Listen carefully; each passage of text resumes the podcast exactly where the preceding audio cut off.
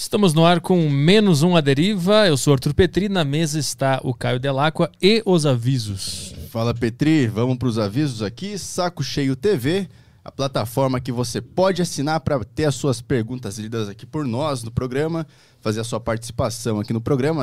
Acesse saco, sacocheio.tv e assine lá, que você vai poder mandar várias perguntas no grupo do Telegram para gente. Também tem a plataforma do Flow, flowpodcast.com.br.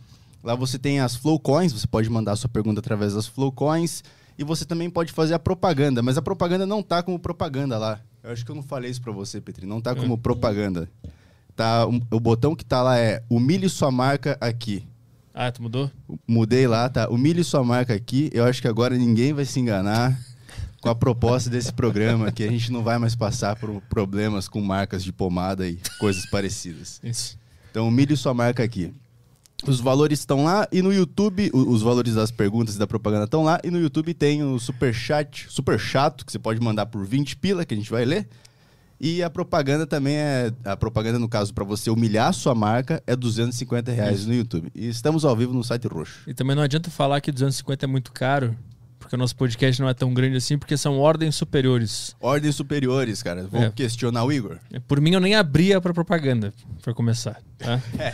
São ordens superiores que é 250. Vou parar o programa aqui para fazer uma propaganda de, De uma marca calcinha. de pomada. É, aí é Ah, brincadeira. você tá de sacanagem.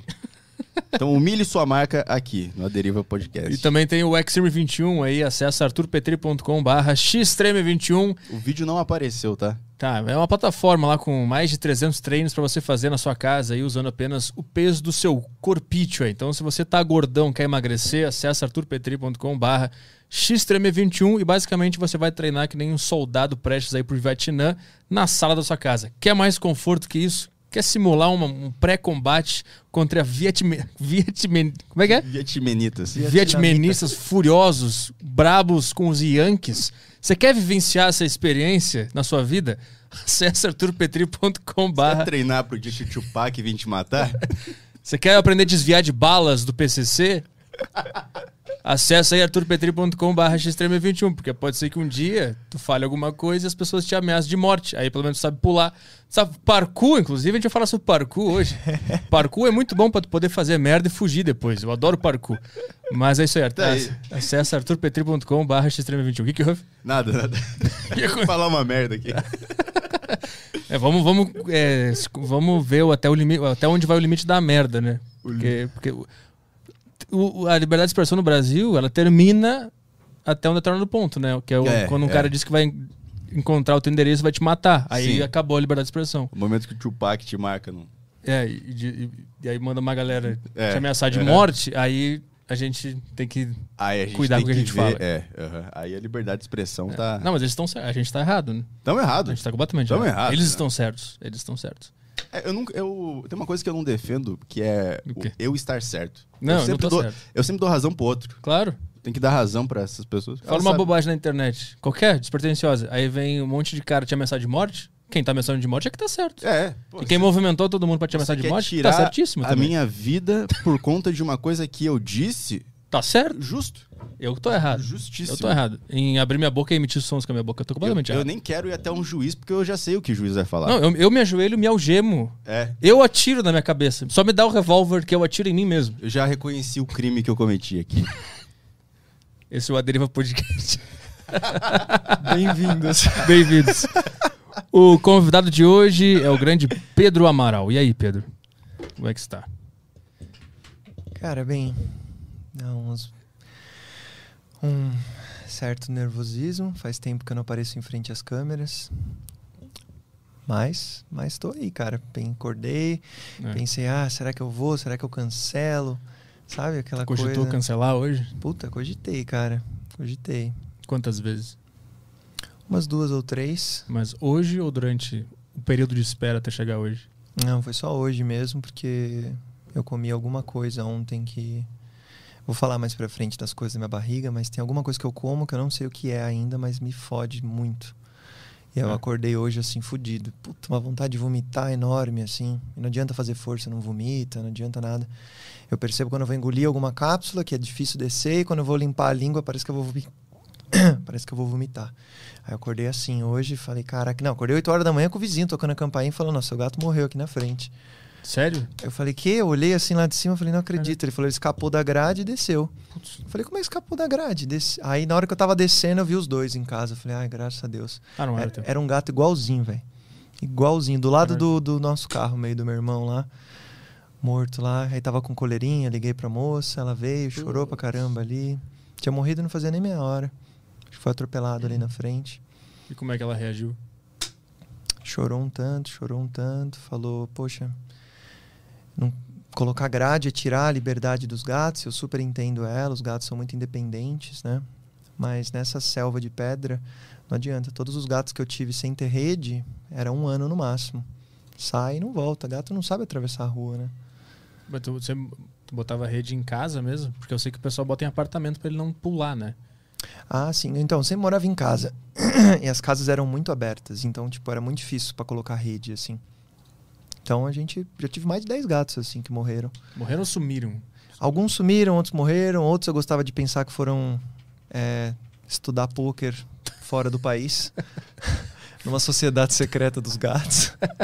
Foram participar do filme Cats. É, pode ser. Eu gostava de pensar. O cara tá olhando Cats. Olha o meu gato que fugiu em 96. ele virou ator. Nossa, é verdade. Vou procurar mais nos filmes. Tá ligado? Esse filme é muito meu. ridículo. É muito ruim esse filme. Eu não cheguei a assistir porque eu vi que a crítica caiu. Você chegou a assistir? Eu vi, o eu vi metade do trailer. Ah, tá. Aí você já ficou. Nossa! Sim, eu não consegui Querendo até o fim do trailer do negócio. Puta que péssimo, cara. Você olha no Rotten Tomatoes as notas antes? Não. Não, não. Isso aí é um bom, cara. Ele dá a nota da, da crítica e a nota do público.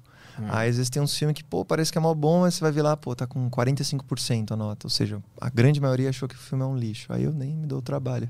É, mas ouvir a maioria, será que é, é bom? Nem sempre é. Tem muitos filmes que eu adoro e que a, maioria tá dizendo que é ruim. É, pois é. Então, às vezes, eu dou uma arriscada. Mas não sempre dou uma arriscada. Porque senão eu vou ficar só assistindo coisa ruim. Às vezes eu falo, me dá algo aí que tá escrito 95% gostou. Aí eu, ah, que bom. É, mas, puta, essas pessoas aí, aí em volta que gostaram desse filme, eu, eu vou ver os que. Se os caras não gostaram. Ah, Se, tiver, se tiver, eu não conheço esse site, mas eu vou fazer isso agora. Se o público não tiver gostado, provavelmente é bom o filme. Boa. Tem, uns, tem, tem como deixar lá, fazer um. Colocar os que o menos gostou lá. É, eu vou fazer isso. Aqui- Assiste o Army of the Dead, ó. Tá O ótimo. que, que é isso aí? Não, não conheço isso. Puta, é bem ruim, cara. É o do Zack Snyder que lançou agora recentemente, Zumbis em Las Vegas. Ah, deve ser bom, pô. É o que eu achei também que era. Zumbi, Pô, zumbi Las em Las Vegas. Vegas. que pula e, ele, e os zumbis, esses zumbis, eles transam, eles têm uma sociedade. Porra, eles têm filho, eu acho. E tem uns que são robô. E aí Caralho. os caras têm que entrar lá e roubar um dinheiro. E aí todo mundo morre. Tá, não é zumbi, é só um cara. Um cara normal, não é mais um zumbi. Ah, não, são vários Se que ele transa, assim. ele é um robô. Então, então, exato, né? Ele é Eles, qualquer coisa menos eles um até zumbi. falam, eles até negociam. Tipo, você chega lá, você tem que dar uma parada pra ele pra ele te deixar passar. E fala, caraca, que zumbis são esses? Ah, são vampiros, então. Vampiros mafiosos. É, é isso entendi, aí. entendi. Vampiros mafiosos, É caraca. que, é que o, o zumbi, ele, ele enigma. foi, o zumbi, ele foi... Ele foi corrompido na época do... Como é que é o nome? da- Walking Dead. O The Walking Dead corrompeu os zumbis. Corrompeu de que forma? Tipo. Fez eles correr, pular grade. Ah, no Walking Dead eles correm pela grade? Pula grade, corre, sai correndo, pula nos negócios. Será que tá confundindo com aquele Guerra Mundial Z? Também tem, também tem Que esse. eles formam até uns, umas torres assim, e pula as coisas, tudo. Eu vi o trailer, da metade também. Esse é o do Brad Pitt, aquele? É o Ih, do Brad Pitt que tem é um o zumbi? Brad Pitt, né? Tem um cara lá que acho que é ele mesmo. Eu não entendo muito de ator, sabe? Eu não... É o lindo aquele. Aquele- É, eu sei que ele é. O Brad Pitt é o que faz o Missão Impossível ou não? É o Tom Cruise. Ah, Tom olha Cruise. lá. Quanto eu entendo. Puta, as pessoas falam, você conhece tal pessoa? Fala, puta, não sei quem é e vai ser difícil saber, mano. Não assiste TV? Faz quanto tempo você não, você não assiste TV? Ah, eu assisto todo dia de noite pra ver o jornal pra ficar irritado. Uou! Caraca, velho. Puta, Eu assisto, assisto. Não esperava. Você deletou o Instagram, mas tá assistindo o jornal à noite. Sim, porque- é porque o Instagram é um portal pro inferno da humanidade. O, o- o jornal ele só te mostra o que tá acontecendo. O Instagram é um portal. Tu entra, em, Certo. tu entra em conexão com essa merda que tá acontecendo. Sim, sim. O jornal tu só assiste. Ah. E tu te sente superior a todo mundo, porque tu tá de fora assistindo. No Instagram tu te sente na lama junto com todo mundo, entendeu? Hum, Entendi, entendi. O jornal tem essa, então. É, Eu assisto lá, eu não entendo nada. Sempre tem uns velhos de máscara discutindo com os microfones na frente, de terno. É isso que é o jornal pra mim. Isso, Aí tô fazendo uma CPI, não sei o que, que é isso também. É, eu também não.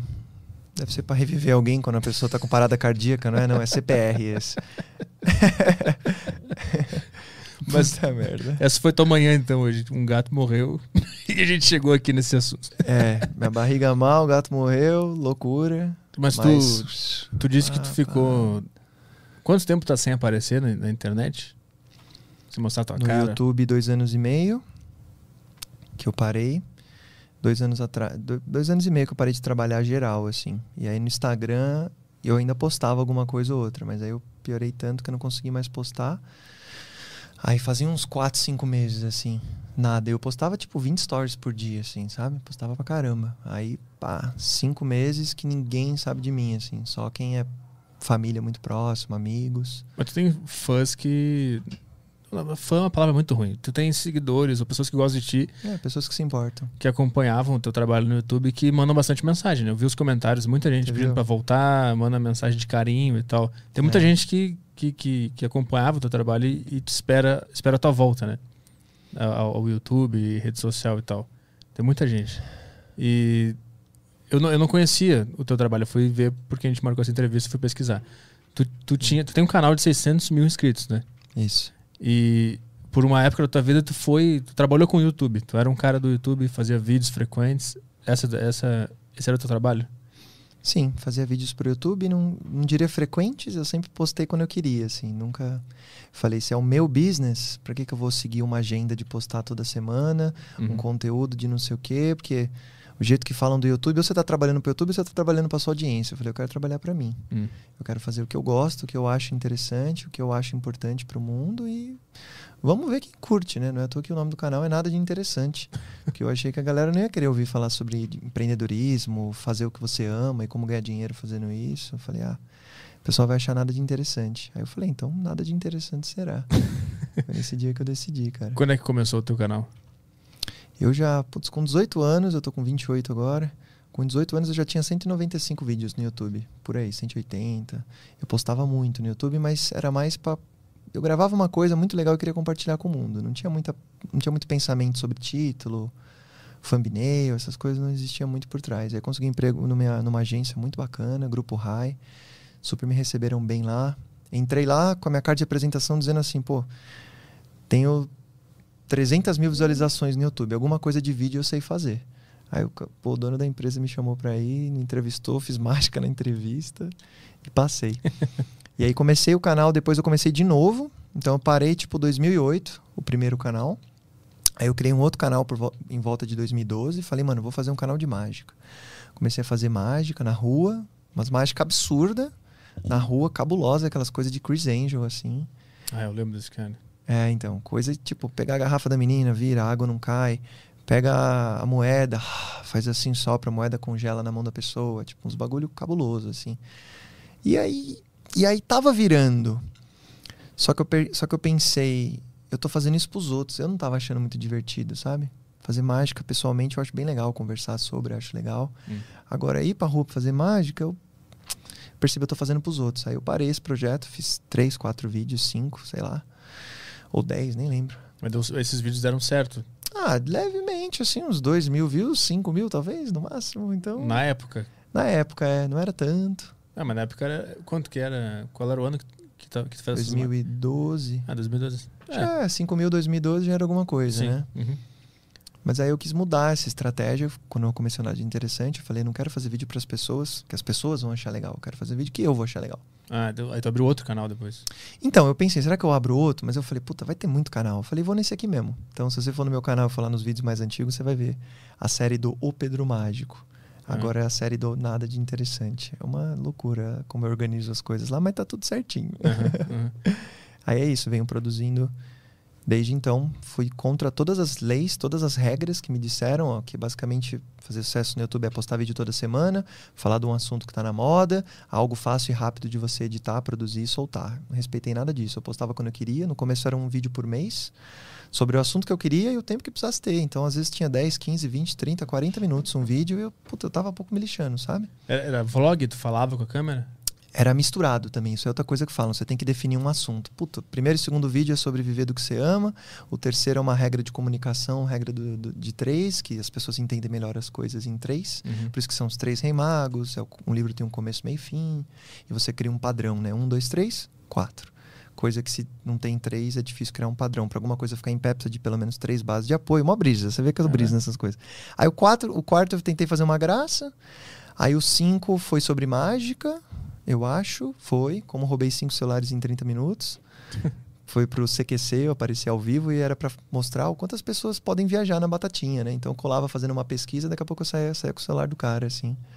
E pegava o celular de um monte de gente, lá ninguém nem via. Nossa, dava, o coração bate mais forte, velho. Porque os caras não sabem que é uma pegadinha, né? Se alguém me pega ali, mano. Sim. Putz, tinha um dia que tinha um, um guarda, um polícia lá, ainda bem que veio a equipe lá e falou: não, ó, isso aqui é só tem uma brincadeira e tal, é, a TV e tudo. Mas... É, era uma matéria para mostrar como as pessoas ficam distraídas facilmente e vulneráveis, era isso? Olha, foi o que eu passei lá. Uhum. Eu não sei se era o objetivo final deles ou se era só fazer alguma graça, alguma coisa, mas o meu objetivo era mostrar o quanto existem falhas, né? O quanto a gente acha que sabe de tudo, vê tudo e está sempre atento, mas eu como mágico, puta, eu exploro as falhas de cá e de lá tudo. Existe até um ponto na nossa visão, mais ou menos desse tamanho, assim, que a gente não tem visão ali. Não tem visão. É difícil fazer esse teste, fazer com o dedão direito, mas ia demorar muito. Hum. Mas existe um ponto em cada olho que você simplesmente não enxerga e o seu cérebro faz meio que um content aware do Photoshop, assim, para preencher. Como, como assim content aware? Ele pega o que está em volta e preenche o que está no meio. Então, se por, você tiver por dedução? Com, por pelo que está em volta mesmo, automaticamente. Tanto que se eu vou com o meu dedo aqui, chega uma hora que o meu dedo simplesmente some. Hum. Eu fico aqui, ó, aí meu dedo não dá para enxergar que meu dedo tá aqui, mas ele tá. Esse é um exemplo né, de coisa que a gente. Que tá, o nosso nariz. Nosso nariz está sempre em visão, né? Se você perceber, você vê que seu nariz está aí. Uhum. Mas o nosso cérebro deleta o nariz da, da nossa frente. Muito doido, né? Uhum. A gente. Ah, o cérebro é uma coisa magnífica, eu sempre eu, gostei. Para fazer mágica, tem que entender do cérebro, né? São duas coisas que estão diretamente ligadas. Né? você tem que entender. Você tem que entender onde, a, como que funciona a atenção das pessoas, como funciona a visão das pessoas, como funciona a memória das pessoas.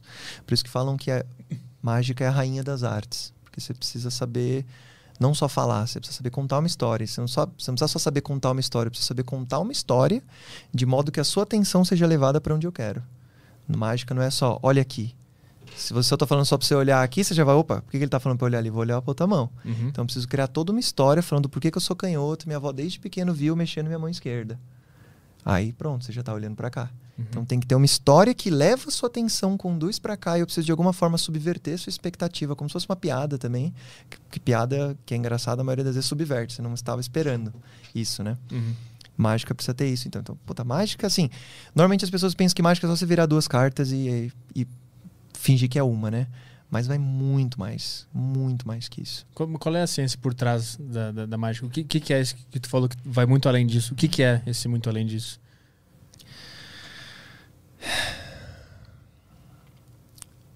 Para mim tem a ver com conexão humana. Tem a ver com amor. Se eu te perguntar sobre o momento mais mágico da sua vida, você provavelmente não vai falar um momento que envolveu baralho, e moeda e hum. coisas levitando. Você vai pensar num grande amor, você vai pensar em momentos que você estava com alguém ou que você estava muito curtindo a sua presença.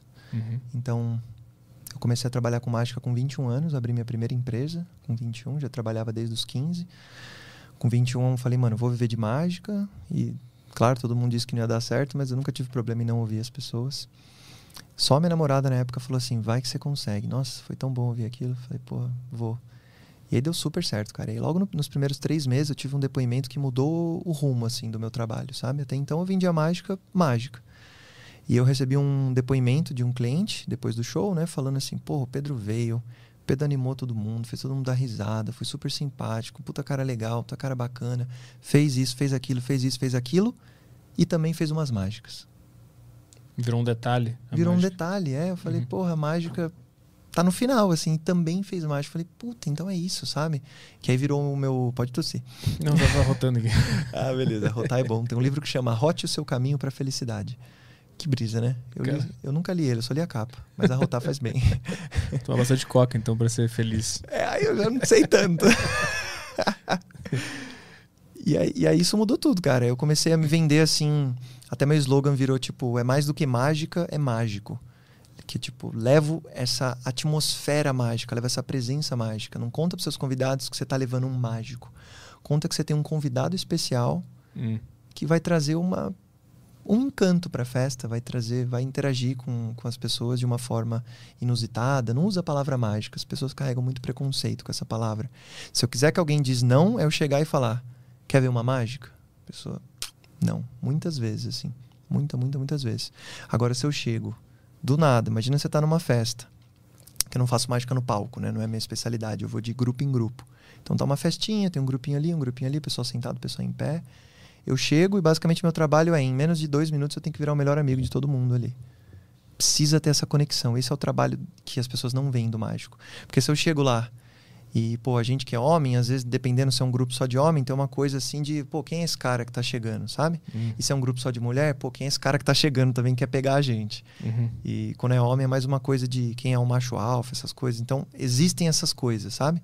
Então, eu preciso chegar lá e quebrar isso. Eu preciso chegar e identificar quem é o líder do grupo. Todo grupo tem um líder. Okay. Então, se você tá num grupo, você é o líder, não adianta eu encantar todo mundo. Se, você, não tenho a sua aprovação, uhum. não adianta eu continuar lá. Mas como é que tu identifica quem é o líder de um grupo?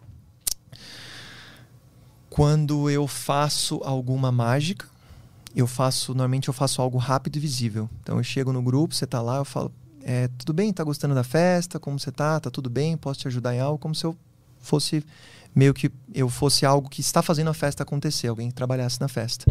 E aí você já entende que eu não sou qualquer um, eu sou alguém que trabalha na festa.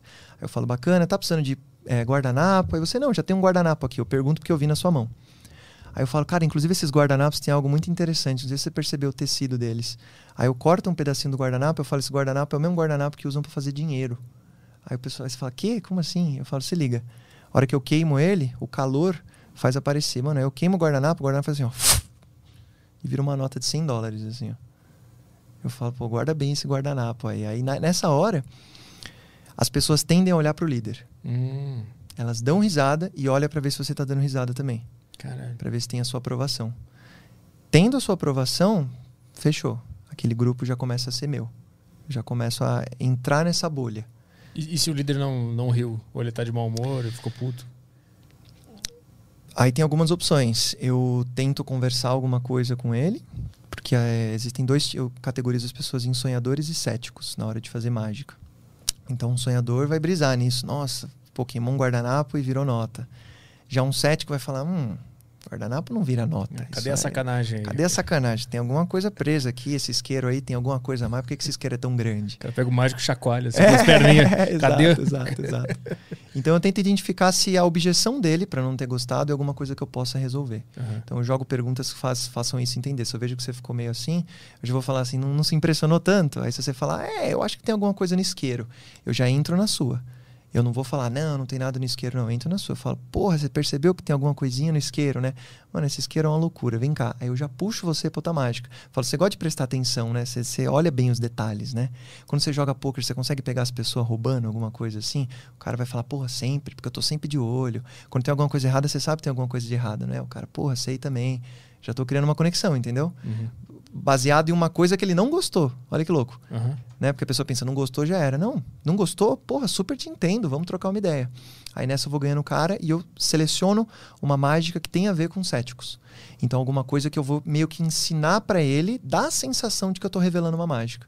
Fala, mano, olha essa daqui, ó, no truque eu uso muito, ó, você põe aqui no meio, faz assim, ó, a carta tá no topo. Aí o cara fala, caraca, como é que você fez isso? Eu falo, vou te ensinar. Aí eu realmente revelo um jeito, Fala, ó, é assim, ó. Só que quando eu faço nesse movimento, você não percebe. O cara fala, mano, que foda. Aí eu falo, só que tem outro, que esse aqui eu não posso te revelar, mas ele é bem rápido, ó, presta atenção. Aí eu faço, aí o cara tava esperando eu fazer o bagulho. Ele fala, não, já aconteceu? Falo, já. É pra você ver que, tipo assim, não importa o quanto você olhe, tem coisas que vai ser difícil você ver. O cara fica impressionado. Eu falo, põe ela aqui no meio. Aí o cara põe no meio e fala assim: não vou tirar o olho do baralho. Eu falo, isso mesmo, não tira o olho. Aí eu bato, aí eu viro a primeira, não é. O cara fala, ah, você errou. Olha que ele olha pra minha cara, a carta tá na boca. aí pronto, entendeu? Aí a galera já pira. Então, É, conquistou o grupo. conquistei o grupo, cara. Mano, eu faço duas, três horas de mágica, eu fico acabado, assim. Eu fico acabado. Loucura. Eu posso tra- fazer trabalho braçal o dia inteiro. Mas fazer mágica são esses cálculos que eu te falei, milhões de cálculos por segundo. Eu tenho que estar olhando quem é cético, quem não é, quem tá olhando, quem, tá não, quem não tá olhando. Nem toda mágica funciona em todos os ângulos. Então, se eu sentei, tem pessoas atrás de mim, tem pessoas em cima, tem pessoas embaixo, qual mágica que eu vou selecionar? E quando eu uso um misdirection, falo alguma coisa, ah, da minha mão esquerda. Eu já olho para ver se todo mundo tá olhando para minha mão esquerda. Se tem alguém olhando para minha mão direita, eu sei que falta uma pessoa ali para entrar na minha atmosfera. Aí eu já vou lá e convenço aquela pessoa. Aí eu já falo, já vejo que a minha mão aqui, eu falo, olha que engraçado, tá todo mundo olhando para minha mão esquerda, menos ali o Thiago. Thiago, esse braço cruzado aí, hein? você tá de olho na mágica, né, Thiago? Você acha que quanto mais você olha, mais você vai perceber? Hum, deixa eu te mostrar algo aqui. Aí eu já vou e faço alguma brincadeira com ele. Às vezes dou uma zoada também, dependendo da pessoa. É O cara o tá cara- lá embaralhando a carga. Vou achar, vou achar, vou achar, vou achar. A hora que ele vai olhar pra mim, tipo, é, nossa, essa é muito boa, cara. Que eu dou o baralho pra você, É. falo, mano, pode embaralhar o quanto você quiser que eu vou achar a carta. Aí eu fico do seu lado, assim, olhando você embaralhar. Aí você fala, aí você até tenta esconder, assim, ó. Tá ligado? Eu falo, mas vamos ver, vamos ver. Aí eu pego a primeira, não é. Aí eu espalho algumas, falo, é alguma dessas? Você fala, não é nenhuma dessas. Eu falo, caraca, velho, corta mais umas vezes. E tá todo mundo dando risada. O que você não percebeu é que sua carta tá colada na minha testa. Desde o início. Só você tá lá embaralhando e eu espalho elas aqui, ó, na minha testa. Uhum. É alguma dessas? Você fala não. Aí eu volto pra cá e ela já tá na minha testa. Aí dessa daí é uma boa, que dá uma Uhum. zoada também. Às vezes a, a Tu- pessoa volta ao. Tu tem que entender bastante sobre a, a vibe humana, a energia. Não é a mágica em si, tu tem que sacar muita coisa sobre a existência humana pra conseguir fazer mágica. Foda pra caralho. Foda. Isso é desgastante. Sim. Por, por isso que tu disse que tu voltava pra casa muito cansado depois, do- depois de fazer mágica. Voltava acabado. Você falou isso da existência humana, eu lembrei de uma vez que eu tava fazendo. E eu- era um grupo de garotas, eu tava fazendo, só que eu não tinha conquistado a líder ainda. Nessa época eu ainda não tava tão experiente na mágica. Não tava fazendo shows todas, todo fim de semana, né? E aí, cara, eu percebi que toda mágica que eu fazia, ela tinha alguma coisa. Ah, mas tá ali, ó. Ah, mas tá ali. E existe uma coisa que as pessoas é, pouco veem com os olhos. Quanto mais a gente vai ficando velho, menos a gente vê com os olhos, mais a gente vê com a mente. A gente cria uma database, a gente começa a olhar tudo através do. A gente olha para o futuro através de um espelho retrovisor, basicamente. Hum. Quando a criança é muito pequena, ela tem uma atenção que, que chama de atenção lanterna, eu acho. Ela tá em tudo, sabe? A criança viu um negócio aqui, aqui, viu um negócio ali, viu um negócio ali. Quando a gente cresce, essa atenção vai ficando afunilada. Então, por exemplo, nossa, eu entrei um conceito dentro de um conceito, mas basicamente dizendo assim: se eu ponho a mão no meu bolso para dizer que eu vou pegar alguma coisa, a primeira vez você viu. A segunda, hora que eu chegar com o meu dedo dentro do bolso, você já vai registrar que eu coloquei a mão. Uhum. Na terceira, eu posso colocar minha mão fora do bolso. Você vai ter registrado que eu coloquei a mão no bolso. Uhum. Isso na mágica chama pista falsa. Então eu ponho uma mão atrás de mim, não acontece nada. Ponho uma mão atrás de mim, não acontece nada. Você já registrou que não está acontecendo nada quando eu ponho a mão atrás. Na terceira que eu ponho, eu pego alguma coisa que você não viu. E é nessa hora que eu faço aparecer. Aí você volta lá na memória e fala: Caraca, mas ele não pegou nada. Aí você pode até lembrar que eu não tinha pego nada, mas apareceu. Mas na verdade você viu a primeira e a segunda, você não viu a terceira. Olha que loucura como funciona. Eu faço ilusões, mas o que as pessoas recebem é mágica. Sim, e tu, faz ilusões baseadas eh, nas configurações do cérebro humano. Isso. E, e na, tu estudou, como é, que a, como é que a mágica entrou na, na tua vida? Porque eu quero saber se dentro dos cursos, dentro da.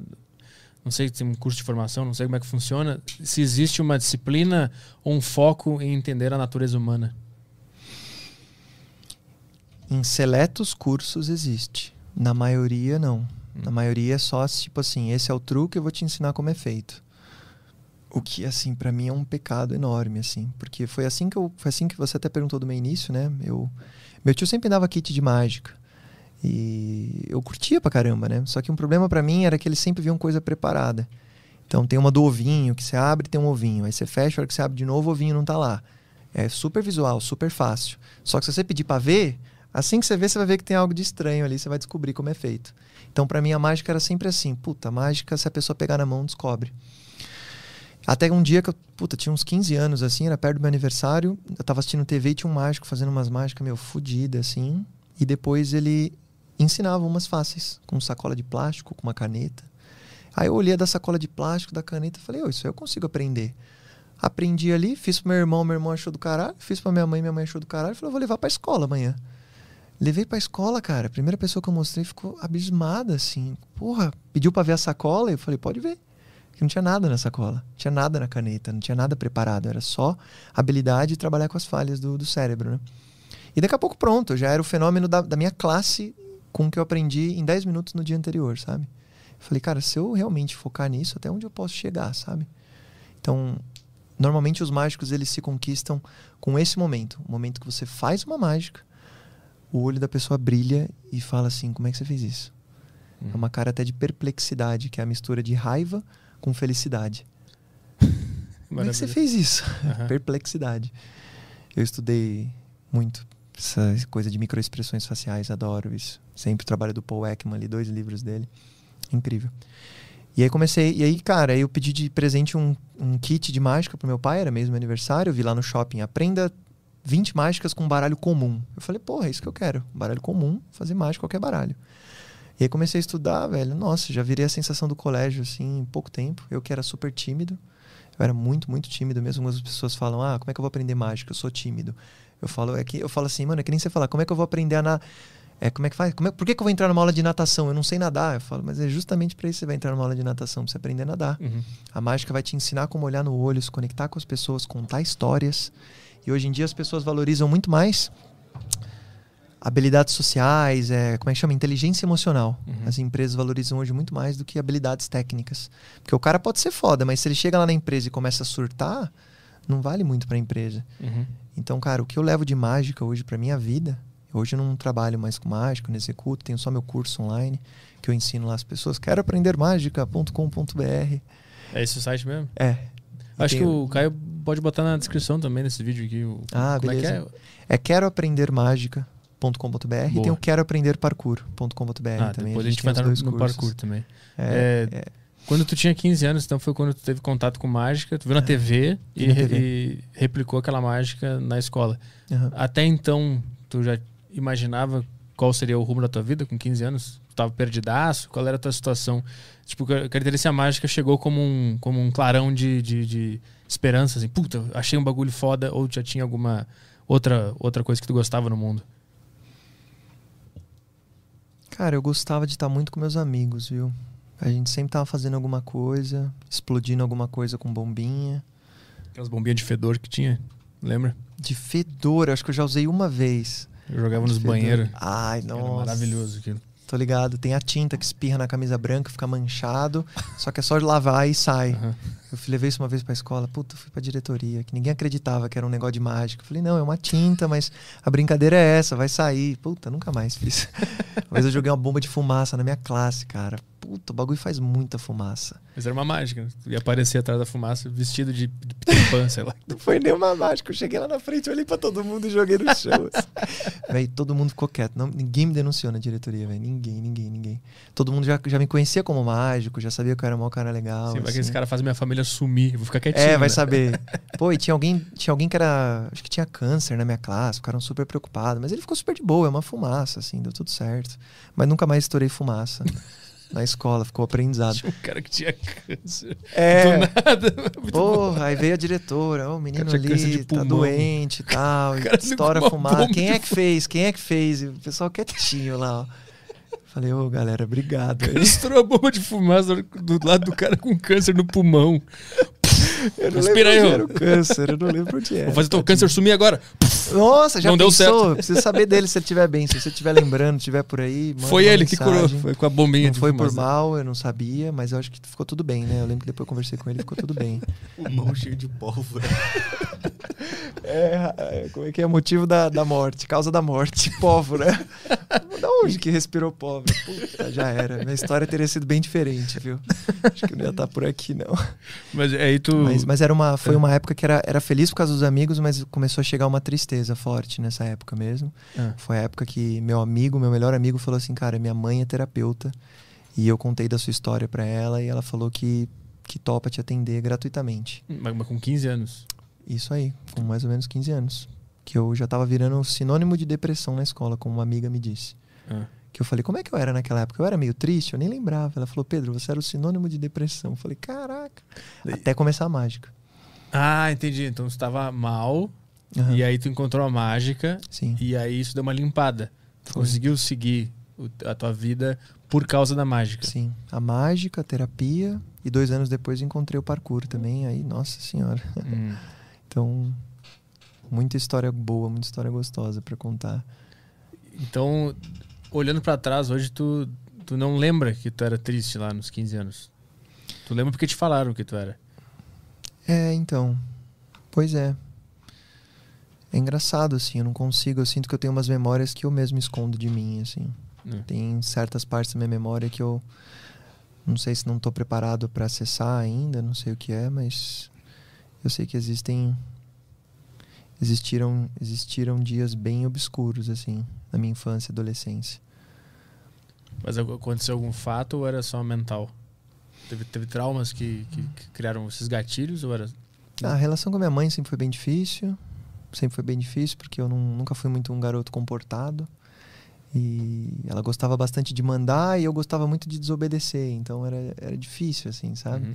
Eu sempre fui muito levado, sempre fui muito sapeca. Aqui, ó. Não sei se você vê que tem uma cicatriz aqui. É.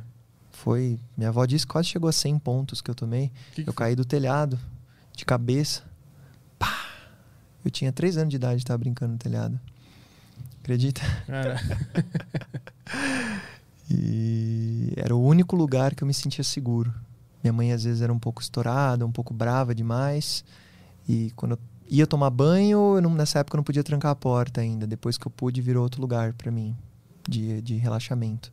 Mas nessa época era o telhado, porque o telhado era fácil de acessar, mas as telhas eram frágeis, ou seja, eu conseguia subir, mas minha mãe não conseguia andar no telhado para ir atrás de mim, porque as telhas quebrava tudo. hum, Então eu conseguia ir no telhado, ficava lá no telhado, velho. Era o meu momento de paz.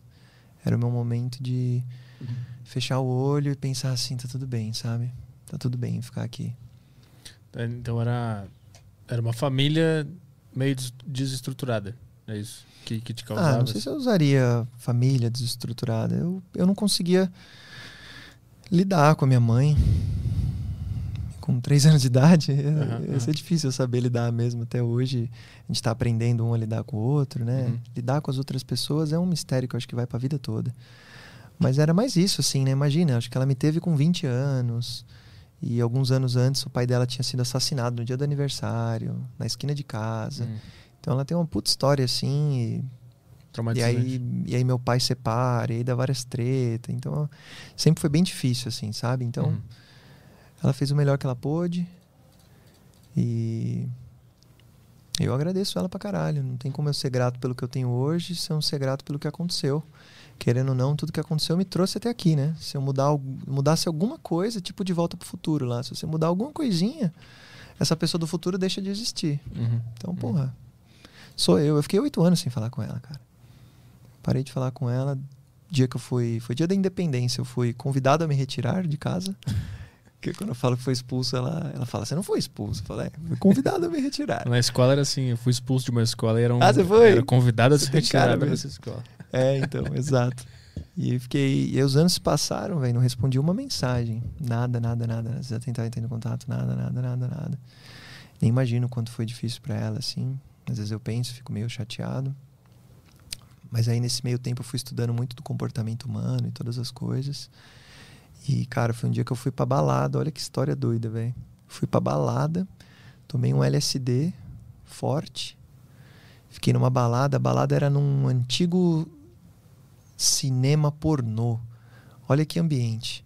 Hum. não tinha janela e o ar-condicionado tava ruim. Os espelhos suavam, assim, ó. Nossa.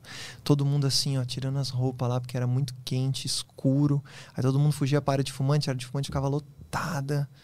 E eu falando, meu, o que que eu tô fazendo aqui? Eu catei e falei, galera, tô saindo. Dei tchau pra galera, saí duas e meia da manhã, Santa Cecília, que é um bairro que pra você estar às duas da manhã não, não é muito seguro. Eu morei ali. Eu acho que eu Você sei, eu sei onde é que você tá falando. Tem umas floricultura ali Aham, também. e tem, um, o- tem o cinema hoje ali. ali é o Tem um cinema, é meio que quase na frente de um ponto de táxi, que na esquina tem um. Isso. um- Isso.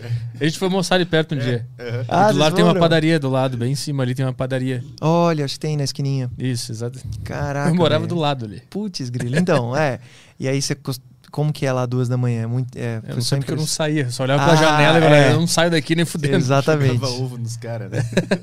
Nossa, você jogava ovo nos caras? Não, os caras faziam festa na, na rua, botavam. abriu uma boate do lado da minha, do, do prédio que eu morava. Nossa, era horrível. Assim, os caras ficavam no meio da rua aglomerado, quebrando garrafa, moto, sabe? Era horroroso, era horroroso. Uau. Mas eu sei que o bairro, de, de forma geral, ele é, de noite era bem perigoso. É. Não, eu vi uma vez, eu saí de casa um dia de tarde e tinha um cara, um, um- um mendigo travesti batendo em outro mendigo com um pedaço de pau na mão. assim. E aí do, e do lado um cara passando com um cachorro, assim, como se nada tivesse acontecendo. assim. é. Isso é São Paulo, gente. Nossa, cara, que viagem. Nossa, e, e aí eu decidi sair dessa balada e é exatamente assim, tipo, eu atravessei a rua, sentei no ponto de táxi, não deu cinco minutos, chegou um cara pra me assaltar, velho. O cara do capuzinho sentou do meu lado e falou, ei, playboy, tal, e aí, o que, você tem aí? E falou um negócio assim, mano, eu olhei pra cara dele assim, o ácido ainda tava forte em mim. E eu falei assim, eu falei, cara, você me responde um negócio. Eu tava ali dentro por que, que tem gente que paga uma nota pra ficar preso ali dentro? E tem gente que tá preso e daria de tudo pra estar aqui fora. Faz de novo a pergunta. Eu falei assim, por que, que tem gente que paga mó grana Pra ficar pra preso. ficar trancado dentro de uma balada? Uhum, Enquanto tem gente que tá trancada dentro de uma prisão, por Aham, exemplo, uhum. e daria de tudo pra estar aqui fora. Então o que que acontece? Ah, e ele- o cara ficou chocado. o, cara assim. botou- o cara largou o revólver e botou a mão no, no queixo, assim. Pô, mas, Ficou olhando assim. Caralho, me pegou agora. porra, mas foi exatamente isso, cara. Ele não largou, não via o revólver, tava com a mão no bolso, assim, não sei se tava, assim, mas ele sacou e falou assim: o que, que você usou? Falei, pô, eu tomei um ácido, mano, um LSD do bom. Aí ele falou assim: tem um pouco pra mim aí, não? Eu falei, cara, tava tão bom que eu tomei todo ele, velho. Aí ele, pô, que coisa. Ele falou, vamos tirar uma cocaína comigo ali. Cara, Virei brother do cara. virou brother assaltante. Aí eu falei, porra, não, mano, cocaína não é muito minha brisa. Ele, ah, você é mó careta. Eu falei, careta? Eu já tô drogado, muito drogado aqui. Acabei de tomar um LSD. É, mano. Tem um pônei voando, eu não sou careta. mano. careta é tu que tá me assaltando, cara. Puta, velho, foi muito da hora. Aí ele saiu fora, assim, falou, não, valeu aí e tal, boa jornada aí. Caralho. Mas tu nessa época tu já conhecia o comportamento humano nesse nível de mágico pra. Tipo assim, isso foi uma tática que tu usou que já tava na tua cabeça de como lidar com o ser humano? Porque tu desarmou o cara, tu vem com uma surpresa pra ele. É, E tu conseguiu fazer ele mudar o comportamento Sim. dele, que nem tu faz com a mágica. eu já estudei muito hipnose também. Hipnose tem uma coisa que chama quebra de padrão. É. Então, essa quebra de padrão é bem forte. Tem uma história de um hipnólogo que ele tava andando na rua e um cara bêbado passou do lado, assim, com a namorada. E o cara bebaço falou: Você olhou pra minha mina? Você olhou pra minha mina? Já querendo meter porrada. E ele nem tinha olhado, assim, sabe? E ele falou assim: Cara, sabia que os muros na França não chegam nem a 4 metros? Aí o cara ficou assim: Como assim? Ele falou: Na minha casa não tem nem dois. Qual foi a última vez que você andou de escada rolante? Caralho, Aí vou o usar essa cara tática. ficou assim, ó. Ele falou assim: quer trocar uma ideia? Isso é uma tática até que políticos usam, ou outras pessoas. Joga várias palavras que você não entende nada. Aí nesse momento abre um espaço em branco na sua cabeça. E aí ele vai lá e põe a sugestão lá dentro. Vota em Ah. mim, compra o meu produto, faz isso. Por isso que é comum usar jargão, assim, algumas. É uma tática de venda. Usar um monte de jargão que você não entende nada e depois falar, compra.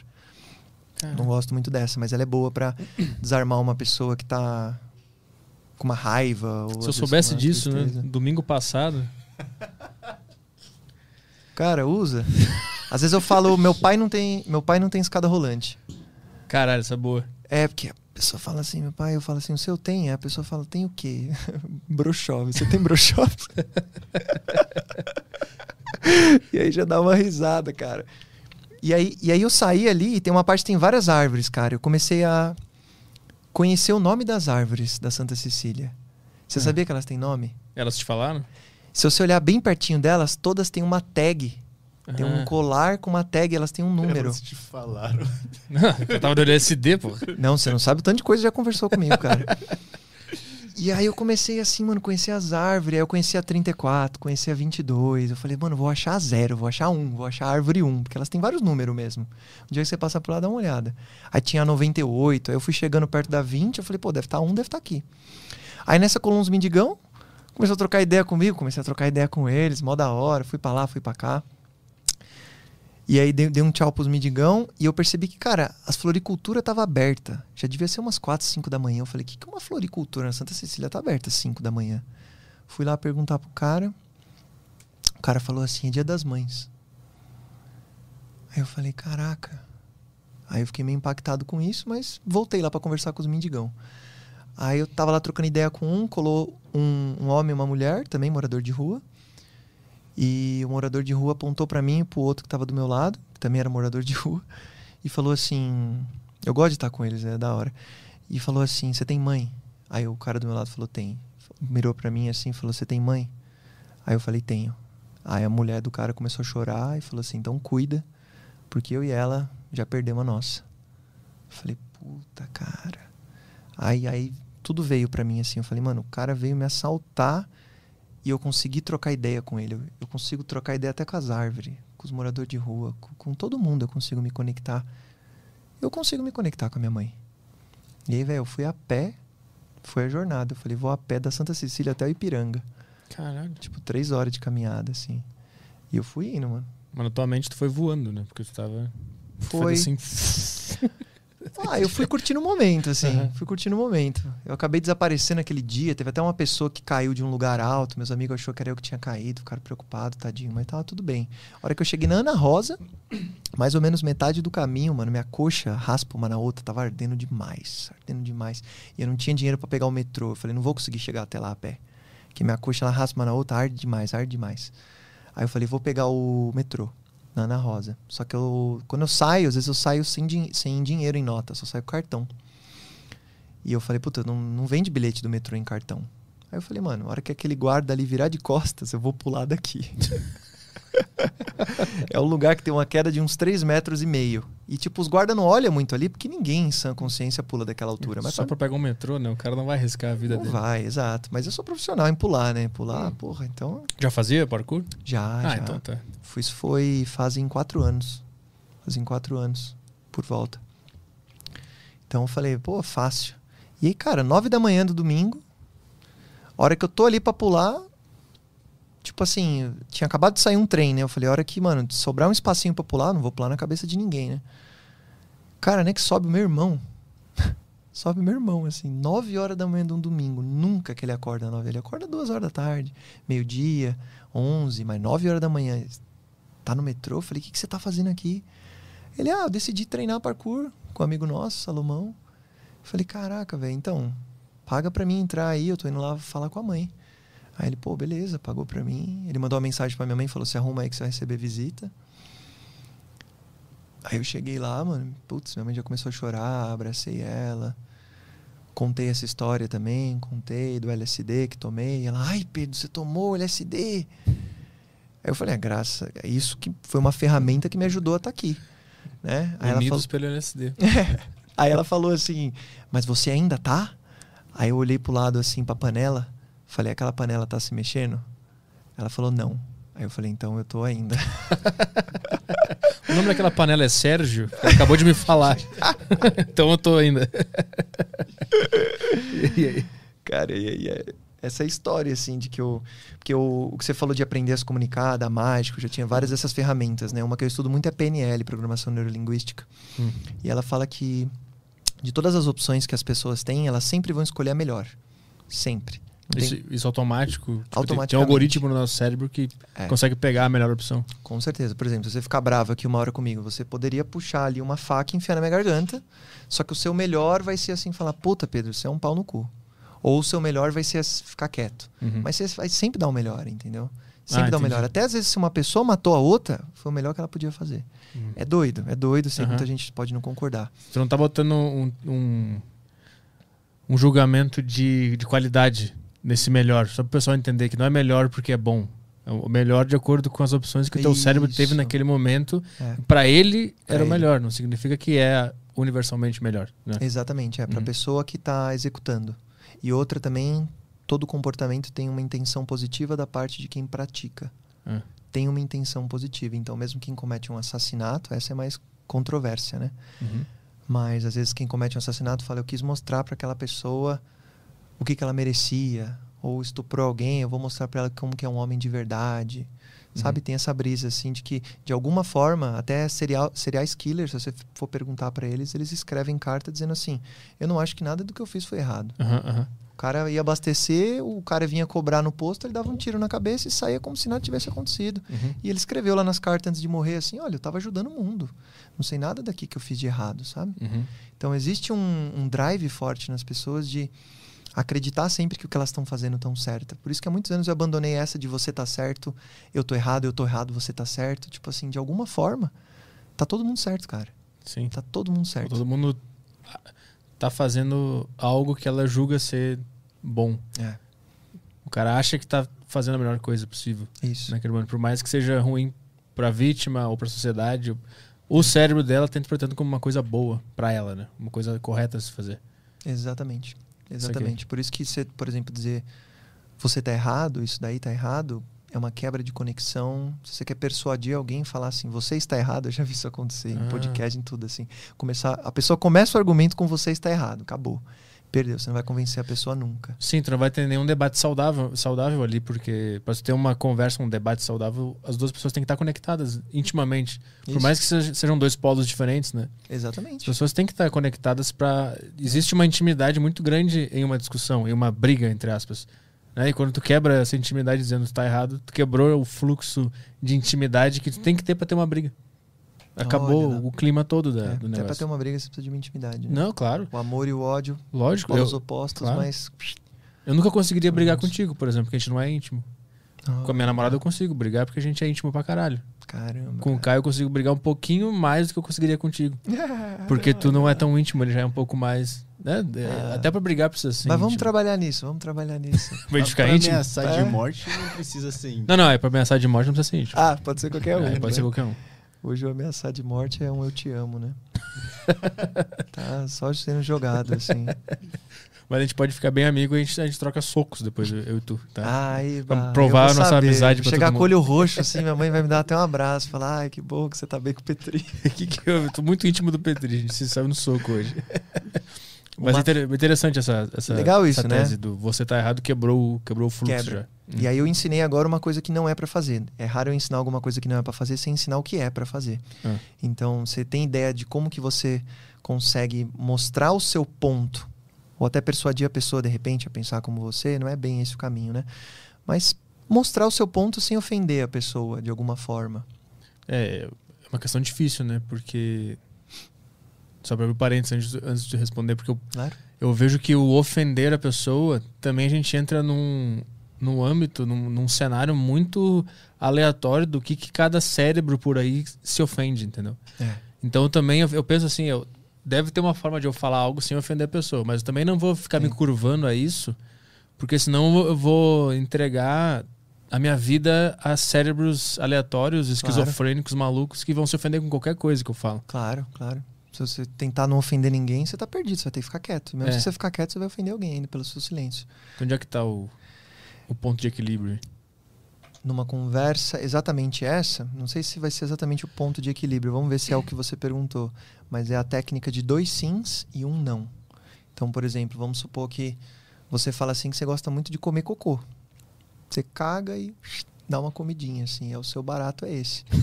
Só que eu tô ligado por vários estudos, né? Um exemplo de que cocô não faz bem, entendeu? Então, Uhum. se você me fala assim, pô, eu amo comer cocô, eu falo, velho, comer cocô vai acabar com você, desconectou. Conexão parou aí. Então, o que, que eu falo? Eu falo assim, pô, que hora que você come? Aí você vai falar, pô, de manhãzinho. Eu falo, deve ser quando tá mais quentinho, né?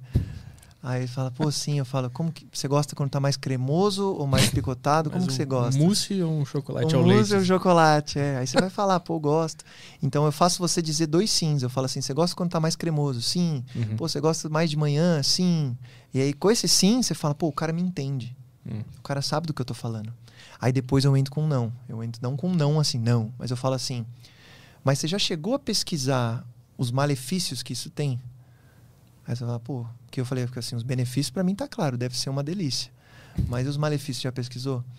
Aí a pessoa, pô, não pesquisei, você sabe de alguma coisa? Eu introduzo novas informações. Eu nunca tento te convencer de nada. Eu te dou novas informações e de repente peço para que você reconsidere. Uhum. Fala, ó, sabia que se você comer cocô todo dia em 10 anos você tá morto? Não sabia disso. E aí, de repente, a pessoa pode falar, foda-se, vou continuar comendo, ou pode falar, pô, decidi que eu não vou mais fazer isso. Uhum. Mas nunca tenta decidir pela outra pessoa, entendeu? Basicamente é se, se vira aí, isso aqui é o que eu posso te dar, interpreta do jeito que tu achar melhor e, e toma uma decisão aí. Não é convencer que ela deve parar de comer cocô. Exatamente, porque quem é você para saber o que é melhor pro outro? Sim. Você não sabe, entendeu? Uhum. Alguém vem falar pra mim, melhor é isso, melhor é aquilo, eu falo assim, uma pergunta, como você pode saber o que é melhor pra mim? Porque, né?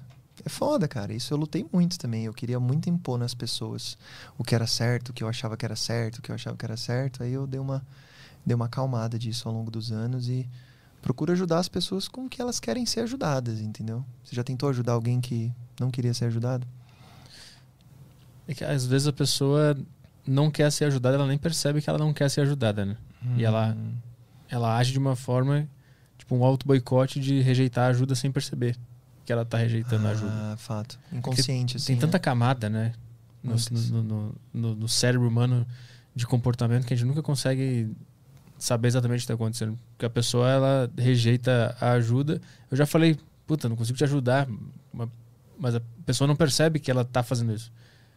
Então é muito é, é uma área muito cinzenta saber lidar com o ser humano É. consigo mesmo, com o outro, porque é uma confusão. Ninguém sabe o que, que tá fazendo.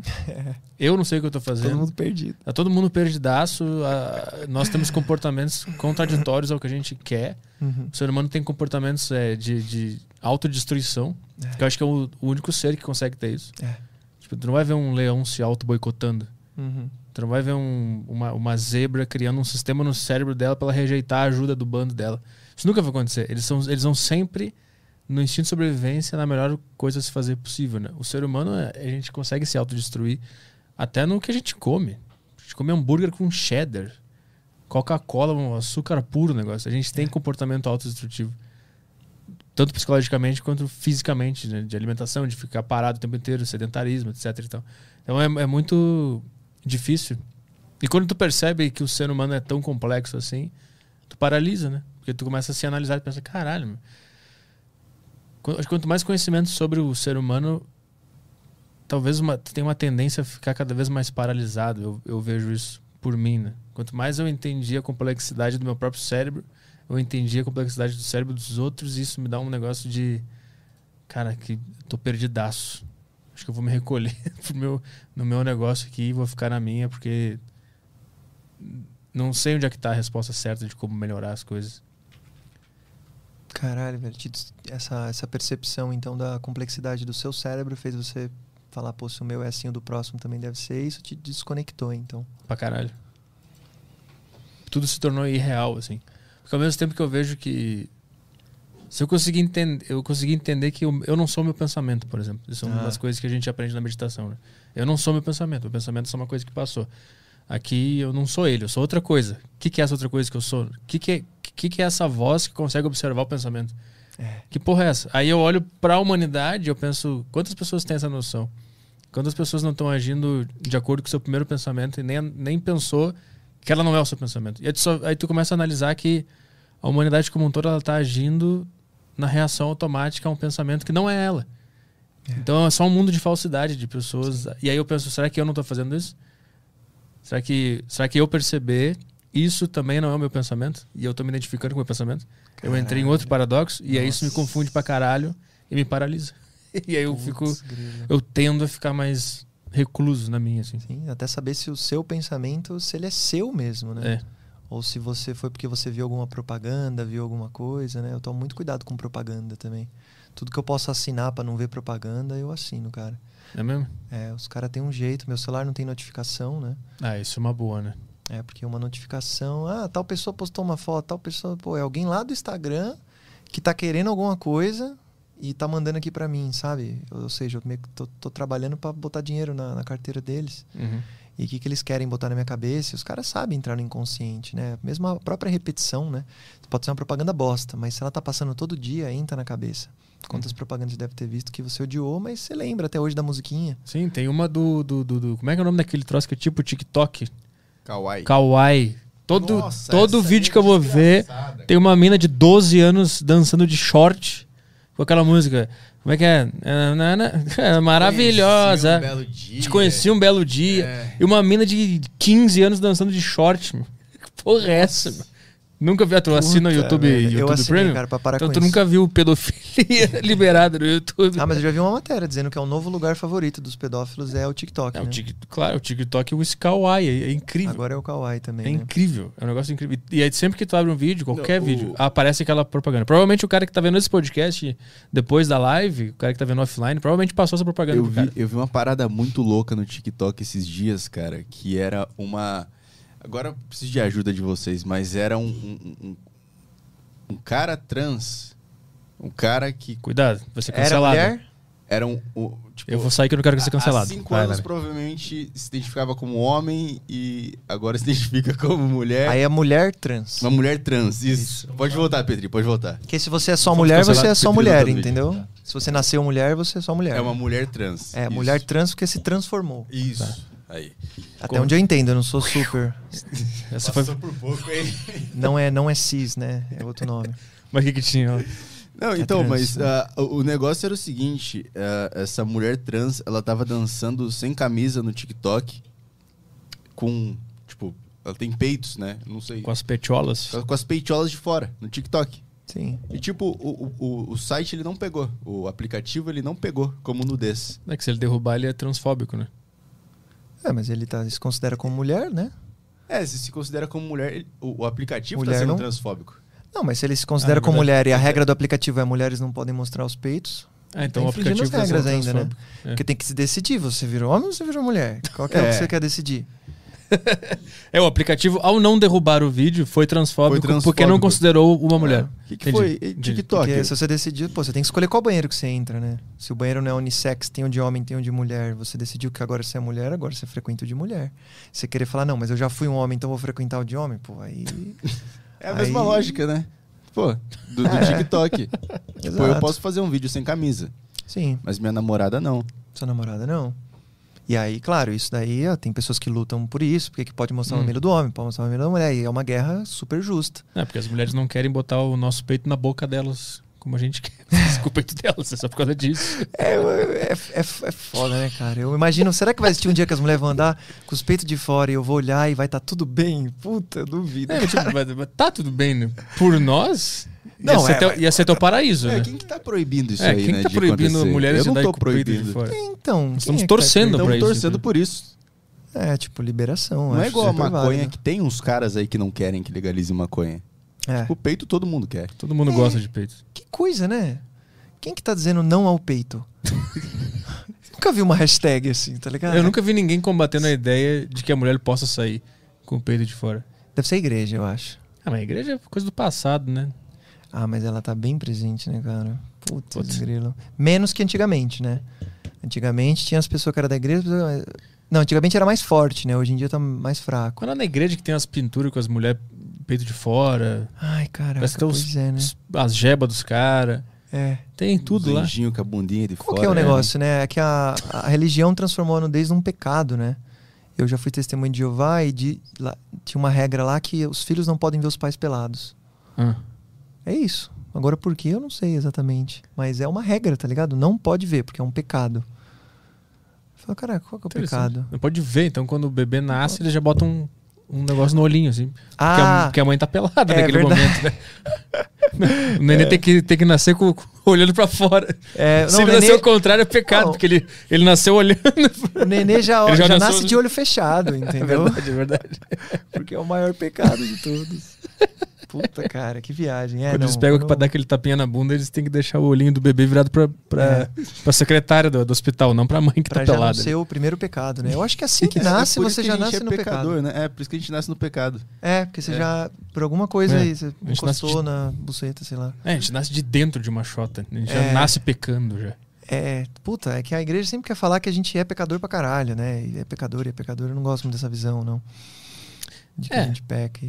é Eles, eles tinham uma, uma, uma ideia, até que boas para pensar, que é o poder do sexo no ser humano, como ele te leva para caminhos nem sempre muito agradáveis. Porque o sexo é que nem uma droga, pode te viciar, né? Claro. Então eu, eu acho que os caras, no passado, eles entenderam a força sexual que, que tem na humanidade e como isso pode te levar a um caminho ruim pra tua vida. Se tu ficar viciado em sexo e só se importar com isso, tu não vai ter nada na cabeça, tu vai viver uma vida em vão, blá blá, blá não vai ser saudável pra ti.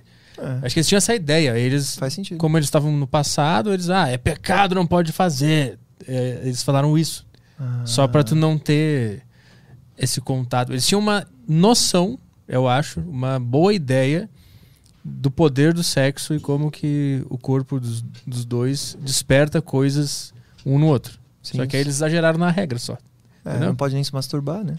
É, Então tem uma coisa com o prazer aí também, né? O prazer, o pecado, prazer e pecado, né? o prazer é foda, né? O pra- que nem o LSD, te dá um prazer do caralho, só que tu não pode buscar isso toda semana, né? Tu vai, Claro. tu vai Nem- pro buraco, né? Nem, nem dá, viu? LSD é pouquíssimo viciante. E ele tem uma tolerância, por exemplo, se eu tomar uma dose hoje, vamos dizer, 300 microgramas, só daqui a 14 dias eu consigo ter essa mesma dose de novo. Então, se Ah. viciar numa droga que só pode usar a cada 14 dias é bem mais complicado. É. E a experiência é bem desgastante e às vezes desafiadora também. Então, a toxicidade dele é mínima, ele não tem overdose. Tem gente que já usou, puta, 10 mil vezes uma dose maior, assim. A pessoa apaga, às vezes, fica horas apagada, dá umas vomitadas, mas depois de, sei lá, 36 horas, tá de volta. Tem uma mulher que foi cheirar cocaína achando que era cocaína, mas era LSD em pó. Cheirou uma quantidade absurda absurda e ficou, mano, deu um blackout nela de 12 horas, depois acordou, ficou vomitando mais umas 10. Cara, E aí quando ela voltou a si, ela tava bem e sem a dor no pé que ela tinha. cara, ela fez um ritual do ayahuasca sem querer. Aí depois a dor aos poucos voltou um pouquinho, ela foi microdosando com LSD e aí a dor sumiu. Estão pesquisando psicodélicos para regeneração de nervos Cara, também. Estamos vivendo uma renascença psicodélica aí. maravilhoso. Mas a gente tá falando da- da- das propagandas de como elas. Se elas se repetem, ela pode ser ruim. Por isso que a gente falou do, do, do Kawaii, do TikTok, a gente entrou nesse Ah, assunto. isso. Ele entra no, entra no seu inconsciente, a repetição entra no inconsciente. E aí, Você querendo ou não. qual- qualquer informação repetida, ela entra no teu inconsciente e tu começa a agir a partir daquela informação? É isso? Sim. Porque o Entendeu? inconsciente faz com que a gente age de maneiras que a gente não compreende, né? Quem já não tomou alguma atitude fala, nossa, por que, que eu fiz isso? Então, Uhum. no final, no final das contas, você pode achar eh, o livre-arbítrio que você tem, eu decido isso, eu decido aquilo, mas eu já, essa ideia do livre-arbítrio caiu muito pra mim. Hum. É, porque, cara, a gente é meio que escravo das nossas emoções, dependente das nossas emoções. Então, se eu te falo que é ir pra praia ou que é ir pra cachoeira, você pensa, praia, como eu me sinto, cachoeira, como eu me sinto. E aí você decide. É um pensamento, pô, você até pode logicamente falar, não, é cachoeira o que eu preciso. Aí você chega lá e se sente mal. Uhum. Aí você pega um carro e pai vai pra praia e lá se sente bem. Então parece aquele jogo de quente ou frio, sabe? Uhum. Você vai andando por essa sala e eu escondi algum objeto. Aí eu vou falando frio, frio, frio, frio, quente, morno, morno, quente. E é assim o nosso coração. Você vem pra cá e você tá aqui fazendo esse podcast e você tá sentindo quente, ou você tá sentindo frio, você tá sentindo morno. Aí você chega com a sua namorada, como é que tá? Tá quente, tá frio, tá morno? Porque se tiver frio, você pode falar o que você ama ela, o, que, o quanto que for, mas você ama a sensação que ela te dá, né? Hum. A gente sempre se põe em primeiro lugar. Falar que põe o outro em primeiro lugar é sempre. Porque se ela não tá te fazendo feliz, você termina. Se você não tá fazendo ela feliz, você até continua. Mas se ela não tá te fazendo feliz, você termina. É uma, eu tenho umas brisas bem intensas, bem forte, bem existencial aqui. Mas se você tiver algo para acrescentar, pode acrescentar. O que, que você acha dessa brisa? Não, eu, eu imagino se. Eu fiquei pensando quando eu tava falando. E se. Não é aí que entra o sacrifício? Porque se torna uma situação ruim. Vamos usar o exemplo que tu deu do relacionamento. Você tá com uma pessoa que É. não tá te fazendo feliz nesse momento. Sim. E tá sendo ruim pra ti naquele momento. Mas tu faz um sacrifício em nome do amor, ou em nome do companheirismo, ou em nome do que vocês têm junto, pra ficar. Passar por cima desse tempo onde ela não te faz feliz. Claro. Isso não é um livre-arbítrio? O sacrifício não é o livre-arbítrio? Mas como esse, como esse sacrifício te faz sentir? Você sacrificar pelo bem da sua namorada, como isso te faz sentir? Não é nem pelo bem dela. A gente pode usar qualquer sacrifício, por exemplo, a gente pode pegar o de Jesus mesmo. Que ele sabia o que que ia acontecer, ele foi lá e foi, foi pregado. Ele sabia tudo que ia acontecer, ele mandou o Deus perdoar os caras, ele estava fazendo um sacrifício, né? Claro. Aquilo ali não é um livre-arbítrio. Sempre que um cara se sacrifica por algo maior daqui a um tempo, não é aí que está o livre-arbítrio? Mas aí, por exemplo, Jesus queria fazer isso, né? Ele fez com muito amor. Era algo que ele queria. É Mas um ele- sacrifício, mas se é um sacrifício que você não te faz bem, por Mas ele- exemplo, ele, queria fazer. bem, ele fez todo o rolê, né? Deus falou, você vai lá e ele- acho que ele podia ter dito não, né? E ter se juntado com Lúcifer lá, feito umas festas. Mas assim, ele falou, bora, é pra eu ir morrer por eles? Vou, entendeu? É pra Sim. passar fome no deserto? Passo. E ele escolheu tá tudo aquilo. Eu- até, por exemplo, uma doação anônima, por exemplo. Quem faz uma doação anônima. Se você faz uma doação anônima e você se sente ruim, você se sente mal, você não vai fazer outra. Sim, eu, eu entendo o que você está dizendo. Que até quando a gente faz o bem pro outro, a gente tá pensando em nós mesmos porque a gente tá preocupado com o nosso sentimento É, de se, se sentir bem porque a gente fez uma doação. sim, sim. Mas eu digo, o, o sacrifício na hora que ele tá acontecendo, ele é muito ruim. É, Ele é, ele é um sofrido. né? Dá uma Sim. dor física, dá, dá, dá vontade de chorar. dá- é, é horrível o sacrifício na hora É. que tá acontecendo. Mas o que tu percebe é, ah, daqui cinco anos esse sacrifício vai ser bom, daqui dez anos esse sacrifício que eu faço hoje vai ser bom. E eu, eu entendo que até no sacrifício tu tá pensando no teu bem daqui dez anos, né? É, vai ser bom pra mim, né? É, daqui um tempo, mas o ato de se colocar numa situação ruim em nome de um sacrifício não é um livre-arbítrio? Porque tu podia escolher o conforto. É, mas se você escolhesse o conforto, como você ia se sentir? Bem no momento, mas mal no longo prazo. É, acho que. Será bem no momento? Bem, por exemplo, você falou sua namorada tá precisando de você, você deixa ela de lado, bem no momento, mal no longo prazo? É, eu acho que. Acho que nesse caso. Foi uma ótima pergunta, uma excelente pergunta. Gostei. Gostei. Eu. Cara, sinceramente, não sei. Assim, faz, faz super sentido. É, é algo que eu não prego pros outros, né? É como eu vivo mesmo a vida. E aí quem achar que faz sentido vive também. Mas eu tenho nesse, nesse tempo estudado muito o que realmente está sendo um sacrifício. Eu nunca estudei, nunca senti em mim. Próxima vez que eu tiver que fazer sacrifícios por outras pessoas, eu vou sentir como é, assim. É, pode ser por outras ou por ti mesmo, né? Por mim, ah, por mim mesmo eu tô cheio de sacrifício por mim mesmo, nossa senhora. É, eu posso dar um exemplo mais do, do dia a dia. Quando tu ganha um dinheiro, e tu tem duas opções. Ou eu, ou eu guardo, faço um sacrifício pensando no meu futuro, deixo investido, ou eu compro Claro. um PlayStation. Ah, sim. Tu tem uma assim. escolha, aí, tu tem um sacrifício a Eu fazer. acho que aí essa escolha, é, a gente tem, eu acho que a gente tem esse livre-arbítrio, você pode sim fazer o que você quiser. Nem sempre o que você quiser fazer é o que vai te fazer bem. Isso a gente não controla. Uhum. Eu acho que isso a gente pode talvez entrar mais em acordo. Você não escolhe o que te faz bem, né? Por exemplo, você não viu várias mulheres e falou: "Eu vou decidir que essa daqui é a melhor pra mim". Como, como se fosse o seu pai ou sua mãe escolhendo sua namorada, é você que escolhe, né? E não é baseado em características. Se você dizer todas as características da sua mulher, é mulher, né? Uhum. Que você é casado, né? Não, namorado. namorada, sua namorada, ela. E e você pode encontrar outra com as mesmas características, mas você simplesmente não vai sentir aquela coisa. Uhum. Então, aonde está esse quente ou frio, não é a gente que põe. Então você pode escolher uma vida indo sempre pro frio. Sempre pro frio, que às vezes esse frio ganha um prazer momentâneo. Uhum. É o Isso. prazer de agora, não um prazer do longo prazo. Uhum. Então acho que a gente tem essa habilidade de escolher entre o que faz bem e o que não faz bem, ou o que faz bem agora e o que faz bem depois. Sim. Né? É aí que eu acho que entra o, o- o livre-arbítrio. Mas eu também. ah, É é difícil essa questão na minha cabeça também, porque eu, eu li aquele livro O Poder do Hábito. Já leu esse livro? Esse livro é muito bom. Cara, não. Tem um capítulo lá que ele, eles mostram que a decisão que tu toma ela já foi decidida antes de tu decidir de verdade. É, você só usa o, o racional para justificar, né? Isso, Mas exatamente. toda decisão é inconsciente, é emocional. É. Eu não sei qual foi o teste que eles fizeram. Foi alguma coisa assim, ah, tem que apertar um botão ali e um botão aqui. Botaram os eletrodos no cérebro dos caras e viram que tinha uma atividade no cérebro. E os cientistas já sabiam o que, que o cara ia escolher. Se ia escolher, tipo, o, o triângulo ou o quadrado. Não sei exatamente qual era o estudo. Estou resumindo só, assim, dando um- Aham. uma síntese do que, que era. E aí eles descobriram que a Ah. área que decidia, ela era ligada no cérebro antes do cara decidir. Então já tinha alguma coisa que decidia por ele e depois ele só É. traduzia essa decisão. Então quando tu decide, ah, sorvete de chocolate ou de morango, tu acha que é a tua decisão o de chocolate. É. Mas algo na tua cabeça decidiu antes de tu achar que tu decidiu. É. Aí eu também não sei onde é que tá o livre-arbítrio também, porque será que É. a gente só refém de neurônios? Será que é isso que a gente é, no fim das contas? Eu tenho. Eu tenho. Eu gosto muito de vivenciar as coisas, né? Eu estudo uma, uma brisa dessa e eu começo a aplicá-la na minha vida e vejo como desenrola. Então eu tô nesse momento de largar o leme mesmo, sabe? Deixar, assim, fazer a vida acontecer, mas não querer fazer acontecer para onde ela não quer ir.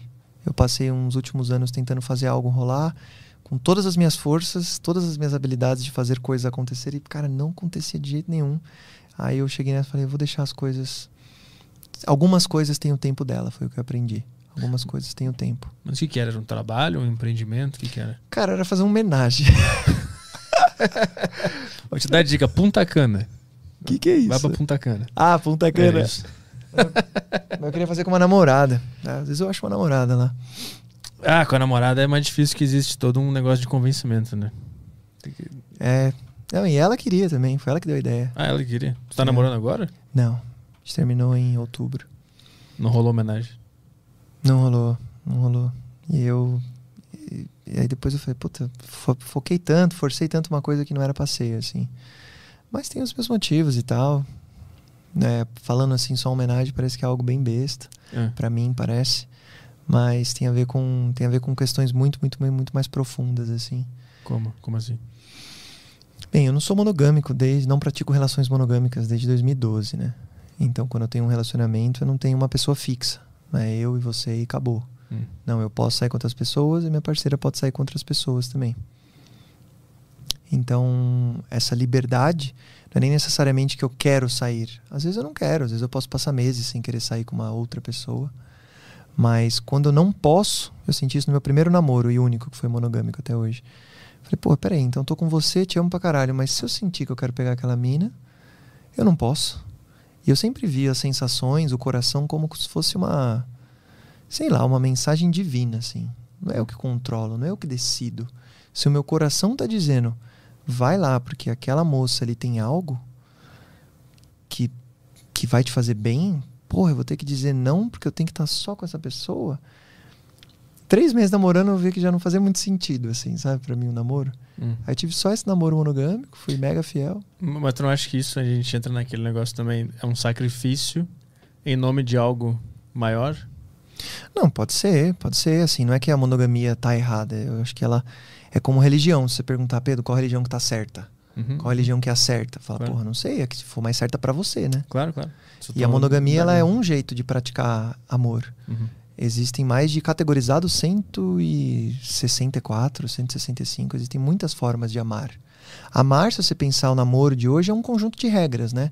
Eu vou ficar só com você, você vai ficar só comigo. Se você ficar com outra pessoa e eu descobrir, vai dar merda e tal. É um conjunto de regras. Aí eu Uhum. penso, se eu e você somos uma pessoa única, eu sou único, você é único. Por que, que a gente vai pegar uma regra criada pelo governo e pela religião pra gente tentar se encaixar, entendeu? Uhum. Vamos criar as nossas regras. Sabe? O que, que você acha de eu ficar com outra pessoa? Ah, até que eu não vejo tão mal nisso. Pô, eu também. O que, que você acha da gente. Se a gente quiser ficar com outras pessoas, a gente ficar. Então, sou a favor de. O, amor é sempre único. Crie suas próprias regras. Converse abertamente. Até onde eu posso ir que não vai te machucar. Uhum. Uhum. E aí, tu sabia que se tu ficasse com outra pessoa, tu ia machucar essa pessoa que tava contigo. Essa mais recente, sim. E aí tu te sentia preso em, em uma situação de eu quero chegar naquela mina, mas isso vai machucar uma pessoa. É. Isso te trazia uma dor, né? Porque eu não quero machucar essa Muito. pessoa, mas ao mesmo tempo eu tô com muita vontade de comer essa mina aqui. Era foda, cara. No meu, meu, eu tive um relacionamento que, putz, a cada um mês, dois meses eu saía com alguma mina. E minha brisa não é muito transar, beijar. O meu negócio é se apaixonar mesmo, sabe? Hum. Eu saio com alguém que eu sei que eu vou me apaixonar. Eu sei que se eu sinto uma coisa forte dentro de mim é porque tem alguma coisa naquela garota que eu preciso aprender. Eu vejo muito relacionamento como aprendizado, assim. Hum. O que, que tem nela que eu preciso aprender? Será que é isso ou será que não é o teu sistema reprodutor te enganando que é isso só pra tu reproduzir teu, teu gene por aí? Cara, pode ser, viu? Eu não duvido que seja. O que o que o meu cérebro me engana cada vez que eu descubro não é brincadeira, não, cara. É brincadeira, não, pode ser. Mas a vontade de ter filho só veio, tipo, ano passado, assim, no retrasado. Até então, Uhum. eu- Assim, a Nada vontade consciente, clara de que tu quer É. filho. Porque sempre que tu tá transando com alguém, tu- teu corpo acha e tá te levando a ter um filho, né? Pode botar uma camisinha É. e volta, mas o teu corpo Aham. acha, nós estamos tendo um filho agora. É. Quando tá sem camisinha, você se convence às vezes que ah, foda-se um filho. Sim, às vezes é, É. o bagulho é tão potente que. Tem vezes que eu desejei já. É? Pô, ter um filho e tal. Mas, mas não, não, não saiu, não. Ela tinha uns, uns, uns high-tech instalados dentro dela. Antipedrinhos. é. Tinha um, anti... Tinha um Norton instalado. É, eu, eu, digo, eu disse um antipedrinhos. Ah, tá. Eu entendi antivírus, mas é boa essa. É, mas eu ficava com medo, eu sou mágico, né? Vai saber, meus esperma ali, ó. Transpassa tudo. Porra, eu entro em prédio de banco, eu entro em casa de deputado, eu entro em todo lugar, entro em propriedade do governo, pô, meu esperma não vai entrar no útero dela. Eu ficava com medo. Como assim? Já invadiu lugares? Não é invadir, é entrar sem permissão. Ah, peraí, o Boulos. o Boulos chegou no podcast aqui. Mas usando técnicas de parkour ou de mágica ou os dois combinados? É, os dois combinados. É, a gente já entrou no prédio do Itaú, junto com o do Bradesco, eu acho que era. Vazamos toda a segurança, passamos pelas câmeras atrás de segurança. A gente abre as portas com mágica. Não posso revelar os segredos, senão talvez eu vá preso. Mas uhum. a gente consegue fazer a porta abrir de um jeito mágico, assim, ó. Tchum, só dá um toquinho nela. E a gente passa através das janelas, tudo para chegar no topo. A gente não quebra, não rouba, não suja. A gente só quer chegar até o topo, mano, pra ver o que tem lá e fazer um parkour lá no topo, pulando na beiradinha. Que coisa, né? Não é eu que escolhi ter vontade de ficar pulando na beirada de prédio. Foi, foram os teus neurônios. É, foi alguma coisa aí, foi algum, alguma coisa muito além da minha compreensão.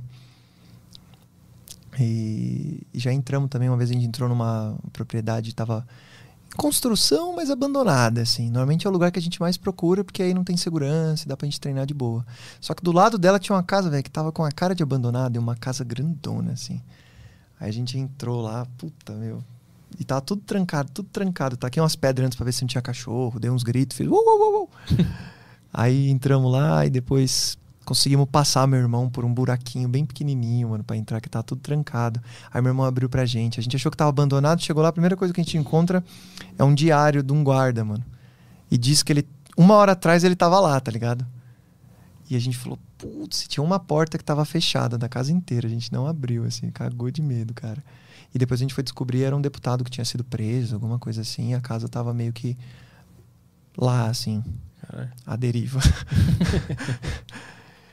Isso aqui em São Paulo, isso? Isso aqui em São Paulo, cara. E tem outro que a gente. Ninguém sabe desse projeto, vai ser a primeira vez que eu vou revelar ele aqui em rede nacional. Parece Mas... duas pessoas que estão vendo essa live aí. Inclusive, a galera que estiver vendo aí, deixa uns comentários, paga algumas coisas para ler os comentários aí, depois manda é. lá, tira umas fotos, compartilha uns histórias, eu vou gostar muito. Vamos dar uma divulgada aqui no Deriva. Boa. Cara, a gente preparou um plano para entrar numa propriedade do governo isso já foi feito, já está gravado. Eu iniciei o processo de edição. E aí você pensa, como é que você entra numa propriedade do governo? Tinha mais ou menos uns, puta, 2 quilômetros quadrados. É bem grande uma construção. Como que você entra num lugar desse com 20 guardas, cara? Como que você entra numa propriedade do governo guardada por 20 guardas? Mais até. Hum. Sabe qual é o segredo? Jogo do Brasil. A gente esperou o jogo do Brasil começar 15 desses guardas ficaram em frente à televisão. Só sobrou cinco. A gente apareceu de cara, um viu a gente, a gente deu a volta no quarteirão mais rápido que ele, ou seja, demos um perdido nele. E, e conseguimos entrar e, velho, aí, aí teve uma hora que a gente tava nessa parte, a gente queria chegar aqui, né? Uhum. Era só vir direto para cá, mas, tinha, mas os guardas estavam tudo aqui assistindo TV. A gente teve que entrar por outro lado. A gente demorou, o que era só atravessar a rua, a gente demorou quase duas horas para chegar, porque a gente teve que fazer o caminho mais longo. E esse caminho mais longo tinha uns espaços em aberto. Puta, imagina uns 500 metros de espaço aberto. Pô, a gente passar correndo ali, alguém vai ver a gente. Então, velho, a gente ficava parado assim, ó. E rezava assim: Brasil faz um gol. Que hora que o Brasil fizer um gol, velho, os cinco que estão patrulhando vão ver o gol, velho. Velho, não deu 30 segundos o Brasil fez um gol, mano mano, a gente saiu correndo, assim, atravessou, subiu a escada, ficou escondidinho, pegamos o timing certinho é. de dois guardas que passaram, assim. Esses vídeos, meu, são muito da hora. Esse vídeo ainda vai lançar, é o projeto Monotrilho. Mas que, que, que propriedade era? Pode falar? É o Monotrilho. Que... O Monotrilho é o que era para ficar pronto na primeira Copa do Mundo, lá em 2015, 14. Aquele negócio que passa na frente do aeroporto lá? Isso, ah, ele era para conectar Guarulhos com Congonhas. Uhum. E era para ficar pronto em 2015, mas, porra, estamos em 2021, o bagulho tá lá ainda esperando. Mas vocês invadiram qual. Entraram sem permissão em, em qual lugar que o monotrilho é um, um negócio, um fio reto que liga um lugar ao outro, né? Tem a estação final. Tá. A estação Estação final ela tem final. uma construção bem complexa, com pulos bem desafiadores, alturas bem emocionantes, assim, muito gostosas, assim. Quantos metros? Cara, seria tipo o décimo andar, assim, mais ou Caralho. menos, de um prédio. Então cada andar aí tem três, então dá uns 30 metros, 40, 50. É altura de morte, assim. Se você passar ali, já era. E aí você tem que aterrissar, às vezes, em uma coisa que é na, da grossura desse banco. Se você passar os pés aqui, já era, sua vida tem um fim. Uhum. É bem. É bem diferenciado, é uma experiência bem diferenciada. Vocês chegaram até a estação final e, Sim. a- a- vocês fazem o que? Vocês analisam o terreno, a- analisam onde estão os guardas, como é que vocês fazem? Eu usei para analisar o terreno e os guardas, eu usei um drone. Caralho. A gente faz uh, todo o reconhecimento do local, já fala, vamos pular por ali, a gente pode entrar por ali, tem os guardas fazendo a patrulha aqui. Como é que é o nome daquele jogo? Watching Dogs? Wa- é, Watch Wa- Dog- Watch Dogs. Watch Dogs. É, tá? Watching Dogs é observando cachorros. Isso é um jogo bem divertido. Assim. Se pudesse fazer cachorro. carinho. É. Isso. Saiu uma DLC, né? Agora você pode fazer carinho. Cara, tu vive o Watch Dogs, então.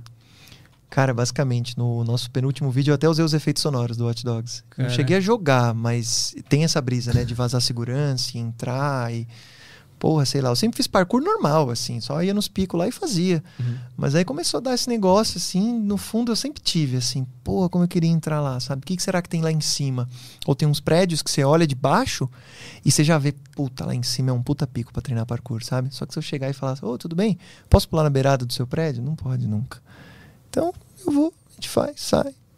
Mas tu já fez aquele, eu já vi no YouTube aqueles que a minha mão começa a suar, né? Que o cara pula de um prédio pro outro, o cara fica na beira da, da cobertura, assim, com um pé só, aí faz um agachamento. Tu faz esses troços assim? Tu fica em risco? Eu não diria que, que a gente fica em risco, a gente só faz o que a gente tem. É, é- é doido falar, né? Mas 100% de certeza. Que é por isso que eu, eu faço há 12 anos e tô vivo ainda. Nunca nem fui pro hospital. O parkour é muito diferente de outros esportes. Ele consegue ser mais seguro que o futebol. Tem menos impacto que crossfit ou basquete. Ainda assim, trabalhar o corpo inteiro e a mente. Então, o parkour é, Hum. é de outro mundo, cara. Quando a gente fizer, a Red Bull fez uma pesquisa, colocaram um medidor de pulsação, batimento cardíaco no praticante, mandou ele pro topo de, um, de uma torre, assim. E a hora que o cara tá subindo no começo, o batimento vai para 120. Mas a hora que o cara tá lá em cima, o batimento cai quase pela metade, assim. E é exatamente o que acontece com a gente. Falam, nossa, como é que é? Você tá na adrenalina, tá na emoção. Eu falo, não, a gente não fica nisso, não. A hora que o seu pulo tem que ser milimetricamente feito nos mínimos detalhes, porque a sua vida ali tá em jogo, aí é uma calma. Será que o, o teu corpo percebe que tu tá em risco e aí ele te acalma pra tu conseguir tomar a melhor decisão na hora certa? É isso que acontece? É, existe uma prática, né? Se eu pôr você lá, seu coração vai acelerar, Aham. como o meu acelerava no começo. Aí hoje é uma, é uma paz. Eu sempre gostei do telhado também, né? Sempre tive alguma coisa É. com, as, com as alturas. Fui acostumando. Antes, dois, três metros pra mim já era alto. Agora, agora, agora eu subo. A gente já subiu 40 andares já. Tipo, subimos 20 andares de um prédio, tinha uma torre, subimos mais 20 andares da torre. Tô suando. Quando tu diz subimos, tu não pegou um elevador e foi até lá em cima e fez o parkour lá em cima. Tu subiu o prédio fazendo parkour? Escada de emergência. A gente entrou numa maternidade, da maternidade pulamos pro Senai, do Senai acessamos a escada de emergência. Aí ela não ia até o topo, então a gente teve que entrar dentro do prédio. E aí dentro do prédio a gente conseguiu um suporte, dar um pezinho. Foi uma equipe de cinco pessoas, eu acho. E aí a gente achou um vazamento na telha. A gente conseguiu empurrar a telha e vazar pela telha para chegar no topo para ter acesso à torre. Hum. Chama Missão Noturna. Esse, esse é a maior obra de arte do canal, assim, até hoje. E chegando lá em cima, vocês fazem o quê? Olha, cara, a gente deu uma dormidinha. a missão começou, era 11 horas da noite. Pra gente chegar na metade da torre, já era acho que uma da manhã, uma e meia, por aí. A gente deu uma dormidinha a gente o nascer do sol, né? Então dormimos, tava um frio tenebroso. E a hora que o sol tava nascendo, a gente subiu lá na ponta. Observou o sol nascendo. Hum. Aí o pessoal da maternidade já viu a gente, chamou a polícia e tal. Mas lá em cima vocês não ficam fazendo parkour. Vocês chegam no topo. Porque eu, já vi vídeos que os caras ficam pulando na beira ali, Ah, fazendo sim. manobras, aí dá uma, planta uma bananeira. Aí... É. Vocês só sobem e vocês ficam. A gente consegue puxar esse vídeo aí? Ó, é o prim... Acho que consegue, eu vou virar aqui. Bota, a gente consegue pôr pra galera aí. Vê, é o primeiro minuto do Missão até o Topo. Missão até o topo. Esse é o. Que os vídeos são grandes, né? A gente só tem duas missões no canal até hoje, só. Missão Missão noturna e missão até o topo. E aí futuramente teremos uma missão monotrilho. A gente tem vídeos que a gente só vai treino em locais que é tudo bem, mas tem vídeos que a gente, quando a gente tá vazando a segurança, vira uma missão. Mas Aí a é isso segura- que quando, a segura- quando a segurança percebe que vocês estão ou quando tem segurança no lugar? Quando a gente, quando tem segurança, a gente tem que vazar uma segurança. Se tipo a gente chega num lugar que tá abandonado, não tem segurança nenhum, é só treino, então é só treino. Agora nesse caso aí foi isso aí que é o, é o topo do, acho que é do Itaú e do Bradesco, não lembro. Que jogo que era do que tu falou? Do Brasil, tu lembra? Era a Copa? Foi 2017, acho que era Brasil contra o México. Ah, 2017. Será que era Copa América? 17. É, não era uma Copa do Mundo, era uma Copa mais de boa. Na Copa do Mundo eu perdi as oportunidades, eu ainda não tava nessa brisa. Eu falei, a próxima Copa eu vou aproveitar, velho, que São Paulo fica quieta. Aí esse aí é eu, meu irmão e meu amigo. Vai começar eu com a câmera na cabeça, eu uso a câmera presa na cabeça e a Paulista ali na frente. Foi num domingo, cara, um domingo de Paulista. Olha lá. Ah, tá louco. Só faltou ter um paraquedas. Puta uma miséria, meu. É um hobby diferente, eu sei. Tá, ah, entendi. Agora tu, tu mostrou o primeiro clipe pra mostrar onde é que tu chegou e agora tu mostra todo o processo até chegar lá. É. isso? É. Altura. Esse- essa tela não Ó. tem som, né? Olha esse pulo. Acho que não tem, né? Nossa. Acho que dá pra colocar uma seda de som aqui, peraí. Dá, dá um pause aí então. Vamos ver aqui. Que Cara, isso? ah, tá, porque como tá sem som, eu não tô entendendo o contexto do. Mas é- essa, essa tela tem saída de som? Vê aí. Se não tiver, eu consigo dar play aqui ao mesmo tempo, de repente. A gente dá Ah, play tem, juntinho. Tem o, tem o som aqui. Eu vou colocar uma seda de áudio pra galera também ouvir. Uma seda de áudio, olha só. Você vai, vai bolar um vídeo pra gente, então. Isso aí. Só vou bolar aqui. E ó, Isso- Ah. três horas de gravação pra virar 26 minutos. Isso é outro detalhe dos nossos vídeos. É o famoso bruto, né? Tem que, tem que lapidar o bruto pra transformar no, no vídeo. Isso. Mas tem muita, tem muita gente que posta bruto mesmo. Né? Ah, sim. Mesmo assim, lá em cima. Mais de nós- 130 horas de edição num vídeo como esse. Gente E, e quando é que tu descobriu parkour? E por que, que te chamou a atenção? Cara, jogando um jogo de computador, Mirror's Edge, Eu Não. não sei qual. é. parkour em primeira pessoa. Eu falei, caraca, velho, isso aqui parece que eu tô voando, mano. Eu jogando. Aí eu procurei na, no Orkut, Aham. tava lá, treino de parkour esse sábado, grátis. Sábado ou domingo. Foi dia 4 do 4, 2019. Foi o meu primeiro treino, cara. Cara, tu- Fui lá me apaixonei, mano. e tu evoluiu é, relativamente rápido, né? Se o teu primeiro treino foi em 2019 e já tava fazendo. Não, isso- desculpa, 2019 não, 2009. Ah, 2009, tá, tá, tá. Então foi bastante tempo. Foi, foi bastante Treinando. tempo. Beleza? Vamos ver. Vamos ver se. Aí, com áudio.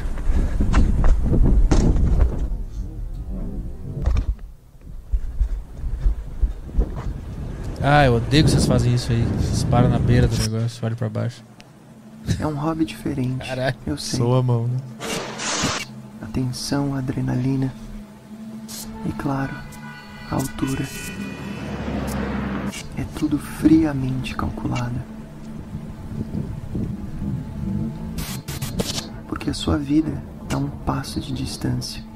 Mas já não é assim todos os dias. Segurança é só uma ilusão. Aceite o imprevisível. Mesmo assim, lá em cima, o nosso cuidado é triplicado. Entrar e sair sem causar problema. A gente não quebra, não rouba, não suja. A nossa única missão é chegar até o topo.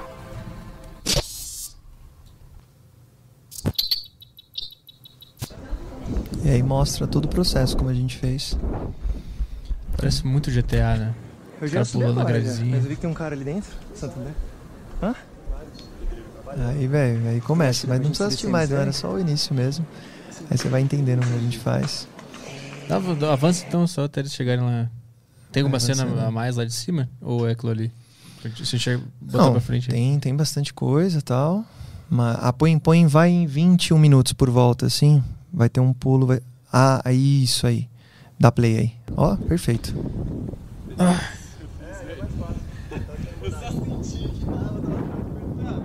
Esse é na íntegra. O do coque aí é meu irmão. Treina comigo desde os 11 anos. Olha lá. Nossa, é muito tranquilo, velho. É muito tranquilo, velho. Nossa, você É faz. só medo. Faz mais um pra eu gravar? Você não tava gravando? Tá. Não, eu tava, mas. É que eu me contorci de medo. Sai daí, meu. Isso é automático, não tem como ver um vídeo de parkour sem falar isso.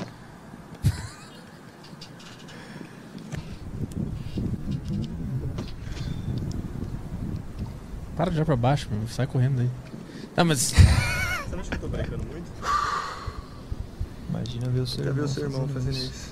Muita confiança, cara. Bem, eu não sinto que eu consigo fazer isso. Eu não consigo imaginar eu pulando e chegando ali. Tanto que foi eu que dei a ideia desse pulo aqui, mas eu falei, nossa, loucura, né? Tal, aí eles fizeram. Mas eu, eu, eu não. Hoje não. Se futuramente der, farei, mas não consigo. Isso aí. Como é que é isso? Tu Pô, não passei a câmera pra não ninguém, consegue né? imaginar, tipo, literalmente a tua mente não consegue criar a imagem de tu pulando naquele negócio ali. E aí tu, tu usa Obrigado, isso, Caio, por fazer acontecer aí. tu, tu usa isso pra, pra balizar o que tu pode realizar ou não. A Sim. tua imaginação. A gente, a gente fala isso nos vídeos. Se não tá na sua cabeça, não vai estar no mundo real. Se você não consegue acertar nem na sua imaginação, você não vai acertar. Uhum. Então, você não precisa fazer hoje. O parkour não conta ponto, o parkour não tem competição. É você contra você mesmo. Os obstáculos físicos são só representações físicas dos seus obstáculos mentais. É uma brisa, né? Sim, sim. Porque se eu pedir pra você pular daqui até ali, você pula. Se eu botar meio metro de altura, você já talvez falar, ah, não, não pulo. Peraí, você não acabou de pular no chão? Agora você só tá mais alto. É a mesma distância. O que que acontece? Hum. Então tem a ver com quanto você consegue tomar riscos, o quanto você confia na sua habilidade, o quanto você confia no seu corpo, o quanto você consegue imaginar coisas boas. Porque se você faz um pulo daquele imaginando você caindo, você vai cair. Tem Hum. jeito. E se você pula com medo de cair, você cai porque você tem medo. Olha que coisa louca. Então tu tem que estar 100% 100%. bem presente É, e visualizando as coisas. claro. Você vê que ele fez aquele pulo lá, se ele pode fazer o dia inteiro, mano. Pode fazer o dia inteiro. Às vezes, algumas pessoas que caem, infelizmente, é quando começa a fazer alguma firula. É bem raro. Mas às vezes tem uma galera que usa droga, às vezes tem uma galera que vai com quem não é do treino, Uhum. tem uma galera que quer fazer firula mesmo. Tipo, a gente não fica dando mortal na beirada, sabe? Ah, tem gente que, tava gosta, é, plantar bananeira ali, né? Que é parada de mão. Mas nisso a gente não, já não chega tanto assim nisso. Uhum. A gente não vai. Uhum. Nada contra quem faz, mas a gente não chega nesse assim, ah, vou me segurar aqui e vou ficar só com uma mão. Não preciso, entendeu? Uhum, uhum. Já vi vídeo de cara que a brisa dele era essa, ficar segurando aqui e soltar uma mão. Até que teve um dia que ele segurou e não conseguiu subir de volta. Puta. Aí você só vê ele saindo. ó. Eu já vi uns vídeos desse, É. assim, que o cara não consegue. Ai. O cara erra o passo também, né? Ele fica dançando na beiradinha ali, dando uns saltos, daí o cara erra um passo e, Ah, tem um que é de um lugar bem alto, tem até nuvem, não é? e. É, acho que é o cara tá andando. Ásia, um assim. Isso, mas esse aí ele tinha um paraquedas. Isso Ah, aí é? foi prank, é. Ele tá andando ali, de repente escorrega, cai, ai meu Deus. Mas ele tava de paraquedas. Nossa, eu tô suando só de lembrar das imagens. Dá. Aí O- quando eu assisto, eu fico com frio na barriga. Os meus vídeos. O, o- o medo de estar a um passo da morte. Porque tu pode dizer, ah, é tranquilo, porque a gente tá presente, eu sei o que eu tô fazendo, Sim, mas sim. existe o medo ali de. Isso, eu posso morrer nessa situação. Existe em algum momento, algum lugar da tua cabeça, essa informação tá lá. Esse medo Uhum. lá na hora é prazeroso, saber que está correndo esse risco. Polos opostos, às vezes, são o mesmo. Então, às vezes, o medo de viver pode ser o medo de morrer. Então, tá lá a um passo da morte, pra mim, é tá na vida. Sim. E o parkour também trabalha uma aceitação quando você fala do risco, né? E realmente é, tem um risco. Só que tem um risco em tudo. Assim, eu tenho muito mais medo de ficar esperando o metrô. Que é, tem um monte de gente, não tem barreira. Alguém esbarra atrás de mim sem querer, minha vida acaba ali. Eu tô a um É, passo da morte ali. Muito mais fácil do que É. no, no topo do prédio. topo do prédio eu tô aquecido, eu tô treinado, eu tô com meus amigos de confiança, eu tô totalmente sóbrio. Eu sei exatamente o que eu tô fazendo. Agora, quando eu tô esperando um busão, ah, eu fico pra trás. Quando eu tô esperando o metrô, eu me seguro no cano, quando tá vindo até hoje. Eu sou muito doido com segurança. O nosso curso, até tipo assim, a galera que treina parkour, se fode pra caralho, compra o nosso curso, nunca mais se machuca, cara. Que a gente fala como você, sabe, treinar sem se machucar, como você viver sem se machucar. E sei lá o que, que a gente ensina lá, pra te falar a verdade, mas eu sei que dá certo, sabe? Então, mas, mas tem essa, essa sensação de que eu sei que É, se eu passar dali já era, assim como se eu passar do metrô, assim como se eu passar do ônibus. Eu sei a importância daquele pulo. E. É, putz, cara, não muda tanto, viu? Porque qualquer altura maior que você mesmo já é perigoso. Se você estiver em pé aqui você cair de cabeça, é capaz de você ter um traumatismo craniano. Então Sim. toda altura é perigosa de cair. Todo pulo que a gente vai fazer não tem um processo tão diferente. Eu diria que vai. Para fazer pulo que realmente existe um, um risco de vida altíssimo, eu colocaria que não. Aí eu não. Tem que estar 100% mesmo. Se tiver 99%, eu já não faço. Tem que estar 100% mesmo. Mas e como é que tu confia na tua intuição que te diz hoje eu tô 100%? Como é que Ah. tu diferencia a voz da verdade e da mentira? Porque a, a tua intuição pode dizer que tu tá 100% Aham. e, ela, e tu não tá. Mas tu acreditou que tava. Ou ela pode dizer que tu tá 80% e na verdade tu tá 100%. Existe isso, né? Cara, existe. Mas de alguma forma isso não acontece, cara. Quando você é um praticante sério, quando você aprende as coisas que a gente ensina lá, a gente ensina até nos próprios vídeos mesmo, gratuitamente, a gente passa muita mensagem de segurança. Mas uma vez que você sabe que é 100%, não, não tem dúvida. Tem duas coisas que tem que levar em jogo: seu corpo e sua cabeça. Porque você pode pensar o que acontece é como que pessoas se machucam no parkour. Achar que consegue, mas o corpo não está preparado, ou o corpo está preparado e a pessoa não, não tá acreditando que ela consegue. Um dos dois vai estar desincronizado. Então, por exemplo, eu posso ter uma mente de eu olhar e falar, eu consigo fazer esse pulo. Só que eu esqueci que eu não alonguei, ou eu tô com uma dorzinha ali no pé, que eu esqueci, e aí numa dessa dá merda. Então você precisa estar totalmente ciente de cada parte do seu corpo como está. Eu já sei que hoje em dia, se eu for fazer um climb, eu já sei que eu não consigo confiar tanto no meu punho esquerdo. Eu já sei que eu tenho que tomar cuidado. Então qualquer coisa que vai envolver perigo, envolvendo que eu preciso muito do meu punho esquerdo, eu já sei que eu não vou fazer. Então existe um autoconhecimento do corpo e da mente. Para você saber diferenciar se é uma voz que está dizendo faz porque vai ser legal pro vídeo, faz porque seus amigos estão vendo. Ali naquele caso, meu irmão e meu amigo fizeram. Porra, sua vez, Pedro. Não existe isso lá pra gente. Vai, Pedrão, faz aí. Vai, Pedrão, você consegue. Ô, Pedrão, esse aí é fácil. Não. Cada um no parkour é cada um com cada um, entendeu? Uhum. Como você tá se sentindo? É hoje? Consegue imaginar? Consigo. Seguro? 100%? 100%. Então bora. Qu- Quais são as- os preparativos ou lá, filosofias por trás da, da- de preparar a mente? Porque não é tão simples ter essa clarividência do que está passando na tua cabeça. De entender, tipo, ah, não- eu não consigo visualizar eu pulando, então eu não vou pular. Isso eu imagino que seja uma mente já mais autorreflexiva, que tem um autoconhecimento bem grande. Como é que se chega nesse patamar de entender o teu cérebro e conseguir tirar o ego de, puta, se meu irmão fez, eu tenho que fazer também. Porque essa voz tá ali, querendo ou não, em algum lugar ela tá, né? Sim, tá, claro. E como é que tu fez pra chegar nessa nesse tamanho de como é que tu consegue estar tão ciente do que a tua mente está te dizendo, do que é o certo e o que é errado? É o fato de estar num, num risco gigante, isso já, já é o suficiente? Não, definitivamente não. Porque tem gente que se dá, se dá bem mal. Eu acho que prática. Prática em lugares baixos e mais seguros. Onde caso você erre a sua clarividência, é, o custo não vai ser tão alto. Mas, por exemplo, o principal que eu falo sempre é: você consegue imaginar quando tem alguém treinando junto comigo e pede algum conselho? Pô, não sei desse pulo. Eu falo: você consegue imaginar você fazendo? Consegue imaginar você acertando cada passo? Desde você sair daqui até você correndo, com qual perna você vai correr, qual potência você vai fazer, qual passada né, você vai fazer, qual perna você vai correr. Mas qual que vai ser sua passada? Vai ser mais larga? Vai ser mais curta? A hora que você chegar no muro, você vai pisar com que força? A hora que você estiver lá em cima subindo, como é que vai estar seu braço? Você consegue imaginar todo esse processo acontecendo? Porque uma vez que você fizer ele na sua cabeça, pô, vai ser só você fazer aqui, entendeu? Então, prática. Sempre for fazer um pulo, eu consigo imaginar eu fazendo e trazer para cá. É como se fosse uma auto-hipnose. Os russos, a primeira vez que ganharam uma, uma Olimpíada foi quando eles começaram a fazer auto-hipnose. Eles imaginavam tudo que eles iam fazer e aí que o cérebro não consegue definir real de imaginário, né? Quantos sonhos você tem que você acha que é de verdade, que aquilo tá acontecendo. Então, a hora que você imagina você fazendo, é meio que uma vitória já. Porra, consegui. A hora que eu abro o olho, é só fazer nessa realidade daqui, porque eu já fiz nessa realidade daqui. Eu tô ficando muito doido, Não, será? não, não, eu não sabia dessa do- dos russos.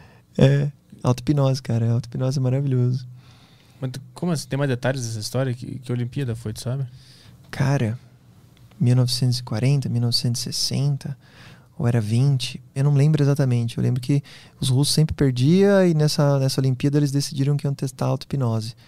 Basicamente eles iam imaginar qual seria a sequência várias vezes, iam repetir várias vezes na cabeça e na hora de fazer dava tudo certo, assim. Eu lembro que era essa história.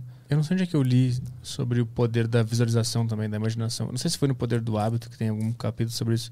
Mas eu li algum dia alguma coisa sobre isso aí. Como visualizar. Qual foi o livro? Puta, não sei, não vou lembrar. Mas visualizar o que tu quer, visualizar os passos exatamente com o máximo de detalhes possíveis. Isso, detalhes. Te traz para mais próximo de transformar esse sonho numa realidade. Com certeza. O cérebro ele tem uma parte que é a ele pega imagens e traz para a realidade, é meio que uma parte inconsciente assim. Então, por isso que falam aquele negócio do quadro dos sonhos. Pega os seus sonhos, imprime, põe na sua parede e olha todo dia. Que tem uma parte no cérebro automática que vai tentando trazer aquela imagem é, para a realidade. Pô, essa para mim é, pra você ter uma ideia, eu acho que já é a décima segunda vez que eu tô aqui. Como assim? Porque antes de dormir, eu imaginava toda a cena, a gente aqui conversando, como seria, o que eu ia contar. Ah, Puta, dá uma acalmada bem boa, assim, Uhum. sabe? Eu vim ainda um pouquinho nervoso, mas foi porque eu, eu vim outras vezes aqui. Se fosse a primeira. Mas como é que é esse negócio do, do sonho? Tu, tu, tu, tu sonha, tu anota o que tu sonhou e tu gruda na parede? Ah, tá. O Ou mural teu- dos sonhos. Ou Não. teu sonho objetivo? Objetivo, é. É um objetivo. Você quer uma casa, quer um Entendi. carro, quer uma namorada. Uhum. Você pega o máximo de detalhes possível, o máximo de, de, de- de detalhes. As últimas duas namoradas que eu encontrei, eu sabia, estavam na minha cabeça pronta já. Foi só ver elas no mundo, assim. Pá, vai ter o cabelinho dessa cor, vai ser assim, vai ter esse tamanho, vai ser assim, vai falar isso, vai ser assim. Um dia, pau, apareceu ali na minha frente. Mas isso é porque o teu cérebro fica mais atento àquele padrão que ele tá procurando aquilo? Ou tu acredita que existe tipo uma lei da atração? Que o universo existe um imã e É, o universo Tipo o segredo, né? aproxi- É, qual da, tu acredita nisso? Cara, eu vejo uma, um meio do caminho aí. Um meio do caminho entre a, o, o misticismo e a ciência. Então, pra mim, por exemplo, quando eu penso exatamente a garota que eu quero, a garota que eu preciso, eu tô pensando na garota que eu quero, a garota que eu preciso. Então, quando eu vejo ela, é, é mais fácil de eu identificar. Uhum. Porque no fundo, se eu quero alguém, eu sei que eu sei como essa pessoa tem que ser. Só que eu posso ignorar isso. Falar, não, quero uma namorada, pode ser qualquer uma. E tá tudo bem quem faz, quem segue por assim, mas eu, eu gosto de seguir diferente. Eu gosto de montar ela na minha cabeça exatamente como eu falo assim, essa é a que eu quero. E aí quando ela passa na minha frente, eu sou craque em amor à primeira vista, Petri. Eu sou craque. Não preciso nem olhar uma segunda vez, não. Eu olho e é com essa garota. Eu e namoro anos assim. Eu já olho e falo quem vai ser, quem vai ser minha futura ex. é péssimo esse pensamento, mas é, é, eu tô pensando que vai ser a mulher da minha vida, melhor assim. mas então é meio que esse meio termo. É claro que o meu cérebro vai estar identificando, que nem quando você compra um tênis, um tênis, de repente todo mundo tem o mesmo tênis. Uhum. Você mudou de carro, agora todo mundo tem esse carro, porque seu cérebro tá ali acostumado com esse padrão, né? Uhum. Só que se eu tô pensando o que eu quero e eu, eu vou encontrar mais fácil, porra. Já pensou? Falar, acha que isso vai falar o quê? Eu falo, não sei. É treta. Agora, se eu falar uma chave azul com detalhe rosa, a hora que você vê, você vai encontrar bem mais fácil. Então, eu gosto dessa visualização, assim. Foi minha psicóloga que ensinou. Mas tu acredita em algum, em algum nível de lei da atração? Eu acredito que quando você tá chamando coisas boas, essas coisas boas vêm. Seja misticismo, seja ciência. Uhum. O- Quando eu li o livro do segredo, no dia seguinte eu imaginei, pô, vai chegar dinheiro pra mim do nada, que eles falam pra imaginar isso no livro, né? Entrei nessa brisa, eu sempre fui meio cético. Porra, recebi um e-mail do Google falando, ó, tem 800 dólares aqui que você não retirou ainda. No mesmo dia. Aí eu falei, caralho, foda. velho, que foda. Aí depois eu tentei imaginar outros dias, também deu certo, não dá certo. Eu sei que assim, se eu te falar, você consegue imaginar chegando dinheiro pra você do nada? Se você falar não e de repente chega, você vai falar, isso aqui é vírus. Isso aqui é, tem gente imagina que vai chegar dinheiro pra mim do nada. Hum. Quando? Dinheiro no YouTube, eu teria visto. E aí você deleta e deixa passar. Uhum. Agora, se você tem essa crença de que, meu, coisas boas vão vir, dinheiro vai vir, pessoas vão vir e, e vai dar tudo certo, você começa a atrair de alguma forma, sabe? A gente age de acordo, né? Se você pensar que quando você sair daqui vai dar tudo errado, são, as chances são maiores de darem tudo errado, porque o seu cérebro vai focar nas coisas que estão dando errado e não nas coisas que estão dando certo. Uhum. Mas não porque de fato as coisas estão dando errado, mas porque o teu cérebro tá captando só as coisas erradas. Isso, é, eu diria que tem mais a ver com, a com, a- com o nosso foco mesmo, Uhum. a nossa lanterna para onde está mirando. Sim. Porque todo dia tem coisa que, que você pode reclamar e coisa que você pode ser grato, né? Você pode falar, puta que merda, hoje deu errado, Uber, não sei o quê. Você pode falar, pô, que bom, tô aqui, mais um dia que eu tô trabalhando. Todo dia tem essa possibilidade, né? Todo Uhum. momento você pode escolher. Uhum. Então, eu tenho treinado mais essa de escolher ser grato, olhar o lado bom da vida Uhum. e esse tipo de coisa. Eu, eu sou mega da ciência, Pedrinho, eu sou mega da ciência, mas eu tenho pisado um pouco nas águas do misticismo aí, porque senti que precisava. É bom. É, É tem bom, sido muito bem, bom, né? cara, tem sido muito bom. Porque senão eu me sentia muito sozinho, isso começou a me deixar muito mal, assim.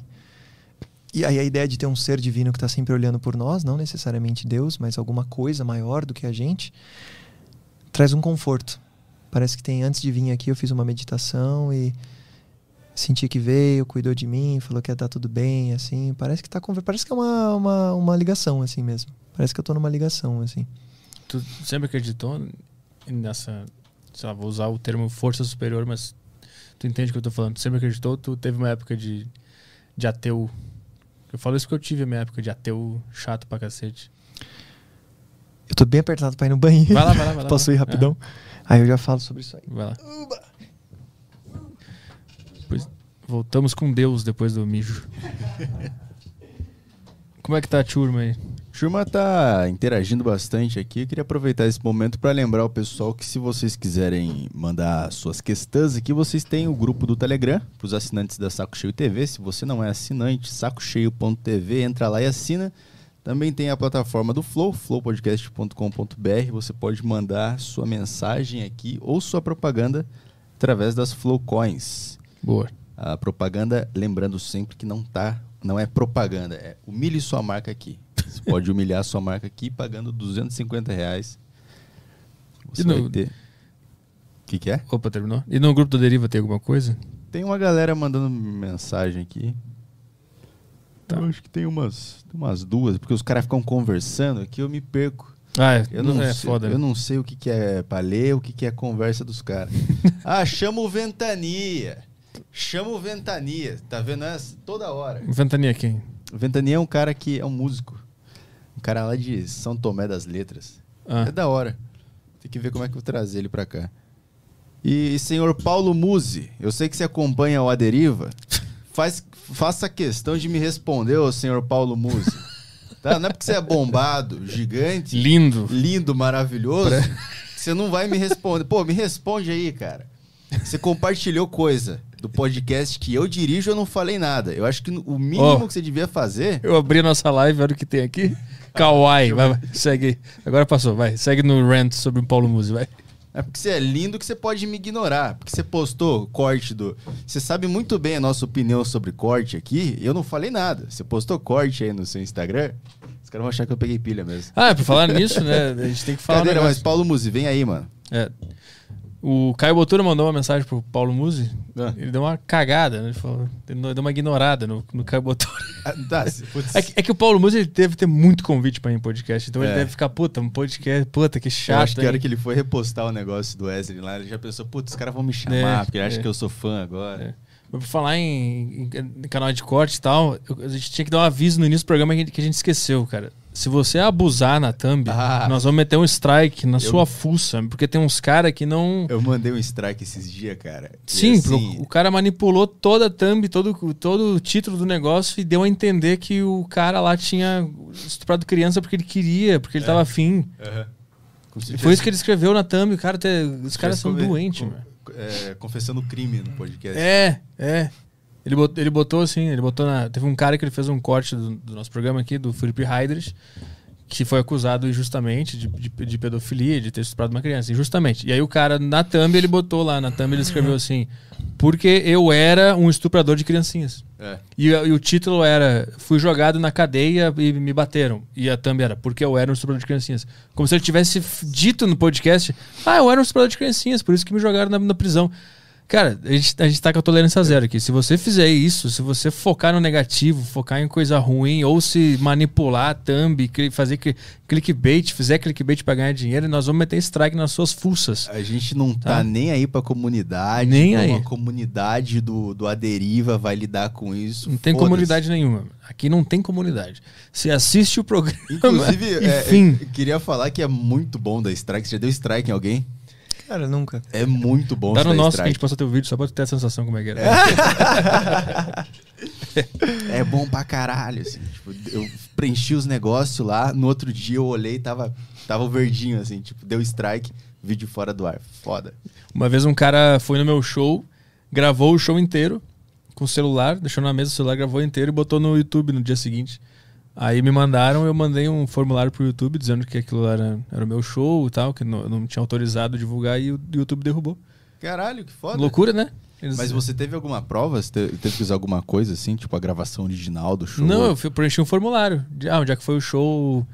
É, sei lá, uma prova de que lá era um show. Que Que, foda. Eu falei, ah, é meu esse show e É eu não bom. autorizei ninguém divulgar ele inteiro. É bom que funciona essas coisas. É, né? isso- isso foi legal. bom. Isso foi legal. O que estraga o YouTube são o quê? As pessoas As que usam o pessoas YouTube. que usam o YouTube, principalmente os canais de corte. Isso. Mal intencionados, Boa. né? Nossa, que treta essa fanbin. Caraca. Como é que é? Que treta essa thumbnail aí. O cara, tem Ah, gente que sim, não, sim. não tem escrúpulos pra conseguir visualização, né? Não tem. É, os caras são. Nossa. Chega. Quando eu vi aquela thumb, eu até fiquei meio mal, assim. O cara pagou ainda, né? Pra promover. Ele pagou. Ele anunciou, ele pagou o anúncio do vídeo que ele criou essa thumb Olha lá, o cara botou fé mesmo, falou, não, isso É. aqui vai bombar. Deve ter dado uma bombadinha ainda, né? Tava com uns mil, mil visualizações lá.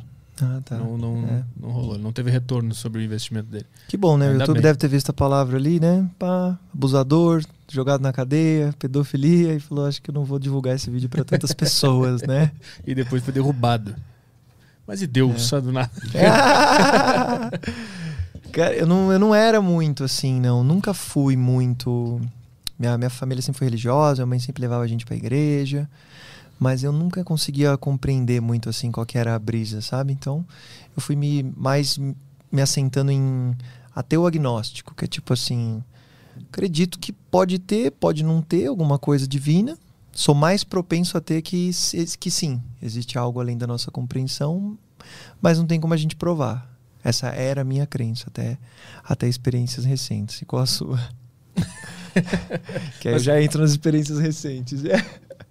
Cara, Que aí eu vou te falar como eu dei mão dada pra ele. como é que é? cara, cara, eu tô curioso, mas tu quer saber a minha, a minha visão antes de, de Quero revelar? Saber, quero saber. Você tem uma visão bacana do, do mundo. Eu não sei, a minha. Eu, eu, eu, eu tô vendo uma série na Netflix que ela.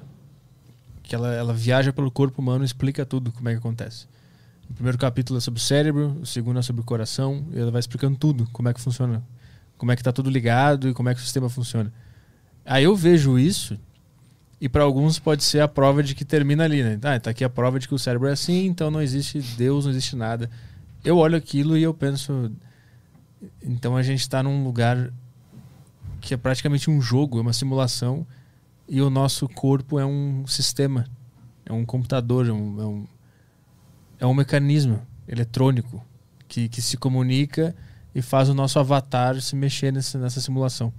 E eu acredito fielmente que é uma simulação que a gente está vivendo. Nossa. E se eu acredito nisso, eu acredito em Deus. Porque se a gente está dentro de uma simulação, existe um criador da simulação. Caralho. E pra mim, todas as regras que a gente descobriu, tipo assim, a regra da gravidade, física, inércia, todas as regras que a gente encontra. Que a gente ah, tem, qual é o valor da gravidade? Que tu joga um negócio aqui, ela cai a tal velocidade. No Counter-Strike, A, a força, eu lembro que você punha 100, 200, o pessoal começava a voar só. Mas agora a, for- a força que puxa, o negócio que tu joga e É. tal. Tem as leis da física, né? Tem, tem. Isso é a programação da, da nossa simulação. É. E alguém. Alguém programou. É, e Falar que nem meu irmão, isso aqui fazer toque-toque, isso aqui fazer tuk-tuk, alguém Tá tudo programado? tá programou. Então, eu não acredito que seja um cara de barba que programou. É, Eu acredito mais que seja um, um sistema é, autoconsciente e autoinconsciente ao mesmo tempo, isso. que se, tudo se comunica e, sei lá, um- Nossa. como diria George Carlin, The Big Electron, que ele só faz uou, uou, é só isso. É só isso. E a gente é uma interpretação disso daí, né? É. De uma, uma coisa experienciando a si mesma. Achando que tá experienciando o exterior. É. Cara, que loucura é isso, né? Nossa, é um negócio que até eu que já vi bastante sobre isso, dá uma explosão na mente, né? Eu já vi uma frase dizendo que você não precisa pensar muito para virar ateu, mas se você pensar bastante, estudar bastante, de alguma forma você encontra o divino, assim, sabe? É, exatamente. E, e eu uso bastante essa palavra divino ao invés de Deus, porque, né, eu também não sou muito fã desse Deus de barba aí que tá fazendo tudo e e o cara não pode ser gay, não pode se masturbar, não pode transar antes do casamento. Pô, cara impaciente pra caralho, né? Você vai pro inferno. Aham. Pô, é Deus ou é o Bolsonaro que vocês estão falando? Que parece o mesmo. O cara quer ficar cagando regra. É Deus ou o cara que tá no bar tomando cachaça? É. Qual dos dois? É, então, assim, cada um com a sua religião, né? Mas é- essa nunca me atraiu muito, assim, sabe? Uhum. Eu tô agora olhando um pouco mais outras religiões, outros seres, assim, tipo, mais. é, tanto indígenas quanto. Como é que fala? Dos. Ih, esqueci. Mas tipo assim, Baba Hanuman, Shiva, uns outros deuses, tem o rei macaco, entendeu? Aí eu falo, pô, pô, o cara é um rei macaco, ele tem cabeça de macaco, ele tem um bastão, ele ama muito uma mulher, ele abre o coração dele pra mostrar como ela tá dentro do coração dele, assim. Ah, eu acho muito mais legal do que Jesus pregado na cruz, sabe? Se é pra escolher alguma história, eu vou escolher as que eu gosto mais. Eu tenho gostado dessas. sendo verdade ou não sendo verdade, não sei. Se Deus existe e a gente acredita, ou se ele existe porque a gente acredita, também não sei. Uhum. Essa é uma questão que me ficou assim. Será que os deuses existem só porque a gente acredita neles? É, é, eu acho curioso que praticamente todas as civilizações chegaram na mesma conclusão, né? Não na mesma figura, mas na mesma conclusão. De que tem algo fora. É. Que tem algum deus, tem alguma, Acima. tem alguma divindade. Tem alguma coisa. Todo mundo. Não importa se o cara tá no meio da floresta lá, e o cara é um índio, ou se ele tá numa civilização com prédios, se ele tá com, com, com tecnologia sendo desenvolvida, o cara, o ser humano chega na mesma conclusão. É. Agora, se é porque ele tá desesperado, porque ele tá preso numa existência e ele e todo mundo acha isso, tipo, é um delírio coletivo que não importa onde tu esteja, o teu cérebro desesperado vai encontrar Deus pra ficar mais calmo. Não sei se é essa mas Pode ser, né? Uma ferramenta de fuga, assim, é, né? em comum entre todos os seres humanos, seres humanos não importando o lugar, o clima, nada. E nem, Ou- a, nem a década também, né? Exatamente. Milhares de anos atrás a galera tava encontrando, hoje encontra. né? Ou se é verdade, né? Nunca É. saberei. É, então. Também eu vi um documentário muito bacana sobre isso também. De um mágico psi- psicológico, Darren Brown. O cara é incrível. Ele que foi me ensinando essa parte da mágica que vai além da mágica. E ele fala assim, no final do documentário, ele fala, cara, te faz bem acreditar? Se te faz bem, então beleza, entendeu? Uhum. Basicamente se resume a isso. Porque para você provar que Deus existe, você precisa das mesmas provas louca para provar que ele existe também, entendeu? Pra você provar que algo não existe, você precisa de, de provas muito fortes Uhum. para provar que algo não existe, assim como para provar que algo existe. Então, Uhum. já que é uma coisa que não dá para provar, acreditar ou não, vai depender de se te faz bem, né? Assim, Sim. eu penso, te faz bem acreditar, melhora a sua vida? Porra, então continua acreditando. É bom você ir pra igreja, você tá tratando as pessoas melhores, tá sendo bom para você, tá sendo bom para sua família. Então vai, entendeu? Independente do que for, qualquer religião que seja, esteja aberto, né? Uhum. No final, tudo se resume a isso, né? Te faz bem, né? É. Isso faz bem para outras pessoas também, né? Mas será? Eu não sei se me faz bem acreditar nisso Mesmo? que eu acabei de falar. Agora, eu- Se te faz mal? não sei. Olha Se lá. me deixa mais confuso, se me deixa É. paralisado. Eu não sei se me deixa bem. Você Talvez eu ficasse melhor se eu fosse ateu. Não sei, talvez. Olha lá, você falou isso bastante do paralisado, você falou bastante do, do sozinho. Aham. E mesmo é, é que você não definiu se você acredita ou não, né? Porque se você acreditar em algo maior que está sempre com você, fica um pouco mais difícil de se sentir sozinho, né? O que, que você tem a dizer sobre isso? Se eu acredito em algo maior que tá sempre comigo. É porque existe essa força divina, essa simulação, Sim. essa programação. Você não acha que tem esses cientistas, ou sei lá, não tem alguém observando você? Observando, não. Eu sinto que eu sou parte desse jogo. Tá. Eu sou parte de Deus. Ah, sim. Ok. Ele ele não tá me observando ou te observando, observando a Ele tá dentro de você? Nem Isso. dentro nem fora. É, é, gente. Tudo é. É esse jogo, é Deus. Caramba, cara. Não, eu super acredito na mesma coisa. Tô só tentando conceber como você Aham. pode ter essa, essa crença, mas ainda assim se sentir sozinho, sabendo que você é a energia de Deus. Sim. É que ao mesmo tempo, também, quando tu sabe que. Ou tu sabe, ou tu acha, ou tem a ideia de que isso tudo existe, talvez te paralise também, porque também existe a outra voz de que talvez seja tudo mentira.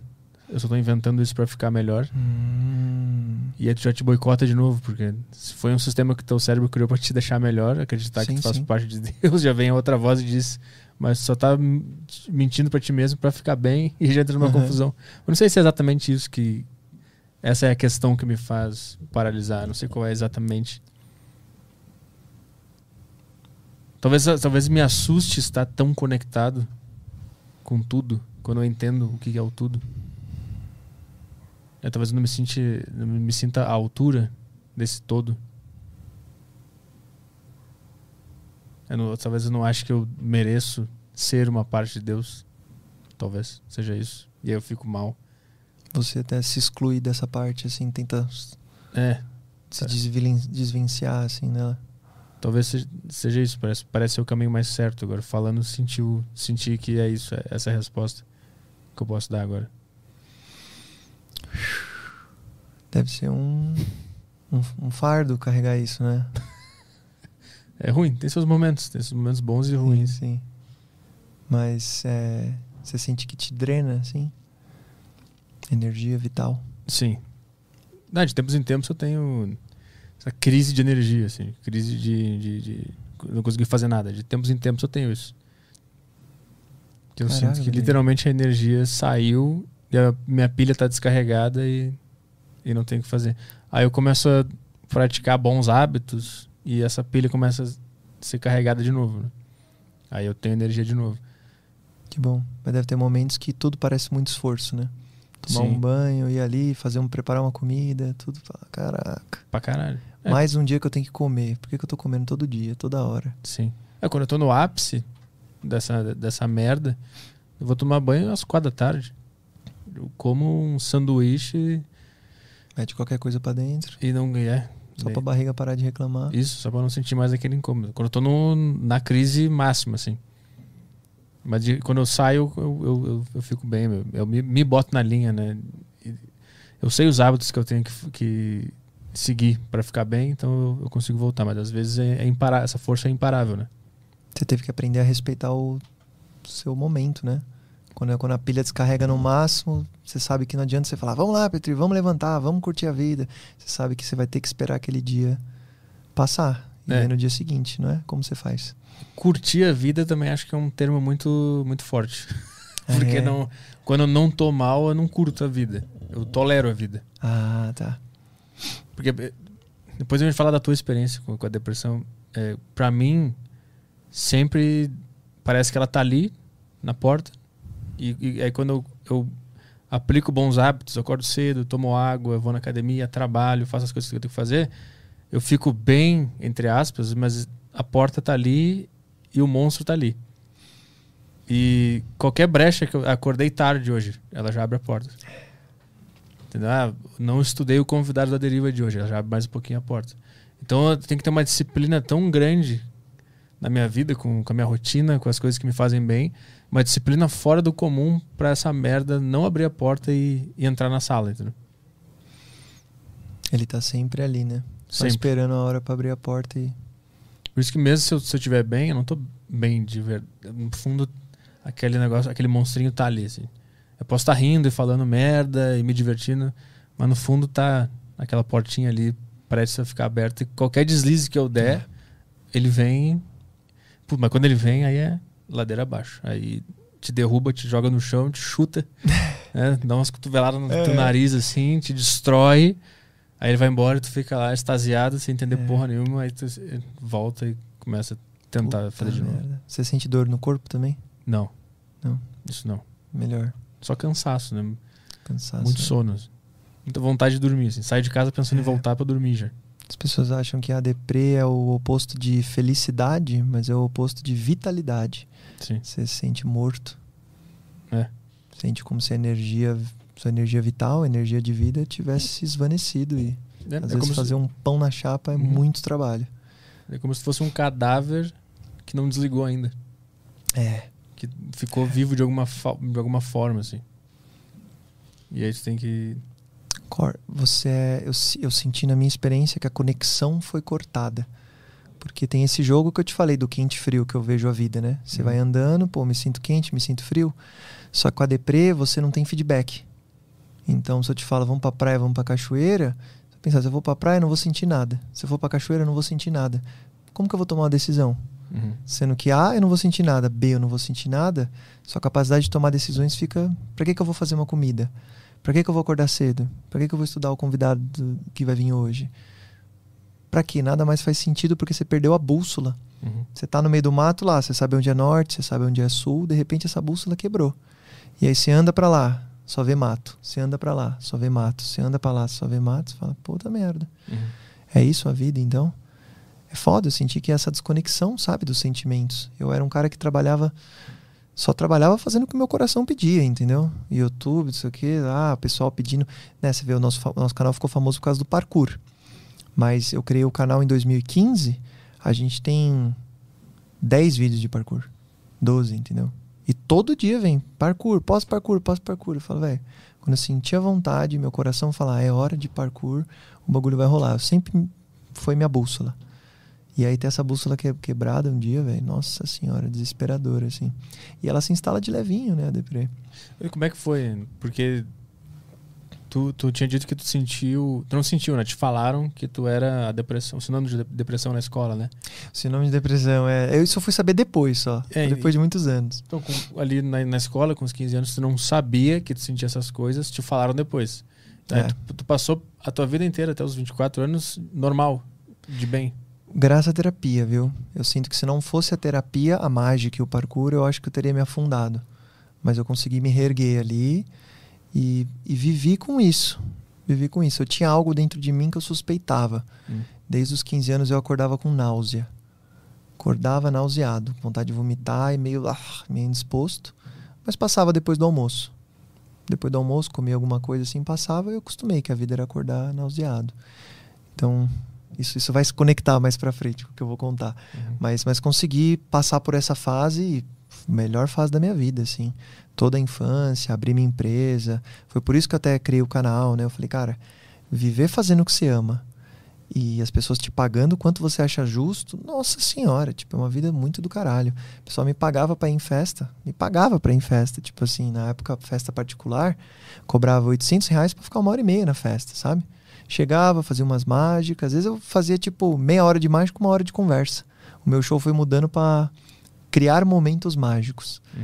Então era muito do caralho. Depois fui trabalhar com empresa, puta, 5 mil reais fazer duas horas de mágica. Porra, fazer mágica, entendeu? Tipo, eu faria até de graça, sabe? Mas as pessoas estão me pagando pra estar lá. Ah, nossa, gostamos tanto, a gente quer mais cinco. Eu falei, nossa senhora, fechou. Aí que eu comprei as coisas que eu tenho até hoje aí, que eu guardei com muito cuidado. Mas ganhei uma puta grana. Então foi uma vida maravilhosa, assim. Até que chegou a deprê, né? E ela, ela chegou, não teve como, assim. Eu, tinha, eu comecei a empreender, trabalhar com mágica com 21. Foi com 24 que eu fui diagnosticado pela minha terapeuta. É, Não, não, ela não diagnosticou, né? Que terapeuta não pode diagnosticar, mas ela fez um quiz lá de 10 perguntas.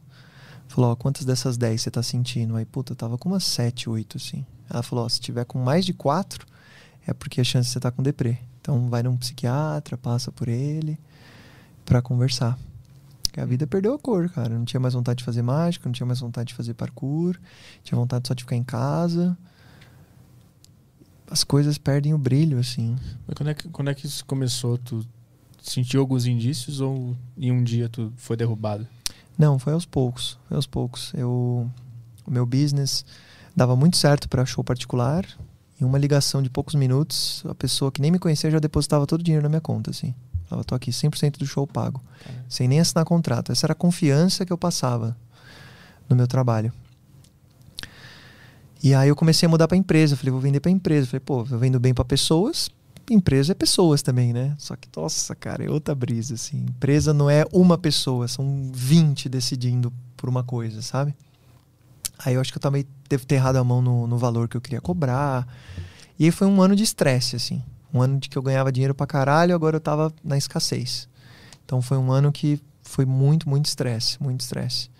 E aí eu, eu acho que foi esse ano que desencadeou, assim, a minha deprê. Ela vem aos poucos, né? A deprê, não sei se tem gente que vem de um dia pro outro, talvez com um trauma muito grande, pode ser.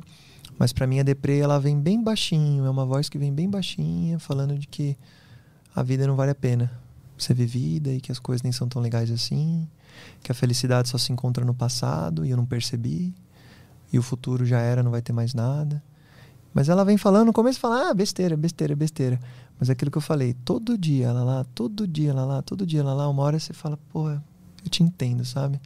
Realmente essa vida aqui não presta, sabe? Então é. É bem foda, né? Mas aí depois que tu, tu foi no psiquiatra, ele diagnosticou oficialmente, e aí tu começou com medicação? É, eu resisti, resisti uns meses, uns três, quatro meses. Eu fui diagnosticado perto do meu aniversário. Mais ou menos nessa época que estamos agora. Meu aniversário é 29 de junho. Então, mais ou menos nessa época. Que eu, minha, minha psicóloga disse. Aí, uns três, quatro meses depois, eu fui no psiquiatra. Eu não queria tomar remédio para ser feliz, né, cara? Falei, pô, eu não gosto de remédio nenhum. Se eu tô com dor de cabeça, eu já não gosto de tomar remédio. Nunca gostei de remédio. Agora eu vou ter que tomar antidepressivo. Aí eu comecei a tomar. Falei, vamos lá, porque eu tentei mudar tudo na minha vida, né? Falei, mano, essa depressão eu vou vencer ela facinho. Tudo na minha vida eu consegui. Por que, que eu não vou conseguir isso? Uhum. Eu achei que três meses eu ia estar de boa. 100 dias. Eu falei, em 100 dias eu já supero isso aqui. Putz, grilo. Mudei tudo na minha vida. Terminei com a namorada que eu tava. Mudei umas coisas de trabalho. Mudei de casa. Mudei tudo, assim. Falei, a depressão é alguma coisa que tá errada, eu vou consertar. Eu consertei tudo que eu poderia consertar, sabe? Que eu achei que podia estar tá errado. E continuei deprê. Aí eu falei, tá bom, vamos lá pro antidepressivo. Aí comecei a tomar Brintelix na época, era um mais avançado lá. Mas deu um mês, um mês e meio, eu falei, ah, tipo, não é esse o caminho, sabe? Parei. Muita gente para no primeiro, segundo mês do antidepressivo. Porque é uma droga que demora pra caralho fazer efeito, né? E falei, vou pra ayahuasca.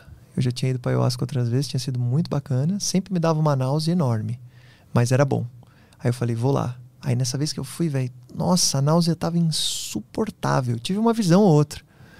Foi até na época que eu postei o vídeo no canal Porque Não Podemos Ser Só Ar. É um vídeo de 28 minutos na minha parede.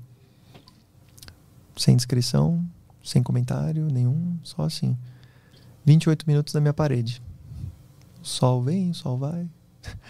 É o que acontece depois de ir no ayahuasca. tu fez onde? Tu fez aqui ou tu fez, foi pro Peru fazer? Fez a oficial deles lá ou tu fez aqui no, no Brasil? Não, fiz aqui. Tem muito em São Paulo, tem vários uhum. lugares. Os oficiais eu nunca senti muita vontade de ir assim. Uhum. Até hoje me chamam, vamos pro Acre, vamos pro não sei o que, vamos pro Peru. Eu não animo tanto não, assim. Fiz aqui mesmo. E aí a experiência não foi bacana. Tipo, eu falei, puta, me veio visões, mas não, doeu muito, assim, deu muito. Falei, não é por aqui. Aí eu tentei ficar mais um tempo sem antidepressivo, depois voltei pro antidepressivo. Vem lá faxina quase dose máxima. E a antidepressivo é foda, né? Não é que te deixa feliz, é torna suportável a vida. Para mim é muito mais um antissuicídico, assim, sabe? Hum. Do que um antidepressivo, porque você continua meio deprê ali. O que ele faz é, tem as emoções altas e as emoções baixas, né? Ele afunila. Então você nunca vai ficar tão triste, mas também você nunca vai ficar tão feliz. Você vai ficar uhum. trabalhando ali na média. Ele não consegue só reduzir a, a tristeza, o vazio. Então, mas ajudava, assim, eu conseguia pelo menos trabalhar. Aí eu fiquei acho que um ano nesse, depois parei e falei, cara, vou tentar seguir sozinho. Mais um ano tentei, puta, não estava muito certo, voltei para outro, antidepressivo. Eu tomei a Desvenlafaxina, que é uma versão aprimorada, menos efeito colateral. Demorou cinco meses para fazer efeito. E nessa época eu já estava sem trabalhar. Essa foi a parte que eu pulei aqui da história. Acho que é a segunda vez que estou contando essa história, o primeiro, então. Hum. Essa no ensaio à noite. Mas chegou uma hora, cara, que eu não não tava conseguindo grana, não tava conseguindo trabalhar. O trabalho era muito difícil para pouco resultado. E fui vencido, assim, me senti vencido. Senti que eu tomei tanta porrada que eu caí no chão do ringue, assim, sabe? E falei, chega, chega. Foi quando eu falei, vou voltar pros antidepressivos, vou sair da casa que eu moro. Tava morando no AP, sozinho, pá. Fui morar com a minha namorada e falei assim: não vou mais trabalhar até eu ficar bem. Porque trabalhar estando mal, do jeito que eu tava, ai, era uma dor insuportável, assim. Era uma dor, uma dor, uma dor. Era muito esforço para fazer pouca coisa. Antes não precisava de esforço nenhum e criava grandiosidades. Agora eu preciso de um esforço imenso para fazer um tiquinho, assim. Falei, então eu vou cuidar da saúde. Vou voltar a trabalhar só quando a minha saúde estiver, cara, bacana, entendeu? Quando eu tiver conseguido resolver isso. E foquei só nisso, nesses últimos dois anos. Ficar bem. Como que eu fico bem? Aí testo antidepressivo, comecei a aula de luta, meditação. Porra, namorei até com a professora. Falei, vou, vou fundo, entendeu? Vamos lá. Mas não vinha, mas não vinha, mas não vinha, mas não vinha, mas não vinha, velho. E as coisas foram piorando no final do ano passado. Eu saí. Primeiro que eu saí desse apartamento antes do contrato, fiquei lá dois anos e meio. Os caras queriam me meter uma multa de 16 mil reais porque eu saí antes do contrato. Falei, nossa, gente, pelo amor de Deus. Tipo, tô mega doente, sem pagar o aluguel na hora, né? Uhum. Não vou ter 16 mil reais agora. Aí meteram o processo em mim, Puta. aí vai bloquear as contas bancárias. Aí nessa mesma época, termino meu relacionamento. Tipo, muito difícil, assim, muito difícil pra mim. Até hoje ainda eu tô lidando com isso, mas muito difícil. E no- uns meses, foi uns meses depois que o meu gato morreu, que eu tinha sete anos, meu gatinho morreu. Então, assim, foi dando uma merda atrás da outra. E eu falei, não, mas vou conseguir, vou conseguir, vai dar certo. Fui tentar até uma terapia experimental, infusões de cetamina. Já ouviu falar? Não. Cetamina é um anestésico da década de 1950, por volta, que usaram muito no Vietnã, assim, porque ele é muito fácil de aplicar e ele não para a função cardíaca nem respiratória. Só que se você dá em pequenas doses, em vez da pessoa apagar, ela brisa. Ela dissocia, você sai do seu corpo. Hum. E perceberam que isso era muito funcional para depressão. Dava pra galera que tinha depressão, a galera de depressão ficava muito melhor. Por uns 10 dias, assim. 10 dias você ficava como se não houvesse depressão. Aí depois de 10 dias você tinha que voltar lá de novo. É 40 minutos de infusão. Aí toda semana eu ia lá receber a anestesia no braço e, nossa, a trip que você vai é. Nossa senhora, é muito intensa, assim. Que, que, acontece? Puta, várias formas. Parece uma montanha russa. Você perde a sensação do seu corpo, você só tem a sensação da cabeça. Então tem umas horas que parece que tá caindo, assim, ó. Rapidão, assim, ó. Aí tem uma outra hora que vem a tribo indígena tocar uns bagulho pra mim, assim, ó. Eu passo por eles e tem uma pirâmide. E aí desce e sobe. Tem, opa, tem muita coisa que desce e sobe, assim. Impressionante. Depende da música. Mano, a música fazendo tum, tum, tum, tum, tum, tum, tum. Mano, eu vou subindo assim, parece uma montanha russa. Ah, a hora que a música faz. Pá! É. Em uma das sessões eu escolhi Pink Floyd pra tocar. Nossa, melhor decisão, cara. Ca- Ah, eu pensei que era uma música que atualmente produzia. Ah, então, você pode ficar sem música nenhuma, eu não sei se ela produz. Mas eu não recomendo, não. Eu, eu punha um fonezinho de ouvido, ouvia músicas com pouca letra. Tinha gente que botava um pop lá, sentava do meu lado pra receber escutão, botava uma Britney Spears. Eu falava, não, gente.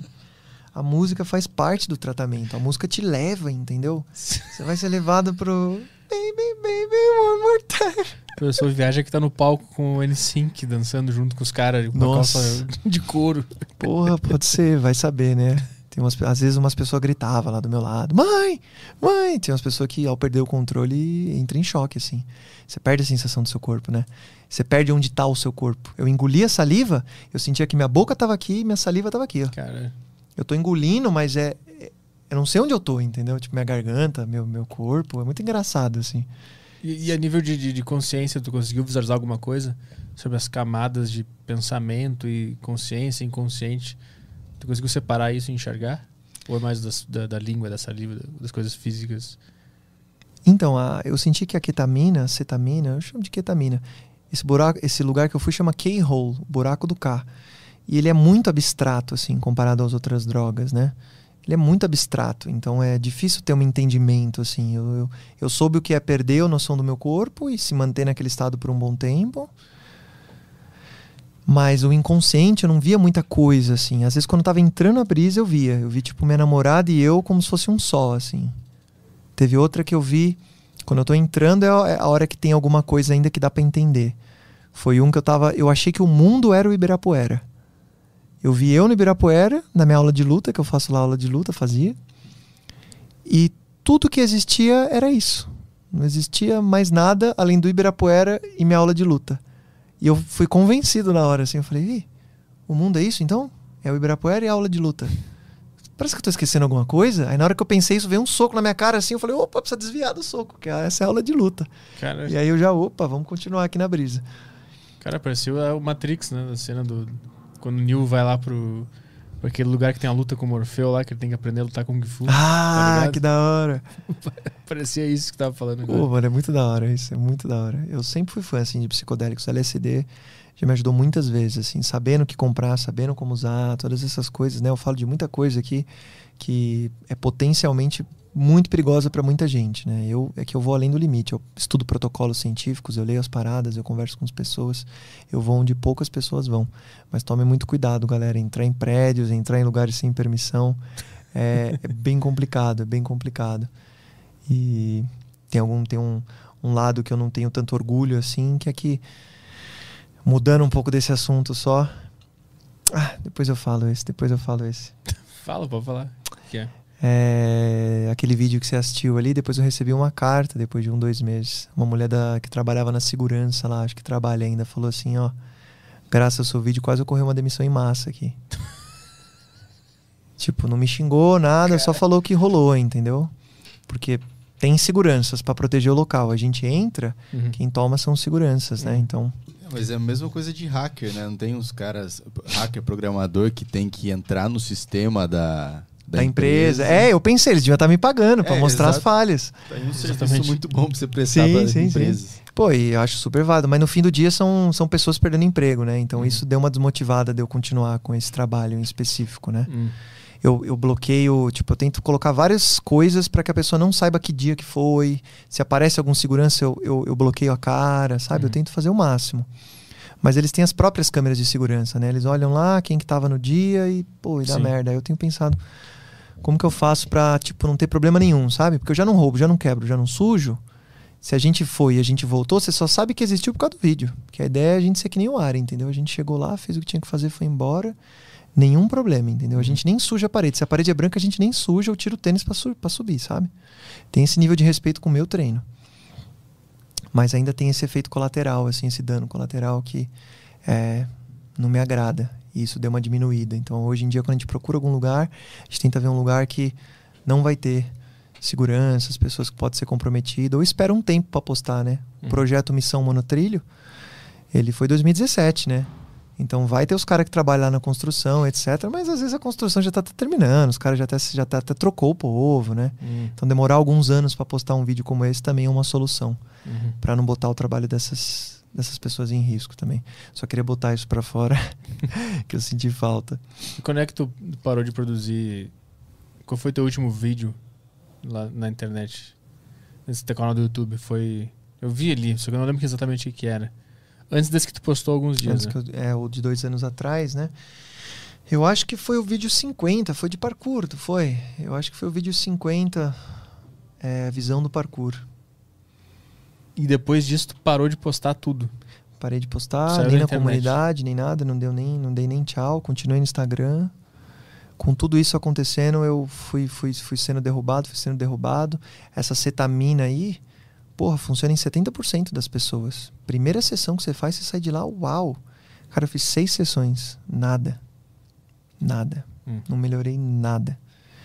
E aí, come... aí eu falei, puta, não acredito. Era meio que minha última aposta, sabe? Porra, vou, vou, vou injetar anestésico na minha veia. E não deu certo, cara. Começaram as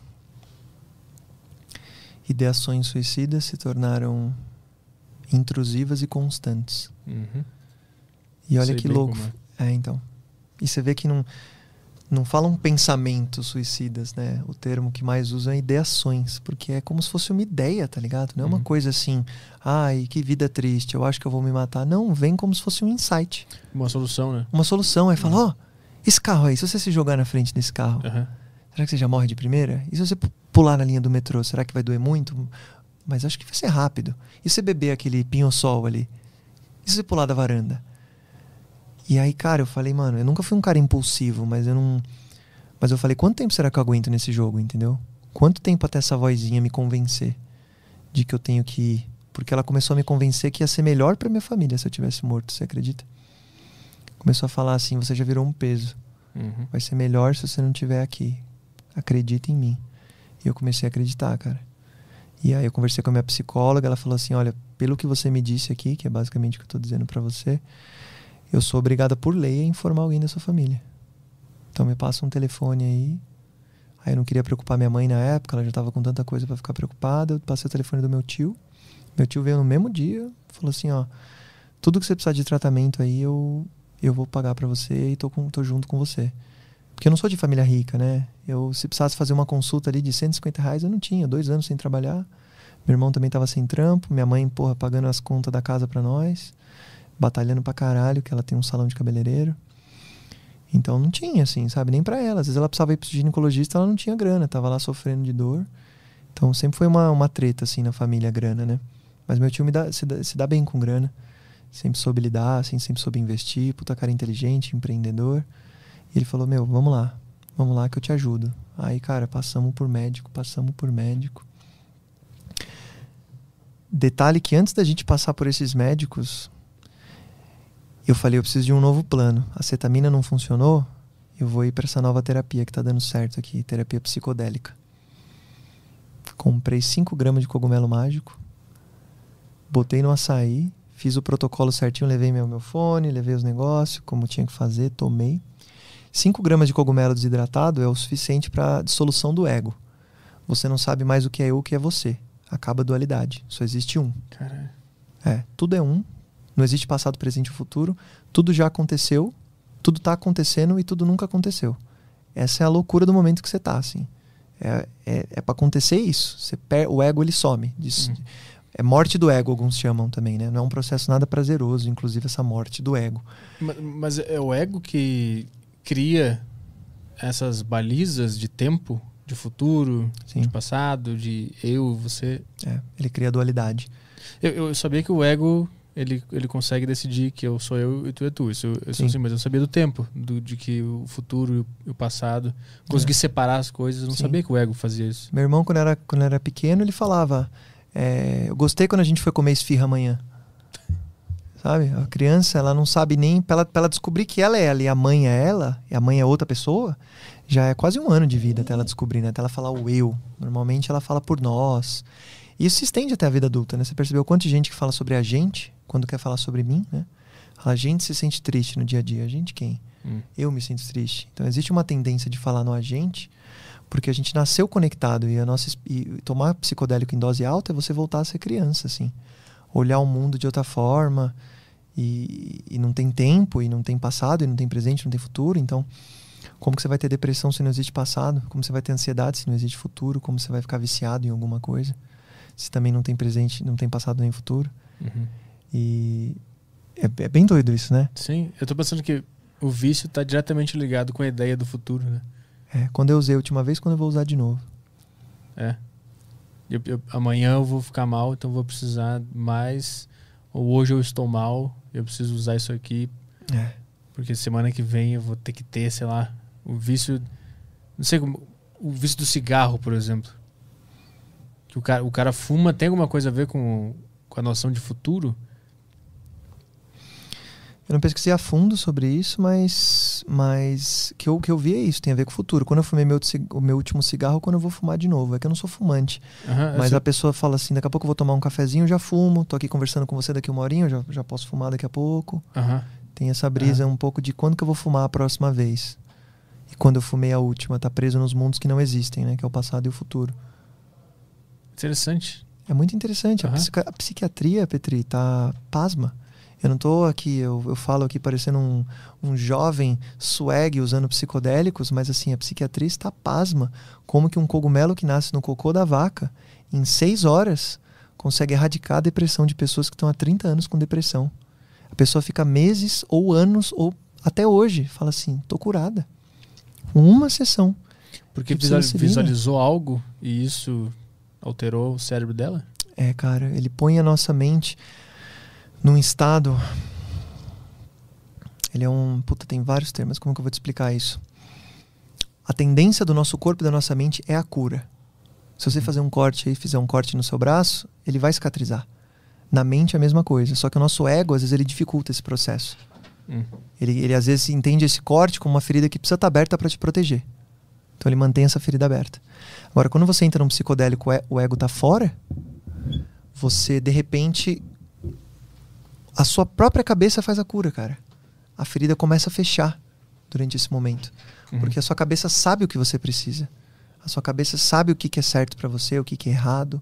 Para cada um é diferente. Tem gente que toma e, e fala assim: ah, eu vi que carne e maconha tem que sair da minha vida. E para.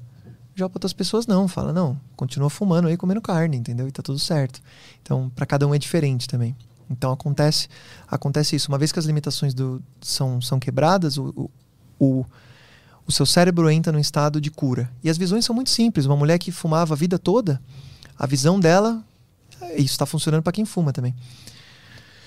Ela fumava a vida toda, falou assim, cara, na minha trip lá, eu vi eu viajando pelos países da Europa, conheci as guerras antigas, vi, a, vi Roma, vi várias coisas, percebi como o mundo é lindo, como a respiração é sagrada e como fumar vai me matar e tá estragando a minha vida. Parou de fumar. Tipo assim, ela já sabia que fumar faz mal e estava estragando a vida dela, não é algo novo. Uhum. Só que quando isso aparece para você durante o ritual, é fortíssimo. Não é eu te falando assim, tal coisa é boa. Sim. A sensação é uma verdade revelada para você. Ele chega e fala: Ó, isso aqui tá errado. Você fala: Nossa. Não é tipo assim, ah, será que tá errado? Não. Ele mostra de um jeito que você fala: Uau. Sim. Até porque o cara pode ter todas as provas científicas de que aquilo ali é ruim para ele, mesmo assim não pega. O cérebro é. não não pega, tipo, eles botaram cigarro, eles deram de tudo para as pessoas não, não fumarem, né? Fizeram todas as propagandas possíveis, botaram atrás da carteira é. os negócios ali para Gigante visualizar. hoje em dia, né? Tem que ocupar acho que 30% do é. design. Tu vê ali tem um cara derretendo numa maca, um negócio horroroso e, e não bate na mente, né? Não bate. não bate, o cara fuma mesmo assim. Mas tem alguma coisa com essa visualização mais potente aí que altera, que o teu cérebro entende o que, que é para fazer. E, e, e, aí, e aí, e, e olha que louco, né? Para depressão, para ansiedade, para vícios, transtornos alimentares e transtorno obsessivo compulsivo. Tudo isso com os psicodélicos, cara. Aí a medicina começou a ver que essas, essas doenças não são tão distantes. Elas funcionam com o mesmo mecanismo de ação. Você está preso numa rotina. Então, tudo que tem a ver com você estar tá preso em algum hábito, está preso no hábito. Vamos dizer que todo dia você faz alguma coisa que seja, porra, olhar para o seu vizinho e mandar ele tomar no cu, sabe? Uhum. Você está preso. Você, não, você sabe que você tem que parar, mas você não consegue. Qualquer doença que tiver a ver com isso, o psicodélico está ajudando, cara. Tu, tu, Muito. Usou, tu usou isso quando? Eu tomei, logo que a cetamina não funcionou, eu falei, vou fazer, tomei. Náusea e dor insuportável, cara. Não tive o, que eu te falei que era para dissolver o meu ego. Nada, deu uma deu assim, dor, náusea e no máximo vi um eu senti um sol em cima de mim assim. Só que me veio uma frase. Falou assim: 90% da sua depressão tá na barriga. Me veio isso. Falou: viagem de psicodélico é uma montanha russa. Se você tá com náusea, você não consegue curtir essa viagem. A vida é uma viagem. Como é que você vai, como é que dá para você ser feliz com náusea? Você tem desde os 15 anos e você acha que passa depois do almoço, mas não passa. Ela continua aí, você só aprendeu a não sentir. E agora de presente, a gente vai liberar isso aí, deixar você sentir o que era para você estar tá sentindo. E aí eu comecei a ter 24 horas de náusea. 24 horas de náusea, cara. E aí a gente começou a passar por médico e médico e médico e médico, e ninguém achava, e ninguém achava. Fiz exame pra caralho, passei por uns médicos top, ninguém. Aí os médicos, ah, é psicológico, psicológico. Tá bom, então o que, que eu faço? Vou pra terapia? Já vou. Tomo não sei o que? Já tomo. O que, que você quer que eu faça? E eu falei, tem alguma coisa aqui, entendeu? Tem alguma coisa aqui, não é possível. Eu, eu sinto que existe uma variação que não tem a ver com o meu, meu emocional. Essa variação da náusea não tem a ver com o meu emocional. E aí eu já sabia que não ia dar pra fazer cogumelo de novo. Aí eu comecei a ir pra outra medicina, o DMT. Uhum. Conhece? Sim. Um cachimbinho de óleo, ele é uma. Ele vem. Sabe de onde ele vem? Não. Uma casca de árvore. Ele é um componente da ayahuasca também. Na ayahuasca eles usam a folha e o cipó, né? Mas o DMT tem tudo. Então mais, o jeito mais fácil de extrair ele puro é de uma casca de árvore, da jurema preta. O cara põe uns químicos lá e sai um cristal da casca da árvore. Esse DMT é aquele que recria ou ele simula a sensação que o ser humano tem antes de morrer? É esse, né? Psicodélico mais forte do mundo. Sensação é, é fenomenolo fenomenologicamente igual a sensação de pessoa. Fenomenologicamente quer dizer quando alguém descreve, né? Coisas que não tem como você provar. Por exemplo, uma pessoa que teve uma experiência de quase morte, ela vai descrever como foi. Uma- uma- uma- as- e aí a pessoa que teve a experiência do DMT forte vai descrever como foi, igualzinho. Bate. Já viu a série da Netflix que tem? Qual Que é- delas? Essa é uma pergunta maravilhosa. Qual delas? Tem um bilhão de séries lá, seu merda. Tem uma que é só sobre experiência de, de, de, de- de quase morte. Nossa, essa eu não vi. É só sobre isso. E todo mundo relata as mesmas coisas. Olha, cara, que foda. Como pode? E encontra entidades, Petri. É. Eu, o, que, o que mais. Eu não lembro direito eu não vi todos os episódios, mas, tipo, cada episódio é sobre um caso, né? Aham. E todos eles falavam que viam tudo como uma coisa só. Olha lá. Encontravam essa energia, sei lá, É. esse negócio. Porque tem uma, da, uma das mulheres que eu lembro, que ficou na- marcada na minha mente, a mina, ela, ela fazia aquelas coisas de, de, de canoa, canoagem, não sei o quê. Ah, tá. E o barquinho dela virou e ela ficou 16 minutos é, sem virada na água. E não, não conseguiram resgatar ela. 16 minutos, né? Até eu chegar a ambulância. Eu não lembro direito como é que era a história. Ela ficou 16 minutos embaixo da água, morreu, tecnicamente.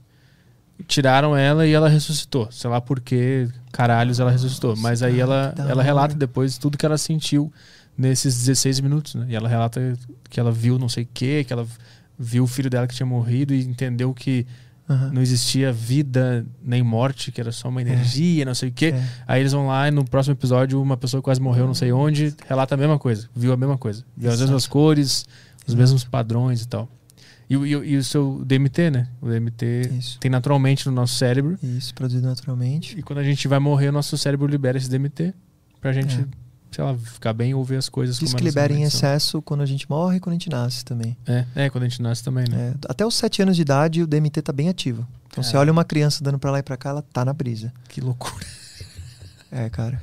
Eu comecei com essa teoria de que eu olhava as crianças, comecei a estudar a criança, falei, ah, aí eu fui ler umas paradas científicas, é isso mesmo, cara. As crianças tão na brisa, velho. O resquício do DMT que teve quando ela nasceu tá, tá batendo ainda nela ali. É, Por tá isso que ela batendo. fica correndo, se babando e, Isso, e isso. acha que o Batman que ela tá na mão voa de verdade. É, ela consegue montar numa vassoura e achar que é um cavalo. Sim, sim. Você bota, uma criança num- naquelas máquinas de ressonância magnética pra ver as. Não sei se é exatamente ressonância magnética, acho que é fMRI, é outro tipo.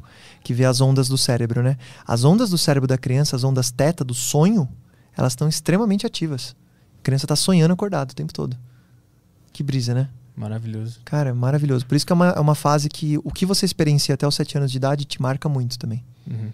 Porque é como se você experiencia alguma coisa ruim, é como se fosse uma bad trip, entendeu? Ah, Pá, o bagulho te marca, porque você não tem um centro de processamento de trauma ainda criado. Ele já vai direto, pau, e já te impacta já. Que aí com a vida a gente vai criando essa estrutura pra gente, para ninguém machucar a gente, né? que são os traumas. É, os traumas vão, vão fazendo a gente botar umas barreiras. Uhum. Só que às vezes a gente bota tanta barreira, tanta barreira, que você não sai mais do labirinto. Aham. Pô, Sim. porque eu não posso amar por causa disso, mas eu não posso perdoar por causa disso. Então o que, que eu faço? Se não dá pra, não dá pra sair por ali, não dá pra sair por ali, eu fico preso nesse labirinto. Uhum. Então, nossa senhora. Caralho. Mas o, o DMT é isso, ele é li- liberado na cabeça, diz que tem a ver com a apoxia, eu acho, falta de oxigênio no cérebro. Uma pesquisa científica mostrou que in vitro, né, colocaram umas células lá do cérebro e quando elas ficam sem ar e sem o DMT, elas morrem muito rápido. O DMT ele vem para ajudar as células não morrerem. Essa é uma das funções do DMT. Hum. Então, se seu cérebro acabou, que nem essa mulher, né, ficou 16 minutos sem ar. Acabou o ar, se não fosse o DMT, ela ia voltar com vários problemas. Se, se ela não volta, se ela voltasse, né? E ela voltou. Mas ela ia voltar com vários danos neurológicos. Só que o DMT protege essas células de morrerem. E dá essa brisa também. Caralho. Eterna de uma mente sem lembranças. Pô, mas o negócio é intenso demais, velho. É Mas tu- intenso. Tu tomou o DMT? Fiz, eu, eu consagro em casa. Os rituais eu faço tudo em casa. Alguns, muitos fiz sozinho, outros com companhia. Eu fazia o DMT e sentia, cara. O DMT ele mostrava puta, tudo que tava errado, assim. Eu fazia lá e ele mostrava e tinha alguma coisa com a barriga, me dava uma vontade de vomitar enorme. Eu tinha muita fobia de vomitar. Aí eu venci essa fobia um dia, mano. Enfiei a garganta, enfiei o bagulho na garganta, vomitei, vomitei. Falei, agora eu venci esse medo de vomitar. Aí o dia que eu fui fazer o DMT, dia seguinte, deixei o baldinho na minha frente. Falei assim, agora eu vou vomitar. Fiz o DMT. Hora que começou a vir, bateu um calafrio enorme, suei instantaneamente, meu corpo todo suou. veio uma entidade assim e me disse assim: não é você que decide como vem a cura. Pá, não é pelo vômito, hoje é pelo suor. Eu tava preparadinho pra vomitar, mas não era pra vomitar, Hum. era só pra suar. Porque não sou eu que decido, entendeu? Eu tava querendo decidir, eu tava querendo falar: não, vomitar é o que eu preciso pra minha vida. Eles falaram: não, não, não é você, nem é você que sabe o que você precisa pra sua vida, é a gente. Essa entidade tem forma ou é uma voz? São várias, né? E as entidades, muitas são compartilhadas. Tipo, muita gente vê o bobo da corte. Meu irmão viu o bobo da corte, uma O amiga Joe minha viu Rogan já falou disso aí uma vez, né? É, o Joe Rogan isso. adora o É, ele DMT, fala né? bastante sobre DMT. É, do Bobo da Corte, Isso, exclusivamente, né? The Jester. É, Ele é o mais famoso, assim. Tem, os tem o guardião do portal também, porque você passa por um corredor pra chegar, né? É muito brisa, cara. Eu sempre passo pelo mesmo corredor. E tem meio que o guardião lá no portal, né? Às vezes ele pode te barrar de entrar também. Eu já vi Louva a Deus também, inseto. Gigante, pediu pra eu abrir a boca e despejou dentro de mim aqui uns nutrientes que eu precisava. Já vi três alienígenas, sempre aparece três pra mim mas tudo alienígenas. isso de olho fechado. Dependendo da dose, você não sabe mais distinguir se é olho fechado ou olho aberto. Então, eu digo que é fechado, mas na verdade eu não sei. A dose de breakthrough de olho aberto também, às vezes, nem dá também. O breakthrough ele é a morte, né? Breakthrough o rompimento. É a hora que você transcende o bagulho. Pá! E, tipo, o seu cérebro ele tá aqui, né? Ele faz assim, ó. Pá! Ele quebra no meio, assim. Não, não, não tem como você pensar naquele mundo, sabe?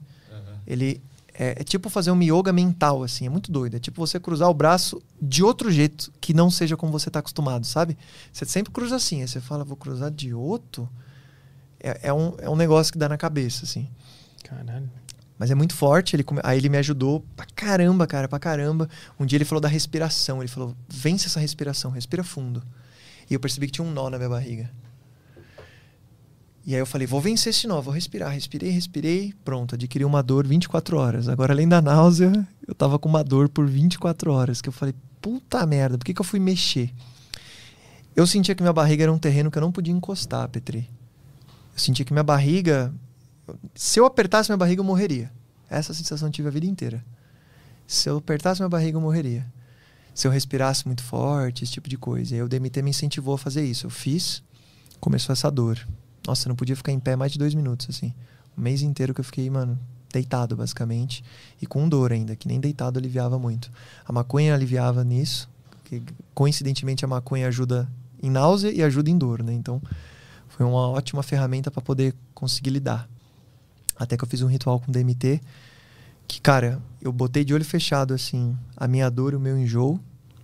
E eu comecei a gritar com os dois, cara. Comecei a mandar eles tomar no cu. comecei a falar: olha, talvez vocês tenham vindo. Não tenho dúvida que vocês vieram por algum motivo muito bom, mas é hora de vocês irem embora, entendeu? Sai da minha vida. Eu falava: sai da minha vida, entendeu? Sai daqui. Eu tenho até isso aí gravado, cara. Sai daqui. Alguns rituais eu gravava. E, cara, depois desse ritual, a dor passou, cara. Inacreditável. Eu tava vivendo com uma dor 24 horas por dia, que foi quando eu gritei com ela, ela foi embora. Então, nessa daí, eu acho que era bem psicossomático. Mas a náusea, não. A náusea continua intacta. Putz. Dia seguinte, fiz de novo, gritei com ela de novo. não foi embora, filha da puta, cara. Cara. E eu insistindo pros médicos, os médicos tudo achando eu era louco. Teve um médico que me chamou de drogado, good vibes. É difícil, assim. Eu falando, não é 100% psicossomático. Isso aqui tem alguma coisa. 90% tá na minha barriga. Foi a revelação que eu tive. Sabe que eu vi um, um documentário uma vez na Amazon Prime que eu acho que o nome do documentário é O Estômago é o Nosso Segundo Cérebro. Sim. Já viu esse? Eles- Ah, cara, ainda não, mas super, Porra. super interesso. Foda pra caralho. Basicamente eles falam que depois do cérebro, o, o estômago é o, é o segundo cérebro do, do ser humano. Tem sei lá quantos mil neurônios no cérebro. Neurotransmissores, né? Ele funciona à base de neurotransmissores É, também. e, e é por isso que a gente sente frio na barriga quando a É. gente desce num negócio muito rápido e tal. é. E de alguma. Eu não lembro porque faz muito tempo que eu vi o documentário, mas de alguma forma ele é inteligente. Ele se comunica, ele tem uma certa consciência, o estômago. Por- Já chegou a procurar alguma coisa do tipo? Meu amigo, minha vida virou isso. 95% da serotonina tá na barriga, cara. Você acredita? Serotonina, o, o da felicidade, o que dizem tanto que é, o- é um balanço no cérebro que tá faltando, o desequilíbrio do cérebro. 95% é guardado na barriga. O receptor que os psicodélicos agem da serotonina na barriga é 5-HT2A. Ele é responsável tanto pelo seu humor quanto pelos movimentos da digestão. Olha que louco. Cara. O mesmo receptor que controla. E aí eu entendi por que, que eu tava tomando os psicodélicos que tava me dando dor de barriga enorme. Tem gente que toma LSD e vai cagar também. E por isso, mexe. e quando tu fica muito emocionado ou com est- estressado ou muito triste, dá dor de barriga, dá caganeira, dá Ah. vomita por estresse. Nunca cheguei a vomitar por estresse, do tipo, mas eu consigo entender. né? Mas- Porque tem uma ligação aí, né? Claro. Porque tem neurônio ali. Gastrite, a pessoa tem muita É, raiva, desenvolve gastrite. porque tem uma, uma coisa no, no estômago que é muito potente, assim, tanto quanto o cérebro, né? Pô, meu, mega potente. Tanto que um médico falou é, para mim, acho que é o João Pedro, nutricionista, puta cara, muita gente boa, falou pra mim assim, cara, tenta cortar o glúten e o leite. Véi, cortei por um mês, melhorei 50%, você acredita? Hum. Você acredita? Meu psiquiatra falou, isso é bobeira, imagina que você vai parar de comer alguma coisa e a depressão vai melhorar. Você precisa tomar esse remédio mais forte aqui. Meu psiquiatra é super gente boa, eu gosto dele pra caramba. Mas eu falei, cara, não quero. Ele queria que eu tomasse um, um remédio que é mega antigo, junto com outro que é mais antigo ainda, lítio. Lítio é tipo assim, um amigo meu comprava lítio, uma, uma época o estoque acabou desse remédio. Sim, é tão antigo que é uma música do Nirvana, essa porra. né? Ah, é, exatamente. É da 1950 também.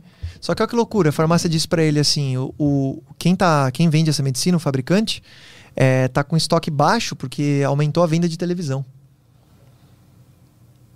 É o lítio, cara, que vai na bateria da televisão, que vai na bateria do carro, é o mesmo lítio, cara. Ele é um potencializador para antidepressivo, mas o bagulho é tenebroso, assim, entendeu? Caralho. Eu tô tomando um negócio ali que vai na televisão. Eu falei, ah, não, não, não, não. Muito obrigado, mas não vou tomar. É os tricíclicos, antidepressivos tricíclicos, alguma palavra assim que eu nunca consigo dizer direito. Mas com vários efeitos colaterais, vários. Eu falei, não, não, não, não. Não é esse caminho, entendeu? Eu sempre soube desde o começo, não é esse caminho. Os antidepressivos, eles eles deixam você anestesiado. Não quero isso. Uhum. Eu quero estar de volta, entendeu? E aí, cara, melhorei esse 50%. Comecei a fazer o DMT, comecei a não ter náusea. Falei, tô preparado pro cogumelo, velho, de novo. Aí, ó, você vê, eu tinha feito em novembro, eu só fui fazer o cogumelo de novo em março. Lá pra dia 14, assim, mais ou menos. Mesma dose, 5 gramas, fiz o chazinho. Passei zero mal, Petri. Eu tinha dito que, que o, a- o enjoo não tinha passado depois do DMT. Ah, o enjoo passou depois que eu cortei o glúten e a lactose. Tá, e aí, ah, entendi. Aí depois fez o DMT de novo. Aí eu falei, opa, não veio mais. É, na última vez, antes de eu cortar, também não tinha vindo, só veio o suor também. Mas ele dava uma mexida na barriga que eu sentia que tem algo que não tá tão certo. Entendi. Então, então tu fez o DMT, aí tu gritou com a tua dor de, de, de Com a barriga. dor, ela foi embora. A E- dor, A dor, não o, o enjoo. não o enjoo. Aí o enjoo passou depois que tu cortou leite e glúten. É. Aí depois tu fez mais um ritual de DMT ou tu foi pro cogumelo direto? Eu acho que eu fiz um de DMT, eu não lembro exatamente. Eu tava fazendo DMT Hum. semanalmente ou quinzenalmente, assim. E aí sem o enjoo, o que que tu sentiu no DMT? Puta, muito mais tranquilo, assim. Eu consegui muito mais longe.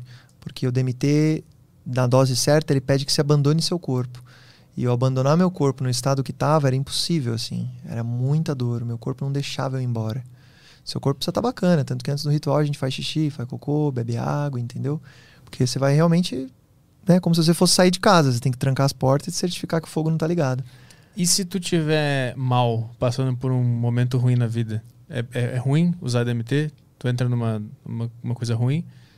Porque dizem isso, né, das drogas. Eu nunca usei nenhuma dessas. Que se tu tiver mal e tu tomar, tu vai ficar pior, né? Ah, tu tem que estar bem, ou tu pode estar mal e tomar o DMT. Cara, se espalharam vários mitos, viu? Vários mitos. Você vê que essa é uma droga que está sendo usada para tratar e curar a depressão, né? Então, tipo, a pessoa que tá no fundo do poço, só enxerga merda por toda parte, Uhum. ela toma e ela fica bem, cara. Tem alguma coisa que até me falaram, pô, mas é um bagulho tão forte se vir uma revelação, tipo, mata o seu vizinho. Me falaram, e eu, eu vi numa entrevista, inclusive, né?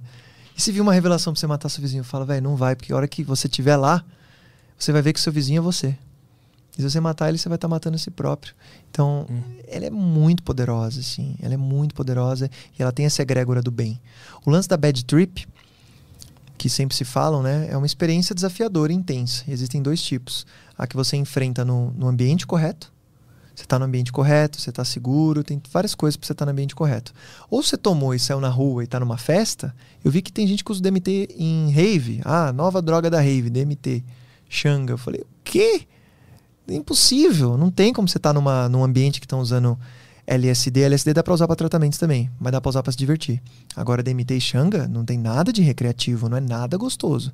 Eu, antes de fazer os ritual, eu tô tremendo, eu tô ofegante, é tenso pra caralho. Assim, toda vez que a gente vai enfrentar, vem uma amiga minha, tá fazendo os rituais comigo também. A gente, meu, medita, conversa. A gente olha um pro outro, faz assim, tá preparada? Tá preparada. Então vamos lá, tá ligado? É muito rápido, velho. Três segundos. É três segundos. Uma vez eu traguei a fumaça, deitei, falei, deitar não é bom. Quando eu sentei, eu fui assim mesmo. Fui. Eu fiquei nessa posição, tanto que fui, vi meu corpo apagando, derretendo, aparece aquelas coisas loucas, uns bichos que giram a cabeça, faz assim pra mim. Eu morro de medo deles, mas eu sei que eles são do bem, só quer o meu bem.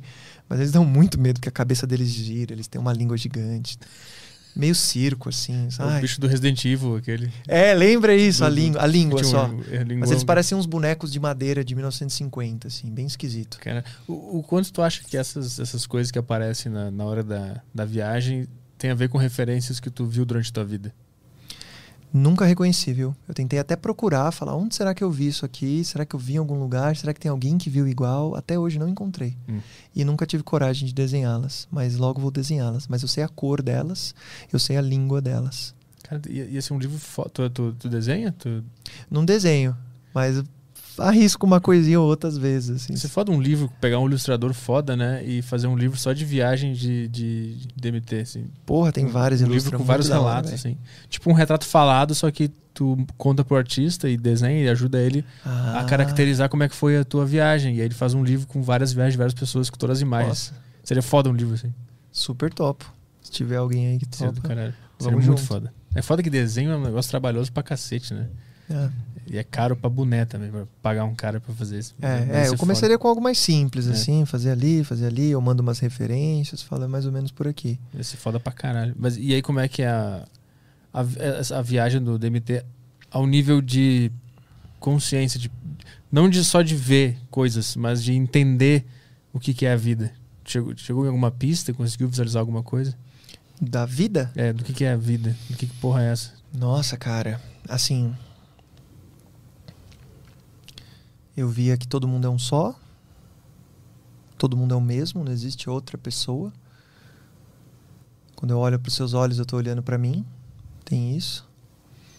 Mas como assim? Como assim tudo, tudo é um só? Cara, todo mundo é um só. Na hora eles falam isso. Pá, mostra pra você, ó. Todo mundo é um só. E eu fiquei embasbacado. Aí depois eu passo dias ou semanas tentando entender o que, que é isso. O que eu entendi é como se a gente fosse uma uma luz pisca-pisca de árvore de Natal, assim. Sabe? Uhum. Todo mundo tem sua própria luz, mas corre uma corrente, a mesma corrente por todo mundo. Então você está sempre nessa luz, que essa luz pode ser definida como ego, a separação. Eu tenho a minha luz, você tem a sua luz. Mas quando essa luz apaga, você consegue voltar para a corrente. Hum. Então quando eu fumo DMT tem essa experiência de morte, e é bem morte, meu. Quando minha amiga fez as primeiras vezes, ela, eu lembro dela abrir o olho e falar: Nossa, então é assim que é morrer? Pô, porque não é tão mal assim, ela falou. o outro lado é bem gostoso. É bem Me viu um atropelamento, por favor. Aí, que, que Hoje, bem hoje até o gatinho que morreu na minha frente lá, eu consegui lidar melhor, assim. Eu falei, ele tá num, num lugar melhor, assim, sabe?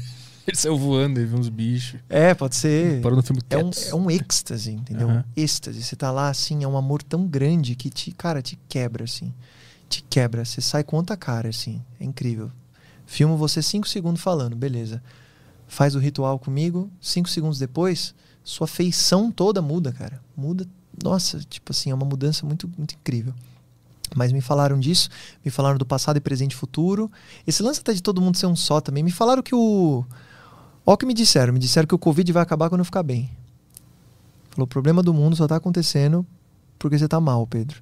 Assim que você resolver isso dentro de você, o mundo se resolve também, porque tá tudo conectado. Falei, tá. Beleza, que se você negar as coisas, eles ficam bravos e dá, dor de Ah, cabeça. tu já tentou rejeitar uma ideia? Já, já. Ele pediu uma vez pra eu imaginar eu beijando meu amigo, cara. Eu falei, porra, não, meu amigo, caralho. Você vai querer dizer agora o quê? Será que eu sou gay? Não sei. Mas assim, tá bom, vou imaginar. Eu imaginava. Tá bom, beijar. Não, não, agora tem que transar. Falar, não, pelo amor de Deus. Meu, me dá uma dor de cabeça que eu fiquei resistindo. Deu uma dor de cabeça enorme, assim, enorme. Caralho, parece aquele joguinho de Era sex shop. da corte, né? Era o bobo da corte. Com aqueles dadinhos de- Porra, de sex ser, shop viu? que tu joga e tem uma posição que tem que fazer. Eu não vi quem é. Eu via mais entidade no começo. Eu tô vendo poucas agora. Agora eu vejo as principais só. As principais.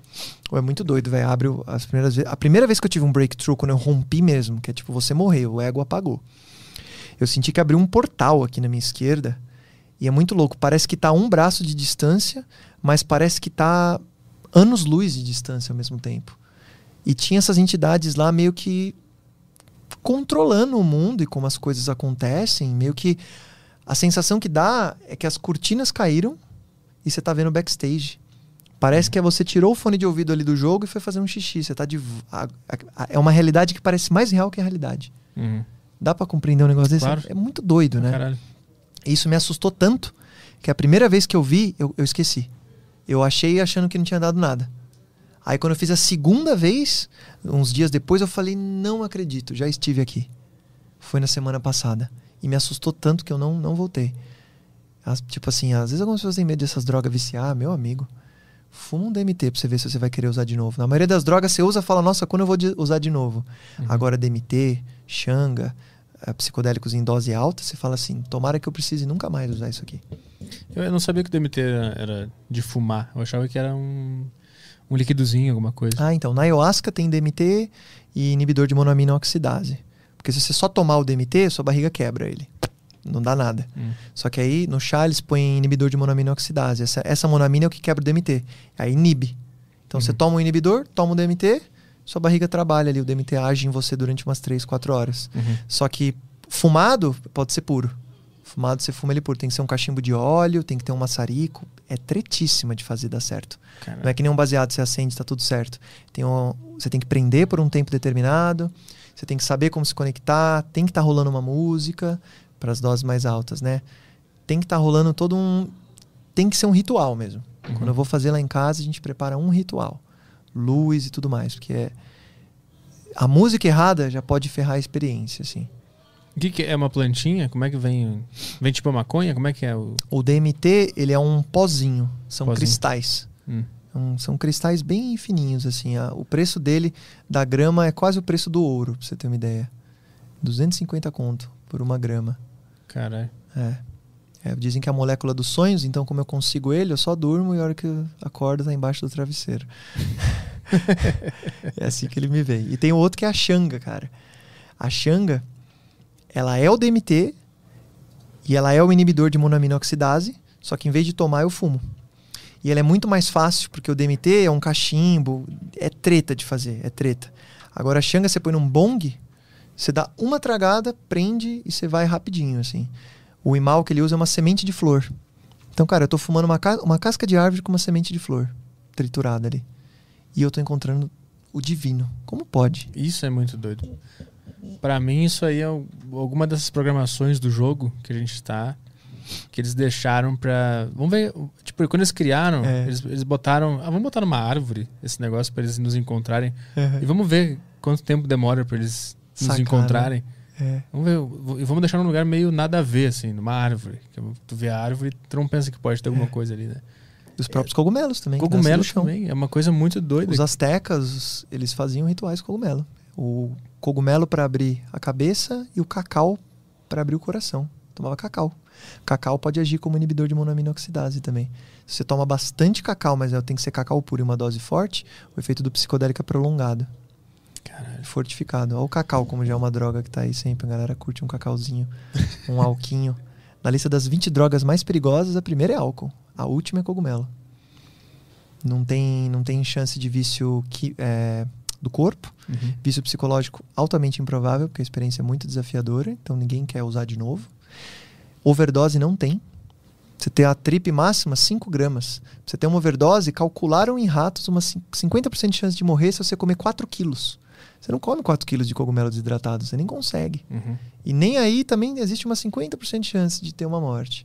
Cara, isso aí no, É extremamente seguro, e no Brasil. não viciante. Esse cogumelo, por exemplo, ele é acessível, é ilegal, é regulamentado? Que porra? O cogumelo é tudo legalizado, você só não pode sintetizar ele. Só não pode ir lá e pegar a molécula dele. Mas dá pra você comprar é, para cultivar, Mundo dos Cubenses, inclusive, aí sempre tá mandando um lá pra mim, eu compro com eles. Cultiva em casa ou compra pronto também. Caralho, eu quero essa porra aí. Oi? Eu quero essa porra. Ah, manda, mas aí conversa comigo porque tem que fazer certinho. Tá. Se você fizer errado, tudo errado. Tem a hora de jejum e tal. E- A Isso gente é pro faz cogumelo. acontecer. O cogumelo, é. O DMT também, a xanga. Mas o DMT já não é tão acessível, né?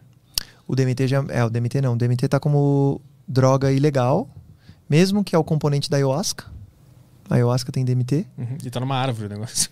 É a porra da casca de uma árvore, entendeu? O negócio vai ser ilegal. Exatamente, exatamente. E, e, e é muito doido, assim. Tipo, esses dias eu fui, eu fui pegar, fui comprar um remédio pro meu pai, ele tava com enxaqueca. Eu falei, qual que é o melhor remédio pra enxaqueca no Google? Ele falou, ah, tem esse tal aqui de Samex. Eu vou ver a molécula do Samex, é um análogo do cogumelo. Tem remédio na farmácia que é análogo de cogumelo mágico já. Análogo significa o quê? Análogo, acho que é porque eles não podem criar um remédio ainda com cogumelo mágico, então eles pegam uma molécula ali que é parecida Hum, e que passa na lei. Entendi. Seria isso. Caralho, que doideira, né? O, Ou é ela espelhada também. o, o governo regulamentando moléculas. É, é Basicamente é isso que. a galera que quer. Tem umas empresas querendo, né? Privatizar o cogumelo. Fala, meu amigo, não é privatizar o cogumelo.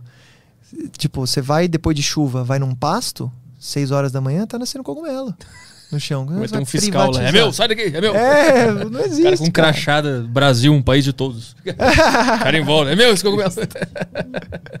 Não, de jeito nenhum. Ah, a primeira é: o que te motivou a fazer os vídeos que fez para o YouTube?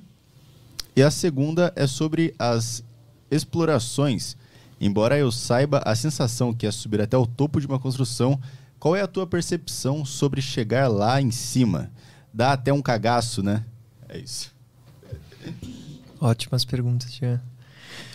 O start do canal da série do Nada de Interessante hoje foi eu senti que eu tava levando uma vida puta sensacional, a vida dos sonhos. E quando eu ia me conectar com o mundo externo, eu encontrava bastante dificuldade em encontrar outra pessoa que estava nesse mesmo estado, que podia falar: trabalho que eu amo, é do caralho, ganho bem. E eu pensei: caraca, eu tô vivendo isso, né? E isso é muito do caralho. Tipo assim, eu quero levar isso para as outras pessoas. Então, esse foi o start pra mim, assim, quero levar isso para outras pessoas. Você assistiu o vídeo 1, vídeo 2 do Nada de Interessante, é basicamente eu falando isso. Entendeu? Pô, trabalho com o que eu amo, ganho grana e você consegue também. Então, esse foi o start do canal, essa vontade de que as outras pessoas pudessem sentir como a vida pode ser boa. E a segunda pergunta dele foi a sensação de subir lá no topo. Isso. Plenitude. Plenitude. A hora que tá lá em cima é plenitude. Não tem. Sabe os pensamentos que ficam sempre passando na cabeça? Lá é paz. Parece um estado meditativo, assim, pra mim. Eu tô conseguindo alcançar esse estado sem subir no topo também, hoje em dia. Só subindo no topo com a minha cabeça. Mas, mas lá em cima tem uma brisa muito especial, assim. Não tem muito do cagaço, do coração acelerar e de ser uma loucura. É, no máximo quando a gente tá entrando, assim, tem que vazar a segurança. Ai, aí tem aquele frio na barriga, assim. Ai, caraca, a segurança vai olhar e tal. É da hora pra caramba. Mas, mas a hora que tá lá em cima é só, só sentir. No Missão Noturna, quando eu pergunto pro menininho, quando a gente tá sentado na beirada, antes de ir na torre, eu falo pra ele qual a sensação. Ele fala, cara, é isso. Nada. Eu até dei risada na época. Como assim, nada? Aí hoje eu consigo entender o que aquela criança de, sei lá, não muitos anos, pôde sacar. Um jovem, né? Que é isso. É tudo e não é nada. Ah, tá quase 100, então, então é isso aí. A gente vai fazer mais questões? Ou tu ia fazer uma mágica, né? Ia mostrar um, um truque. É, truque quem faz é cachorro. Ou algumas prostitutas. Ou algumas não prostitutas também, né? Algumas mulheres.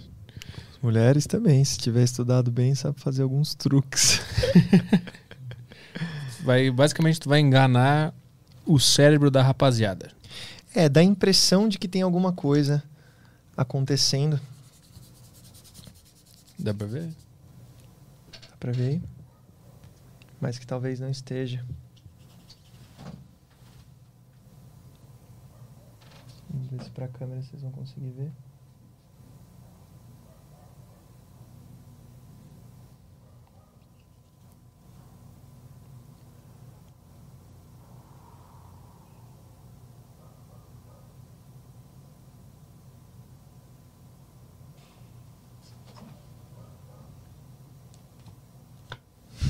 Legal? Eu tomei DMT tu fez sonho voar? Fácil assim.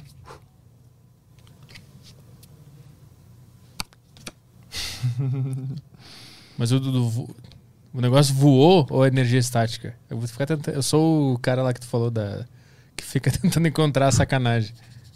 É energia estática. Ah, eu peguei aqui, eu desmascarei. Nem, nem compro o curso dele. ó. É só energia estática. Mas fala assim, não, é, não ia ser legal você saber como usar isso aqui.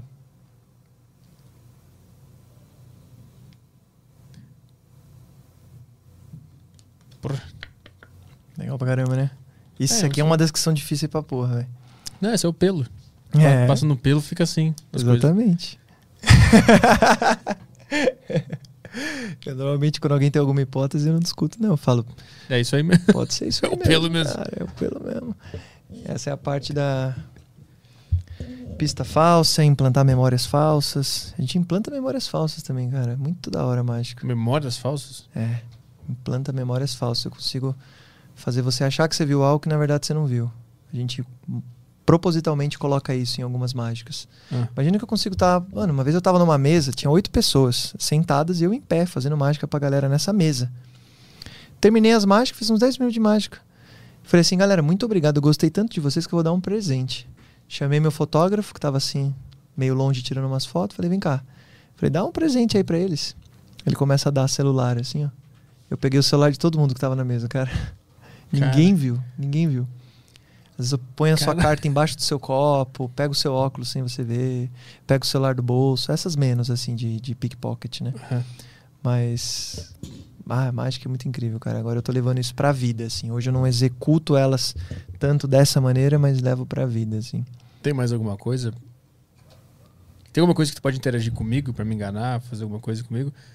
Ou por causa da nossa vibe agora, tu acha que. Você já viu muita mágica, não? Quanto você conhece de mágica? Zero. Zero mesmo? Nunca Zero. viu nenhuma? Ah, eu já devo ter visto quando era criança, assim, mas. Ah, bem. Eu vi o Mr. M, não sei se conta também. E vi o Chris Angel lá também. Ah, tá. É, o pessoal mais do. Do After Effects, eu diria. é que mágica pra televisão, cara. Mágica pra televisão é foda. Essa aqui eu vou fazer, cara, é uma, tipo assim, uma clássica. Tipo assim. Ela é super clássica, mas o twist que eu gosto nela é muito bacana. Quem é mágico, conhece alguma coisa, fala, ah, essa daí eu conheço e tal. Mas repara como eu tô fazendo. Não é o que eu tô fazendo, é como eu tô fazendo. Isso faz toda a diferença. Pode dar uma olhada aí no baralho. Eu já sei que você tá mais pra escala do cético do que. Pegar e olhar tudo. Pode dar uma olhada, é. Vê se tem alguma maracutaia aí, pode dar uma boa olhada. Que quem é cético gosta de pegar na mão, né? Maracutaia. É, Vamos ver. isso. Vê se todas as cartas são iguais, se tem carta repetida. Talvez o Joker seja repetido no máximo. Se você pegar ele, aí você pode trocar Sabe de carta. Se, se tivesse uma maracutaia, eu nem ia perceber, porque eu não entendo nada de baralho. É, e ela tá de uma forma bem sutil também. A maracutaia? Não, se tivesse. Ah, Mas pode ter, quase vai te saber. quase peguei. Foi quase. pode dar uma misturada se você quiser. Isso. tu vai ver o meu nível de embaralhamento de carta é maravilhoso. Lá vai. É uma das coisas mais vergonhosas da internet mundial. Olha, Ah, o famoso embaralhamento do truco, pô. Eu já vi pior, hein, cara. Eu tenho aqueles caras que fazem. Sabe? Eles Sei, pegam sei, dois bolinhos. ratatatata, Coisa de, de, de cara que vai em bar. sei, sei. É, são tipos de embaralhamento, né? Aí na, na Índia tem jeito diferente, na Coreia tem jeito. É incrível como a sociedade influencia o método como as pessoas embaralham as cartas, né? Porque falar embaralhar o baralho é redundante. Acho Tô que embaralhar as cartas. tô olhando redundantes atrás, hein? também. Tô olhando atrás as cartas aqui. hein? Pode olhar, pode olhar. Esse baralho é de um mágico que eu admiro. Gosto dele, assim, vejo. Tá. Memento Mori é o nome. Lembrar que somos. Vamos morrer um dia. Ó, tá até com a mão um pouco suando do parkour ou é o gelado do ar-condicionado? Eu sinto a temperatura da carta. Se você tivesse tirado uma carta daqui, eu consigo sentir, acredita? É mesmo? Tem essa. Tem essa. Essa sensibilidade, né? Bem, anyways. Pode pegar alguma carta aí que você quiser, pode ser colorida. Como assim colorido? de- que, que é branca atrás. Né, Essa piada funciona melhor quando é de outro jeito, foi mal. Eu, é que, é que eu, não faço, eu não trabalho com esse baralho especificamente, eu trabalho com outro. Mas tá certo. Pode pegar alguma aí que você quiser. Qualquer uma que você quiser. Posso Pode olhar, é isso. Decora, mostra aí pra câmera. Mostra pra todos os seus amigos. Se você não tiver nenhum amigo, faz uns agora. Vou mostrar ali, ó, não olha pra cá. Tô com o olho olho. fechado, tô com o olho fechado.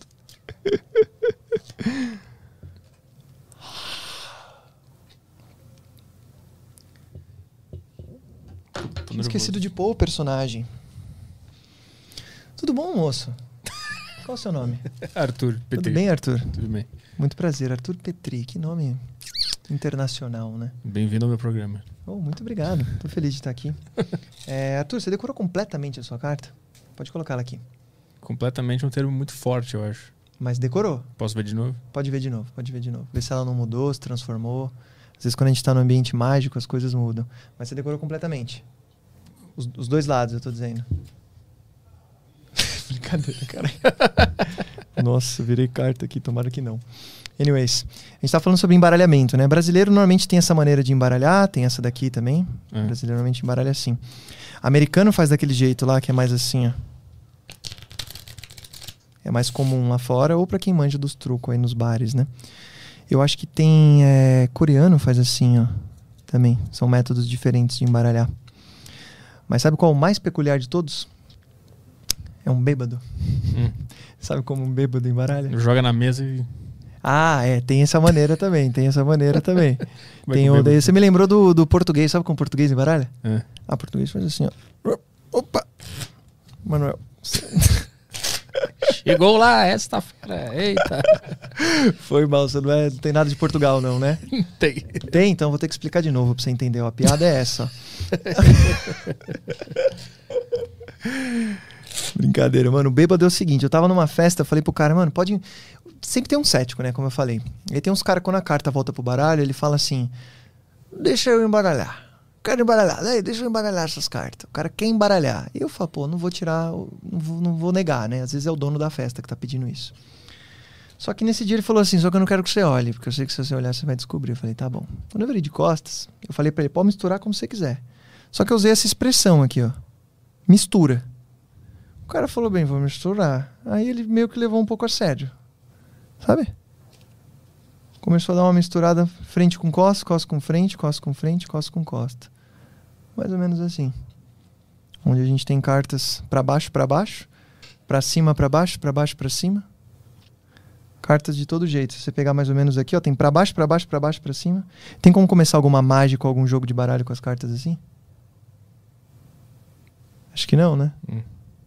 Quanto tempo você demorar pra arrumar um baralho desse? Uns dois minutos, uns dois anos. Hum. Hum, Hum. hum. Estica sua mão assim. Quando eu peguei o baralho de volta, eu já na hora eu senti que tinha algo de errado com o baralho.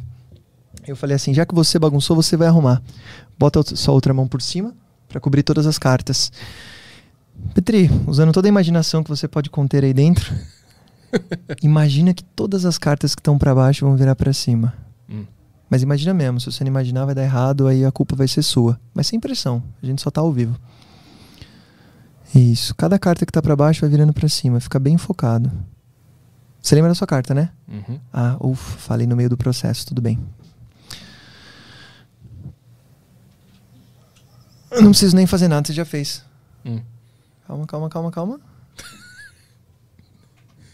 Pronto. Pode, pode tirar a mão de cima. Já vê como o aspecto das cartas mesmo mudou. Olha como devagarzinho. Carta por carta do baralho.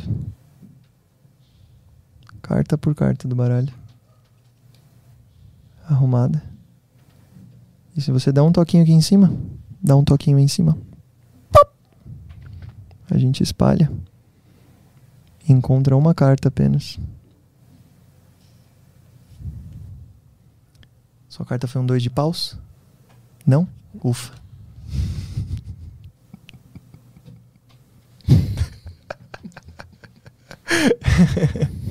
e aí, o que, que você achou? Eu não sei reagir a essas coisas. Tá tudo bem, a reação de cada um é única. Mas legal, né? Como que a gente consegue botar ali, bota aqui, vem pra cá, vai pra lá. Por exemplo, essa daqui não sei no seu ângulo se vai dar tão certo. Mas vamos Hum. lá. O As, a gente organiza as cartas assim. E aí? Ela já vem pro topo. Deu pra ver muito essa, não? Não? De novo. Não. Vou fazer com ela virada pra cima. Olha Tá. que ilusão de ótica. É.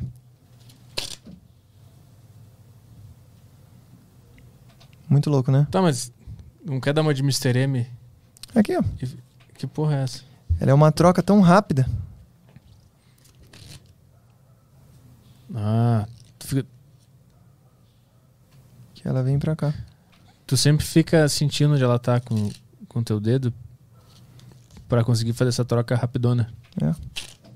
Fácil assim, do meio. Ela já vem pra cima. Até com uma mão só também. Se eu cortar mais ou menos aqui.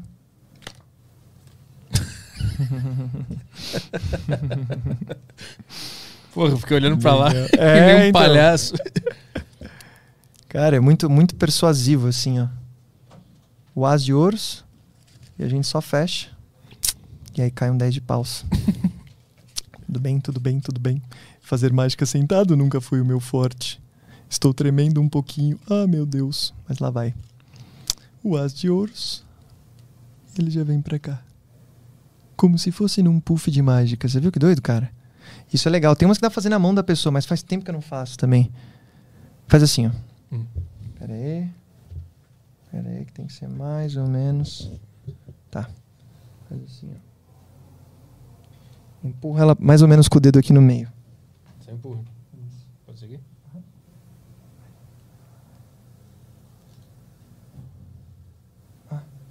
Caraca, peraí. Ah, Ah, será que é essa? Caralho, acabei tossindo a carta, velho. Tava na minha boca. Sabe o que é louco? Eu percebi que tinha alguma coisa na tua boca. É, não é? Mas E não nem- viu que era e carta, nem né? quis olhar. Eu achei que Olha você tava lá. segurando um negócio que tava te atrapalhando. Olha lá. Eu pensei a mesma coisa, eu tava fechado ali, aí eu podia cortar pra câmera geral, mas eu olhei, peraí, essa, essa carta devia estar aí? E eu tinha falado dela até hoje antes, né? Tipo, tem uma mágica que você fica tão prestando atenção na sua carta ali, você não percebe que ela já tá na minha boca já. Caralho.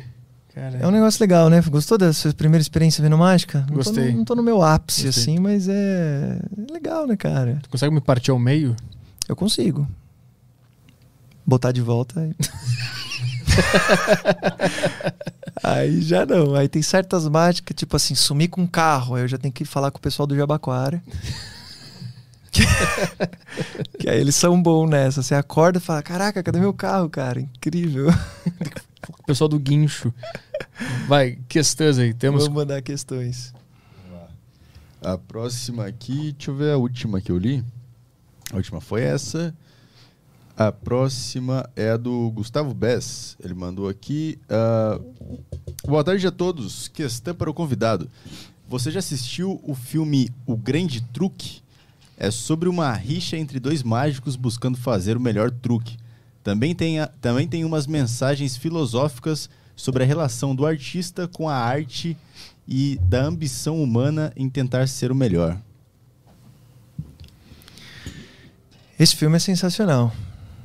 Esse filme é sensacional. Tem uma parte nele que ele vai fazer o ele tem uma mágica que chama Homem Transportado. Ele desaparece do palco e aparece lá atrás da plateia. Some do palco e aparece lá atrás na plateia. E quando ele criou essa mágica, ele chamou um diretor de teatro, só o diretor de teatro, pra assistir, ninguém mais. E ele fez. Em um segundo, desapareceu do palco. Cadê? Cadê? O cara dá uns gritos, já tá atrás dele, assim, ó. E aí o diretor de teatro vira pra ele e fala assim: é, só o que você precisa melhorar nessa mágica é que ela tá muito impossível. Você tem que dar razões pra eles duvidarem. E é exatamente o que eu faço nessa de levitar, por exemplo. Eu esfrego no meu braço, eu passo no pelo, tem toda uma preparação, eu dou razão pra você duvidar. Que se é muito impossível, ela desafia demais a nossa cabeça. E aí a mágica acaba virando uma dor e não um lazer. Hum. Se é uma coisa que você simplesmente não consegue ter nenhuma pista de como eu fiz, é, dói um pouco a cabeça. Hum. Então eu sempre deixo uma pistinha ali, na grande maioria das vezes falsa, do que, que pode ser. Pra pessoa falar, ah não, não, spa é aquilo ali mesmo. Eu tô Ah. ligado o que é. Então eu caí quando eu falei, ah, esse é o pelo. É, pô, eu faço isso há 50 mil anos, né? Então suas reações são esperadas. Cara, é por isso que eu não gosto de mágico, meu. Dá vontade de brigar com o cara. Tipo, sai da minha cabeça. meu. Quem tu pensa que tu é, meu? Psicólogo, pra entender como é que eu funciono? Você faz terapia? faço, faço. Ah, que bom, que bom. Qual linha que é da sua? Eu, fa- eu fazia a normal, aquela da, da infância, de buscar a infância e tal. Ah, tá, tipo regressão, assim? Não, não, normal, a clássica, aquela que tu senta com a pessoa, aí fala, Tá. ah, o que aconteceu na tua infância, não tem nada de, de- Não sei se é regressão que se fala, mas é aquela Ah, tá. clássica lá. Beleza. Aí agora eu mudei pra, pra outra, que eu não sei o nome. Como é Que que é- eu... Menos clássica. Não, é. Como é que é? O cara que veio aí, o Wesley, na última sexta-feira aí. Psicanálise, behaviorista, freudiana, Não, não, junguiana. Ele é contra essas. Não é contra, mas ele, ele faz outra. Puta, não lembro. Não lembro o nome. Mas é uma que ele resolve, tipo, antes dele verificar onde é que tá o problema, se tá na tua infância, se aconteceu um evento, ele resolve primeiro o problema. Tenta resolver, né? Primeiro vamos conversar sobre o problema. Ah, ele tá trabalha do presente pro futuro, não trabalha tanto passado. Será que é TCC? Terapia co- cognitiva comportamental? É alguma, é alguma coisa assim. Por volta. Eu lembro de algum Terapia cognitivo. de assentação e compromisso, FAP, TCC, ixi, bem, não, não devo ter acertado, mas É, tinha alguma coisa a ver com cognitivo, alguma coisa assim. É, pode É. ser essa, ela é bem famosa lá fora. Aqui não tanto, mas ela é, é a que se dizem que é a que tem mais resultados mais rápido, né? É, eu comecei há, há pouco tempo, inclusive. Pô, que bacana. Então ainda não, não sei te dizer os. Os resultados. É, ainda não, não tive tanto, tantos dias, né? Trabalhando pra saber o que tá rolando. Mas é. Eu, eu lembro que eu, eu- eu procurei terapia a primeira vez porque eu fazia show e eu ficava muito, muito mal, assim. Eu não conseguia lidar com as minhas próprias ideias. Eu não gostava delas e eu apresentava elas muito mal e tal. Aí eu procurei terapia a primeira vez por conta própria, né? Porque eu já tinha ido quando era menor. Que pra ver bacana. que porra era essa, né? Por que eu não conseguia fazer o negócio eh, me divertindo, né? Aí eu procurei né, por conta própria, fiz um tempão. E aí eu parei e agora eu entrei nessa aí. Caraca. Pra ver que, que. E te ajudou essa outra que você fez a Até um, lidar pon- melhor com as suas ideias. até um ponto sim. Até um ponto sim, mas chegou uma hora que. que não mais, assim. Eu eu senti que tava dando volta, sabe? E, Uhum. não, e não saía mais do lugar. É, Chega uma hora que tu entende tudo, né? De, de por que, que tu é do jeito que tu é. Uhum. Tu resgata a tua infância, como é que foi o teu contexto, como é que era a tua família, as coisas que aconteceram. Só que chega uma hora que, é, que acaba, né? Tua infância é limitada, né? Sim, sim. Por um, por um é, número de anos ali. E aí uma hora não, não, não tinha mais, assim. Tava tudo muito claro do que, que tinha acontecido para eu ser assim hoje. É, E eu precisava de outra coisa, outra, outro estímulo, assim.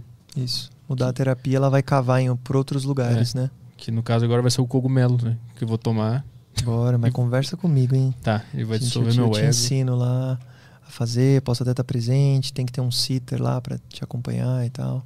Fazer completamente sozinho não é tão indicado assim, não. É, eu posso sair Só- correndo pelado. Tem gente que faz isso, né? Mas eu acho que você não conseguiria correr. Imaginar que tava correndo. É, dá pra você imaginar, porque é, deixa você muito. Puta, andar até o banheiro você precisa ir segurando na parede, assim. Tudo fica mexendo, assim. Hum. Você consegue enxergar do que, que a vida é feita. Sim, Porque basicamente é como se. A TV aparece imagem, né? Mas o que tá vindo pela TV são ondas. Uhum, Então você, de olho aberto, consegue enxergar as ondas que criam a vida. entendi. Foi como se o DMT tivesse mostrado como a mágica da vida funciona pra mim. Hum, Eu achei lindo isso. maravilhoso. Então é difícil ter coordenação motora durante isso. Você consegue ir pra lá e pra cá, se precisar vomitar, se precisar ir no banheiro. O bom do cogumelo, diferente da ayahuasca, é que é bem menos náusea, assim. Eu senti zero até no cogumelo. Tomei ayahuasca recentemente, foi uma dose meio baixa, mas não senti náusea nenhuma. Ai, como eu fiquei feliz. náusea zero, cara. E agora, dia 26, eu vou ir pra tomar uma dose mais alta.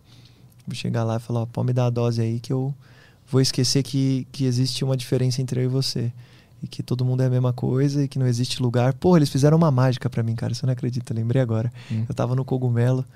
Puta, eles são muito gente boa, assim. Parece uma galera mesmo. Eu vejo eles como uma galera mesmo. O pessoal da força, eu chamo. Você não pode falar brisa. É força que fala. Pessoal da força. Pessoal do outro lado, pessoal divino. Eles falaram pra mim assim: pensa onde tá o Egito. Aí eu pensei. Falei, beleza, Egito tá longe. Aí eles falaram: ah, é? Ui! Trouxeram o Egito pra minha frente. Falou, agora o Egito tá aqui. Tipo assim, porque é é uma parte no cérebro, é como se fosse um Photoshop, que você mexe na cor, você mexe na luz. Ele mexeu no ponto do meu cérebro que, que é referente à distância. Uhum. E eu penso, Egito. Egito tá longe pra caralho, não dá pra pegar o carro e encontrar o Egito. Eles mexeram nesse ponto de forma que o Egito veio pra minha frente, assim, ó. Falei, caraca, o Egito tá aqui. Aí eles falaram, quer saber demais? Ui, Colocaram o Egito dentro de mim. Agora o Egito tá dentro de você. Eu falei, não acredito. Eles moviam pra esquerda o Egito pra direita, minha barriga fazia. Eu falei, ah. Foi pontinha, assim. colocaram o Egito. É, não, não enxerguei a pontinha, senão acho que eu ia ficar com medo. Algumas horas eles fazem umas coisas, eu prefiro não olhar. Porra, mas foi demais. Não, deu tanta risada, cara. Eles fazem cada coisa comigo, assim. Eles são felizes por ter um mágico visitando, assim. Eu sinto isso, assim. Eu entendo como o mundo das ilusões e tal, a percepção e tudo. Eu sinto que existe uma felicidade, assim, quando eles me, reen- me, me reencontram. A sensação é muito doida, Petri, porque você tá na sua cabeça agora. Se você pensar alguma coisa, quem tá ouvindo? Você. Uhum. Mas aí, de repente, quando você entra na força, você percebe que tem outra pessoa te escutando. Pá! Você fala. Dá essa sensação de que agora os meus pensamentos estão sendo escutados por outra pessoa e que essa pessoa sempre está ouvindo os meus pensamentos. Então você fala: caramba, eu não tô então na minha cabeça e tem só eu. Não, tem sempre alguém aqui na minha cabeça. Ouvindo. Mesmo fora da do DMT, da, da, da- mesmo fora da brisa, tu, tu, tu acha que ainda essas pessoas estão ainda ouvindo agora, por exemplo? Só que tu não tem acesso porque tu não tomou o negócio? Dá para ter acesso de outras formas sem, sem tomar também. Meditação profunda, apneia, ficar sem ar. Eu eu quero dizer assim, Mas quando eu não tô conectado, eu acho que eles estão sempre escutando, sim. isso. 100% do tempo. Existem. E aí tem momentos que a diferença é quando eu consigo escutar eles de volta só. Uhum. Eles estão sempre escutando. Agora, para eu escutar eles, eu preciso estar num estado meditativo. Agora, eu tô cantando mantras, tô meditando mais, banho gelado. Tem uma hora que dá para sentir, assim. Se eu parar agora e falar com eles, não, não vai. Uhum. Eu sinto que eu tô falando só pra mim. Mas tem uma hora que eu, eu falo e eu sinto que eles escutaram, entendeu? Porque eles são, tipo assim, eles são perfeitos, eles sabem de tudo, entendeu? A hora que você chega lá, eles sabem exatamente o que você precisa. Tanto que quando você vai pra trip, não adianta nem você pedir nada. Ah, por favor, me mostra a coisa da minha mãe. Não vai, não É o que adianta. tu precisa. Cê- eles vão te mostrar o que você precisa e qualquer expectativa pode só diminuir a experiência. Hum. Pô, eu tava esperando ver tal coisa, só me mostraram tal coisa. Não, você tem que ir assim. Me mostra o que eu preciso ver. Ou se está pedindo cura, por favor, traz cura. Mas sempre deixa bem aberto, assim. Bem aberto. E aí você vai receber o presente que for. É que nem receber um presente. Uma vez eles me disseram. Você falou, Pedro, eles falaram, Pedro, você estava esperando um presentão grande. A gente deu esse presentão pequeno, você olhou de canto de olho e falou assim: é, queria um presentão. Mas você abriu esse presente? Aí eu falei, puta merda, o que, que os pais ensinam? Receber um presente, você agradece, independente do tamanho. E cadê você agradecendo? Eu falei, puta merda. Aí eu abri o presentinho, mano, tinha uma coisa linda lá dentro. Você lembra que brilhava, brilhava, brilhava.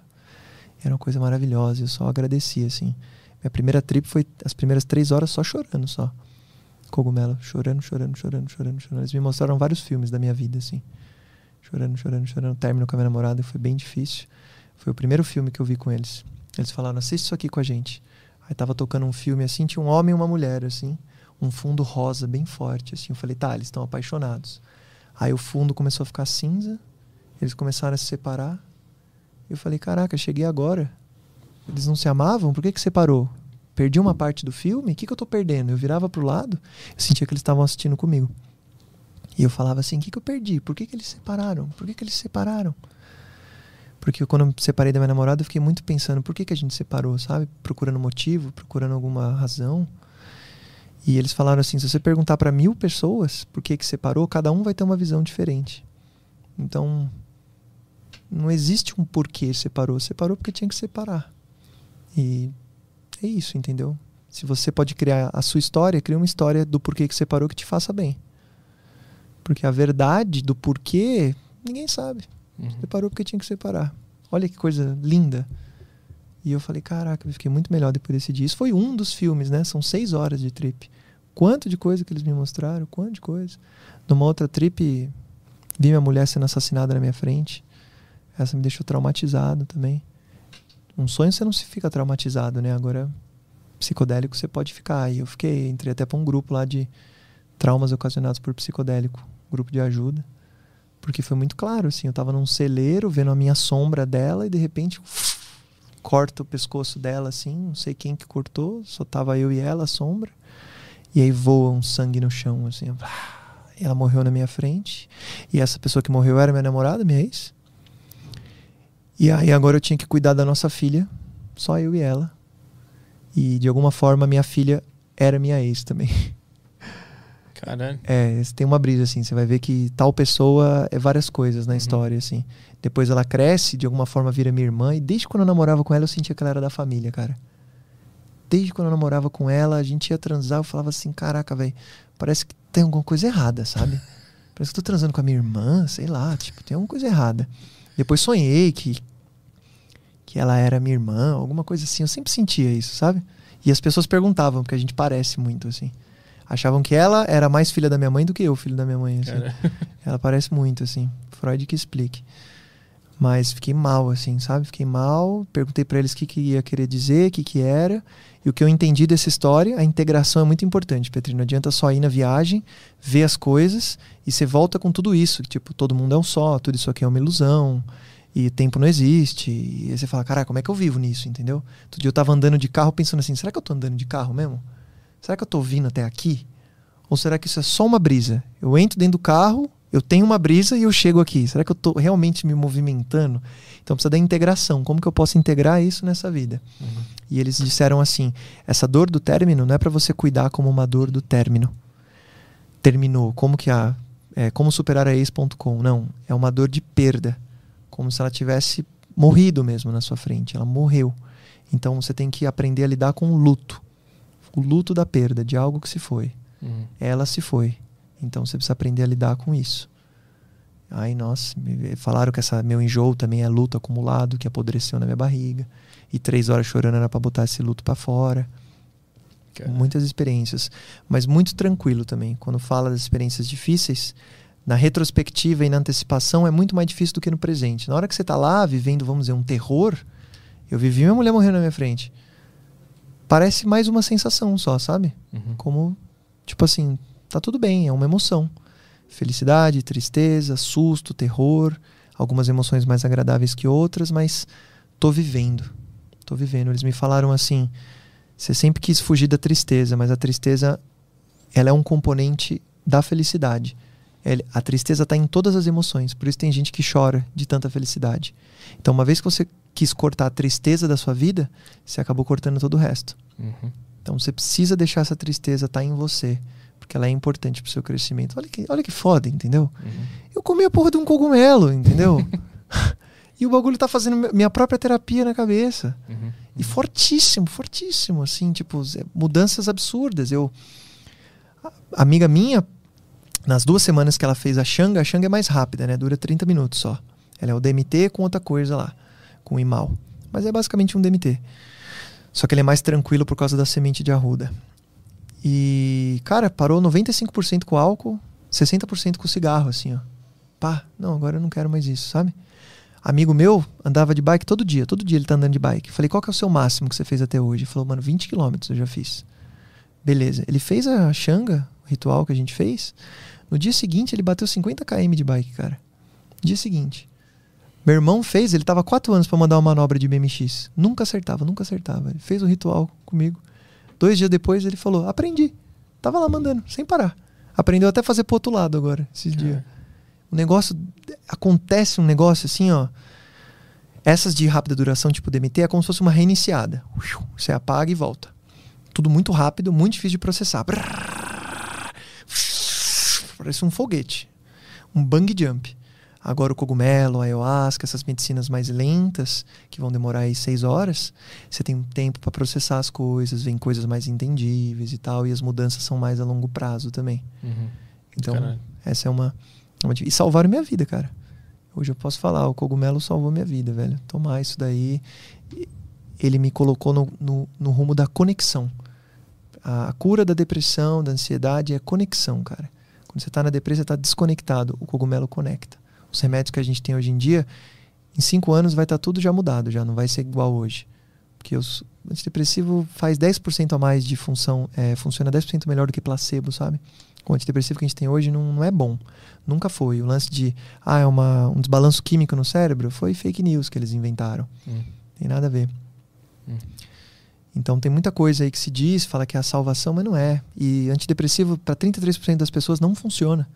Para outros 33 funciona ok. Outros 33 até que funciona legalzinho, mas por um tempo. Tem gente que toma a vida inteira, 10 anos, e aí no 11 ano aquele antidepressivo para de funcionar e tá tudo uma merda de novo. Uhum. Já o cogumelo, a mulher falou assim: olha, desde 1992 que eu não me sinto assim, quando começou a depressão. Agora, pela primeira vez, eu tô sentindo que é não ter depressão. Depois de, pô, 20, quase 30 anos. Por causa da porra de um cogumelo que nasce no cocô da vaca. Ou na, no quintal de casa, com a aprovação da minha mãe. Porra, até minha mãe, cara, você acredita? É. Até minha mãe fez. As pessoas começaram a ver em mim. Quando eu tava testando e tava dando tudo errado e tava tudo sendo terrível, ninguém queria fazer. Aí as pessoas começaram a olhar para mim e falar: Pedro, o que, que você tá fazendo pra você ter melhorado assim? Falar, ah, eu tô usando droga. você quer usar também?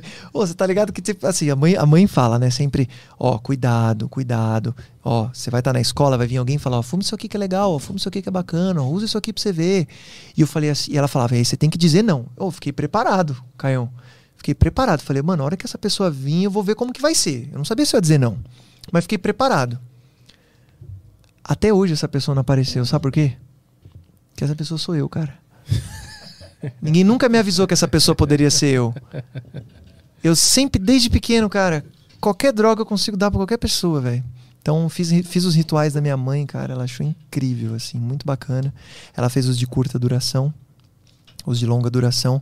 Ela ficou com um pouco de medo, mas ela foi na ayahuasca e vai de novo. Então ela prefere fazer o de longa duração num lugar que tá todo mundo cantando e tal. Uhum. É, é mais desafiador mesmo você botar a venda no olho, botar o fone de ouvido e ficar só você lá é mais desafiador. Ah, isso, esse me apetece mais do que ficar no meio de um monte de gente. É, é, É, então. é. ambos têm seus prós e contras, eu diria. Esse dia 26 também vai ter, cara. Se você quiser, você tá super convidado. A gente vai. Uma hora de São Paulo, Mariporã, cenzão, e você vai ter direito lá a três medicinas sagradas. Você vai ter a ayahuasca, você vai ter o rapé, que vem pelo nariz, alguém sopra no seu nariz. E aí parece que é um lança-chamas que entrou no seu nariz, e você fica meia hora assim, ou, ou quatro horas, depende da pessoa. Putz, Mas ele é bem forte. Nesse último, o rapé entrou em mim, caralho. e eu achei que eu ia desmaiar, que nem das outras vezes que eu fiz. Eu falei, vou apagar, vou ir pro hospital, vou apagar, vou ir pro hospital.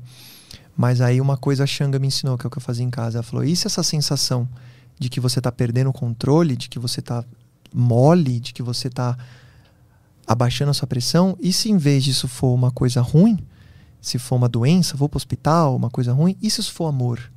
E se for um amor tão grande que tá em você, que isso tira seu balanço. Hum. E aí isso mudou tudo, cara. Eu falei, putz, isso aqui que eu tô sentindo agora não é que tá baixando minha pressão, vou pro hospital.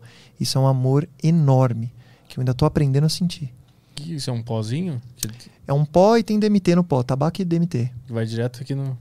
É, ele faz um, primeira vez que fizeram em mim, eu fiquei assim, ó.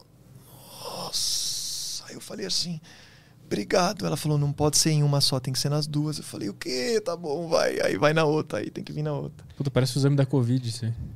É, é assim que faz. com, com, com, com, cotonete aquele. Ah, é? Enfia lá, lá atrás e faz assim. O cara toca no teu, no teu cérebro. Só não sei se ele muda, né? Ah, Isso tá. foi, foi uma piadinha aqui. Tá bom, beleza. E a outra é a sananga. Sananga você pinga no olho. Não dá, Caralho. não dá miração, só dá 30 segundos a 5 minutos da, do maior ardência do mundo, que você Putz. nunca deve ter sentido no seu olho. Não, eu quero um. Eu quero um. Sem essas coisas aí. Eu só quero tomar um chazinho e deitar no meu chão. É só isso que eu quero fazer. É, se o seu corpo tiver completamente limpo, não tiver nada que te faz mal, seu estômago estiver funcionando bala, é, aí você não vai ter náusea. Tá. Mas existe a possibilidade de você ter náusea. Todas essas medicinas da floresta, elas não são agradáveis, assim. Hum. O depois você volta, você agradece, fala assim, muito obrigado, mas nunca mais eu quero fazer isso. mas aí você sente que precisa e volta lá de novo de alguma forma. Eu ia a cada um ano, assim, de tão medo. Agora que eu tô melhor, eu fui e tô indo de novo no mesmo mês, o que é uma loucura. Eu demorava um a dois anos pra ir de novo. Mas existe a possibilidade de ser um pouco sofrido fisicamente. Mas também, ó, veio o vômito, você vomita, você tá bala. Puta, eu odeio vomitar. Ah, eu também detesto Tenho vomitar. horror a vomitar. É, mas aí tal, talvez começo, role. Eu começo a chorar. Eu, é humilhante vomitar. Ah, Começo a é. gemer, eu choro, eu me jogo no chão, fico tremendo, assim. Todo babado. Não, é ruim. Vomitar é Nossa, ruim. mas aí você vomitou que você tinha feito alguma coisa bem. Não, não, eu odeio vomitar. Eu odeio vomitar. É. Posso ter, posso ter tido uma intoxicação alimentar, comi um negócio ruim e vomitei. Eu fico muito. Eu fico pior do que era pra ficar, entendeu? Nossa, cara. Eu durmo no É. banheiro de, de desespero. É horrível. Sai, sai daqui, sai daqui. Sai daqui. Sai daqui. Vamos fazer mais É. questões aí? Vamos, vamos. Tem, tem. Obrigado. Eu, eu queria, eu queria só ter dito essa última parte mesmo para as pessoas entenderem que, tipo, cara, tá me salvando, isso vai ser o futuro, já é. São três fases para uma droga ser aprovada, o cogumelo já tá na segunda. Então, questão de mais um, dois anos, a gente vai ter talvez três. Cogumelo para depressão, vícios, êxtase para estresse pós-traumático, DMT também, eles estão fazendo, só que eles estão fazendo injetado direto na veia, que eles conseguem fazer durar mais tempo Hum, do que só meia hora. uhum. Aí os caras conseguem fazer durar várias horas. Do caralho. Esse é o futuro, cara. Vai acabar antidepressivo. Você vai chegar no doutor, vai falar, tô com deprê, ele vai falar assim, cogumelo. Toma um chá. É uma medicina, é um bagulho que tá unindo, olha que coisa louca. A ciência tá tendo que dar as mãos, tá tendo que andar de mão dada, tá tendo que dar as mãos pra espiritualidade. Porque não dá pra você dar um cogumelo num hospital e acabou. Uhum. Se não tiver a música certa, a iluminação certa, o ambiente confortável, a experiência não dá certo. Quando lançaram na época de 60 o LSD que estava funcionando, os caras falaram, vamos ver se ele funciona mesmo. Dá LSD pra um cara, trancaram ele numa sala branca amarrado. Vamos ver se isso aí cura mesmo. O cara teve uma bad trip terrível. Uhum. E falaram, não é assim que funciona. Essa droga precisa ter uma egrégora. Uhum. E é uma conexão divina. Você vai ter uma experiência mística. Sai nas pesquisas científicas. Experiência mística ocasionada por psilocibina. Do caralho. Então, e se o paciente acreditar que realmente é o divino, que realmente é, é, é Deus, essas coisas, funciona melhor ainda. Então, o participante acreditar influencia também. Olha que bagulho doido, cara. Do caralho. de Do Deus. caralho. A gente tinha superchat na outra live? Tinha, tinha, eu salvei aqui. Ah, Tá, boa. salvo. Ah, não, na verdade eu acho que mandaram superchat só na, Na na segunda live, mas antes disso tem as perguntas aqui do, Flow do Coins. Flowcoins que eu também salvei aqui. Tá. Que Ótimo. é o relato, o relato psicodélico mandou aqui. Os Flowcoins. Ah, que legal. Só um salve pro Pedro por trazer um papo, um assunto tão interessante de uma forma elucida- elucidativa pra galera e com sua experiência, aos poucos esse assunto vai chegar à mídia mainstream. Vamos que vamos. Bora. Obrigado, Relatos. Eles estão no Spotify, eles têm um podcast contando os relatos de pessoas que tiveram essas trips, né? Muito bacana. Quem puder, ouve lá depois. Relatos psicodélicos. Tem também o Aleph Designer, mandou aqui. Oh, Aleph. Ah, salve Arthur, salve Pedrão. Tô passando aqui só pra dar um apoio mesmo. Ah, admiro demais o trampo de vocês e é sempre foda ouvir as suas ideias.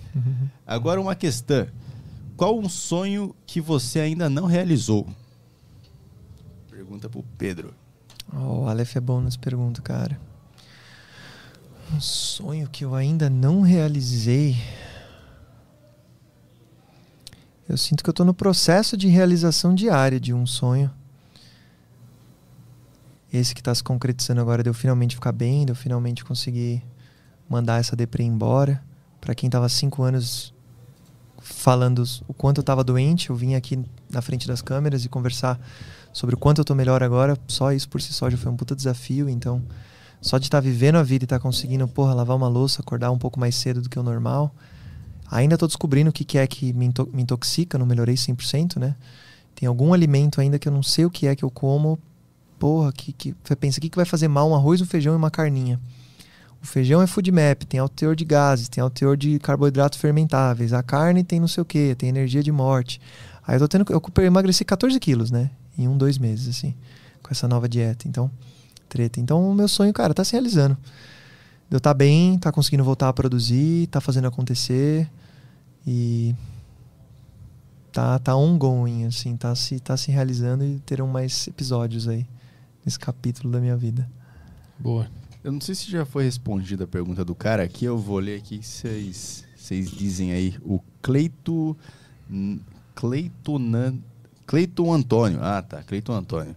Ah, boa noite. Essa é a super chato do YouTube. Boa noite.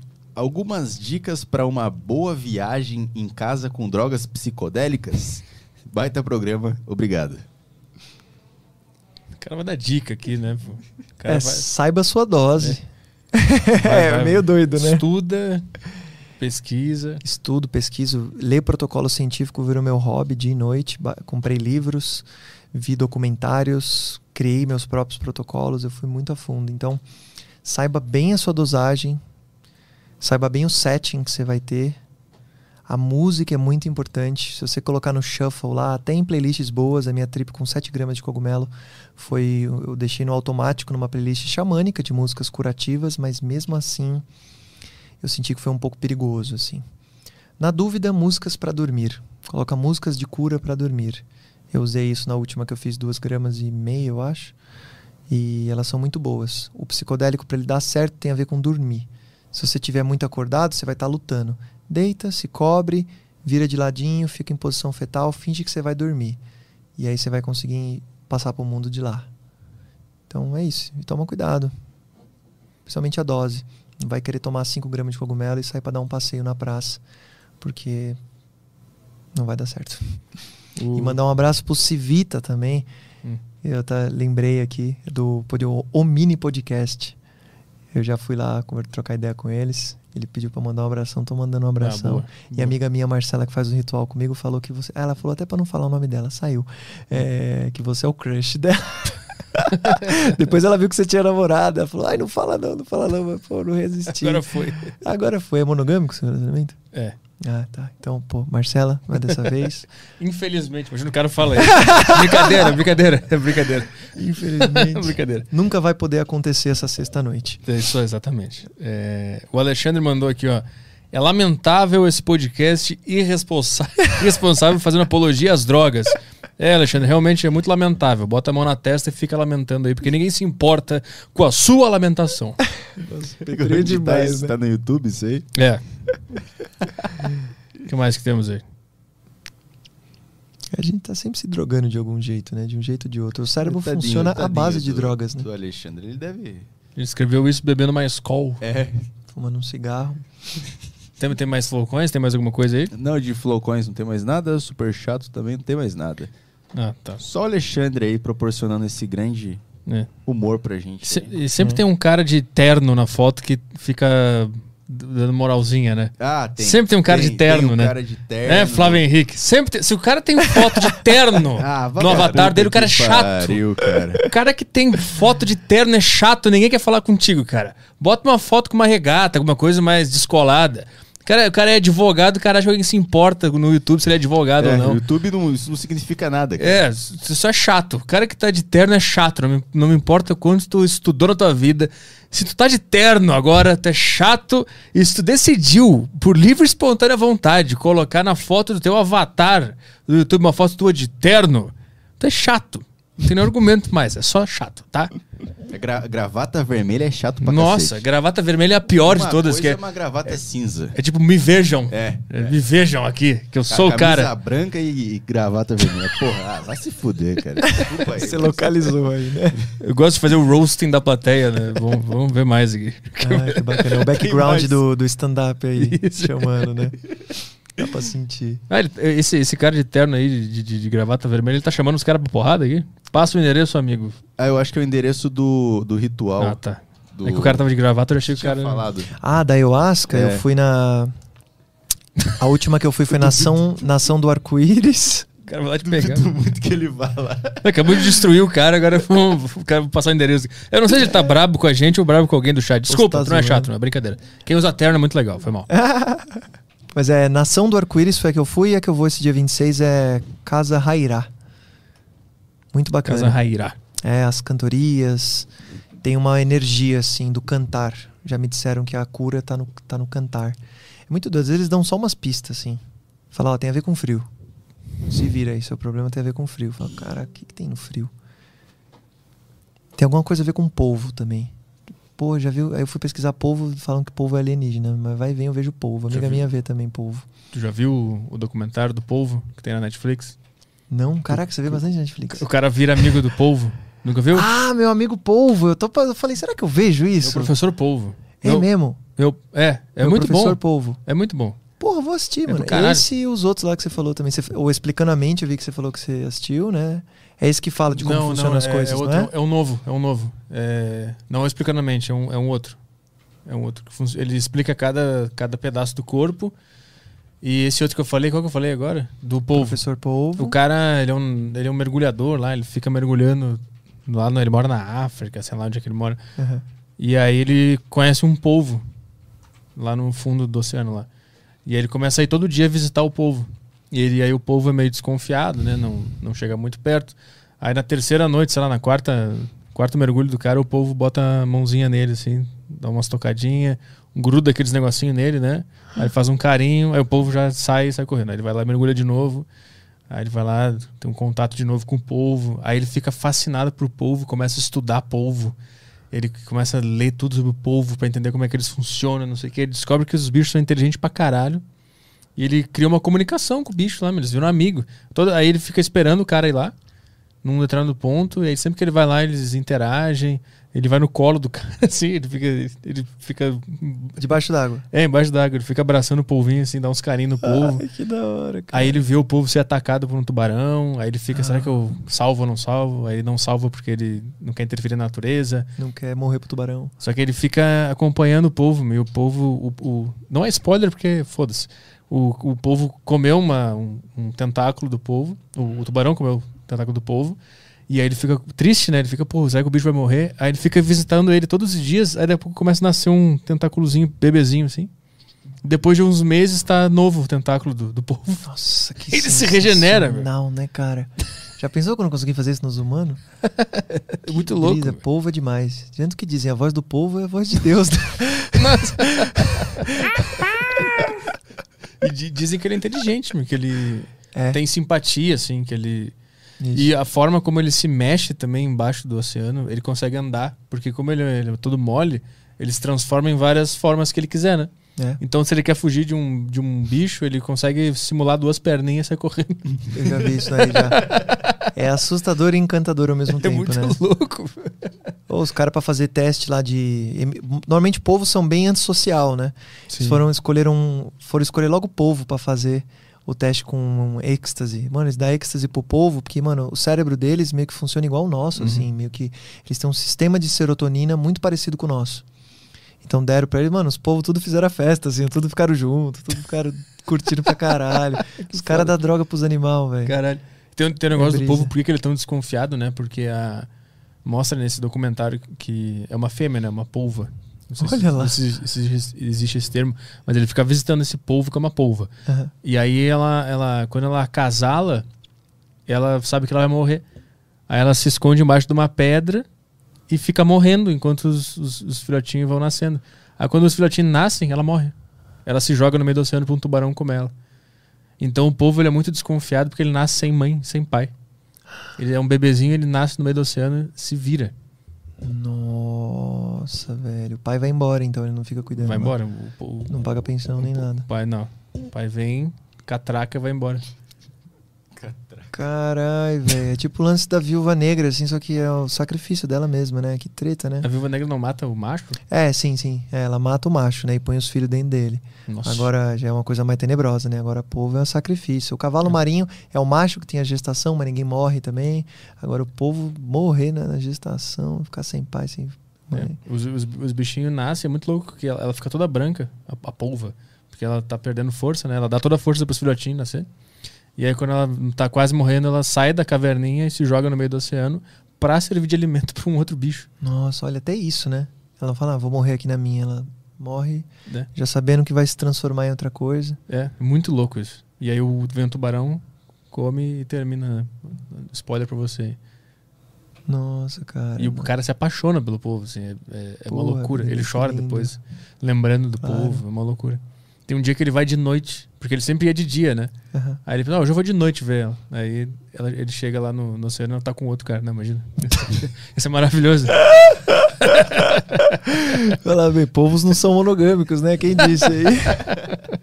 Não, ele vai de noite pra ver como é que é a vida noturna e ele vê lá como é que ela, como é que ela vive de noite. É muito louco esse. Nossa, eu é tava foda. muito precisando de recomendação de coisa bacana pra assistir. Agora eu tô grato por você ter me passado É essas. do caralho. É isso aí? Vamos É embora? isso aí? Acabou aqui. Então tá, valeu. Obrigado por vir aí. Pô, valeu, Petri. É isso aí. Bom demais, velho. Obrigado, galera que tá assistindo aí. Obrigado a todos, toda a galera que veio pelo, pelo Pedro aqui. Vem muita gente por ele, né? Sim, sim, tem uma, tinha uma galera aqui. Pessoal tem tá uma com- galera aqui do público O dele. pessoal que tá com saudades. No Então- Telegram também teve bastante cara falando, caralho, Pedro, que da hora. É, Bastante cara comentando. nosso grupo de mágica no Telegram. Aí o pessoal tá acostumado. Eu não tem WhatsApp, né? Então, Ah, Ah, boa. Faz desde bem. 2016 tô limpo. Faz bem. Então tá, é isso aí. Amanhã estamos de volta. Estamos de volta com o Kleber Atala. Quem é para. É o tiozão da Hornet. Ah, Foi Mas- motorista do Chorão. Isso? é motorista ou é segurança? Segurança? É, segurança, né? Estamos sabendo legal do conto. é, estudamos bem aqui. Mas ele também é conhecido como o tiozão da Hornet, ou tiozão da Hornet no YouTube. Tem um canal dele de moto aí. Ah, boa. Moto que eu Cara. não entendo bulhufas de moto. Vai ser ótimo. É, É que eu vou perguntar bastante coisa. vai, vai falar, por que que faz... É. A primeira pergunta vai ser: por que que faz tanto barulho esses troços aí? Se uma arma conseguiu fazer um silenciador que o cara consegue assassinar um cara fazendo piu, por que, que uma moto não consegue fazer isso? escapamento não pode ter um também. Que a moto só faz piu, piu, piu, piu, piu. É assim que a moto É, faz. podia ser um silenciador ali. Isso. Essa ser a primeira pergu- primeira pergunta, mas ele tem muita história do chorão também, né? Sim, Muita sim, história de tem Chorão. bastante coisa de chorão, sim. Então É, então fica ligado que amanhã vai ter bastante motoqueiro assistindo aí, então Putz. vamos se queimar com os caras. É, não vou fazer É, nenhuma eu acho que piada. você não pode nem falar motoqueiros. Você tem que falar motociclistas, alguma coisa assim. Motociclistas. Já teve um mágico que foi numa convenção e falou assim: Olá, motoqueiros. Os caras piraram, tacaram coisa nele. Acho que não é nem motoqueiro, é motociclista. Você tem que falar, toma cuidado. Hoje em dia tá foda, né? Você vai ser cancelado, velho. É, mas essa- Petri é um homo. um motofóbico. Um motof- Isso que é muito louco de todos os grupos que tu imagina no mundo que podem se ofender com alguma coisa. Os caras que andam de moto são os últimos que tu ia imaginar que ia dar um é, problema, né? Eu também falei, pô, os caras. K-pop, tá, tu entende os caras se ofender, são É. tudo adolescente.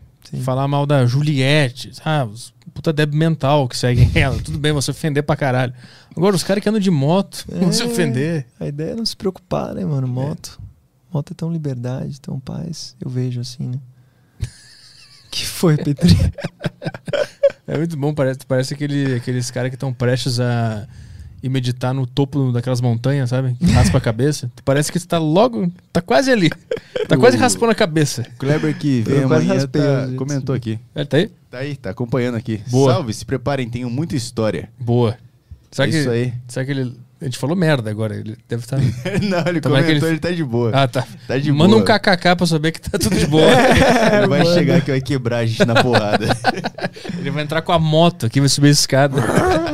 o pé Fazendo assim, barulho ainda. chutando todo mundo na cara. Tá. Quanto mais barulho a moto faz, melhor ela é, né?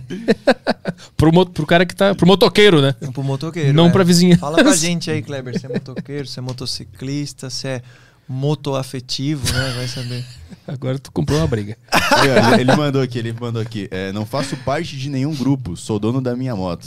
Aí, boa. Olha Isso lá, esse, esse é raiz. Esse é raiz. Então tá, É até isso. amanhã, galera. Obrigado. Como todo bom mágico, vou sumir agora. Agora, Fui, agora o cara só. O cara faz assim, ó, e some. Isso é maravilhoso. O cara só sopra o dedão e some. Tá. Valeu, galera. Até amanhã. Tchau, tchau. Falou.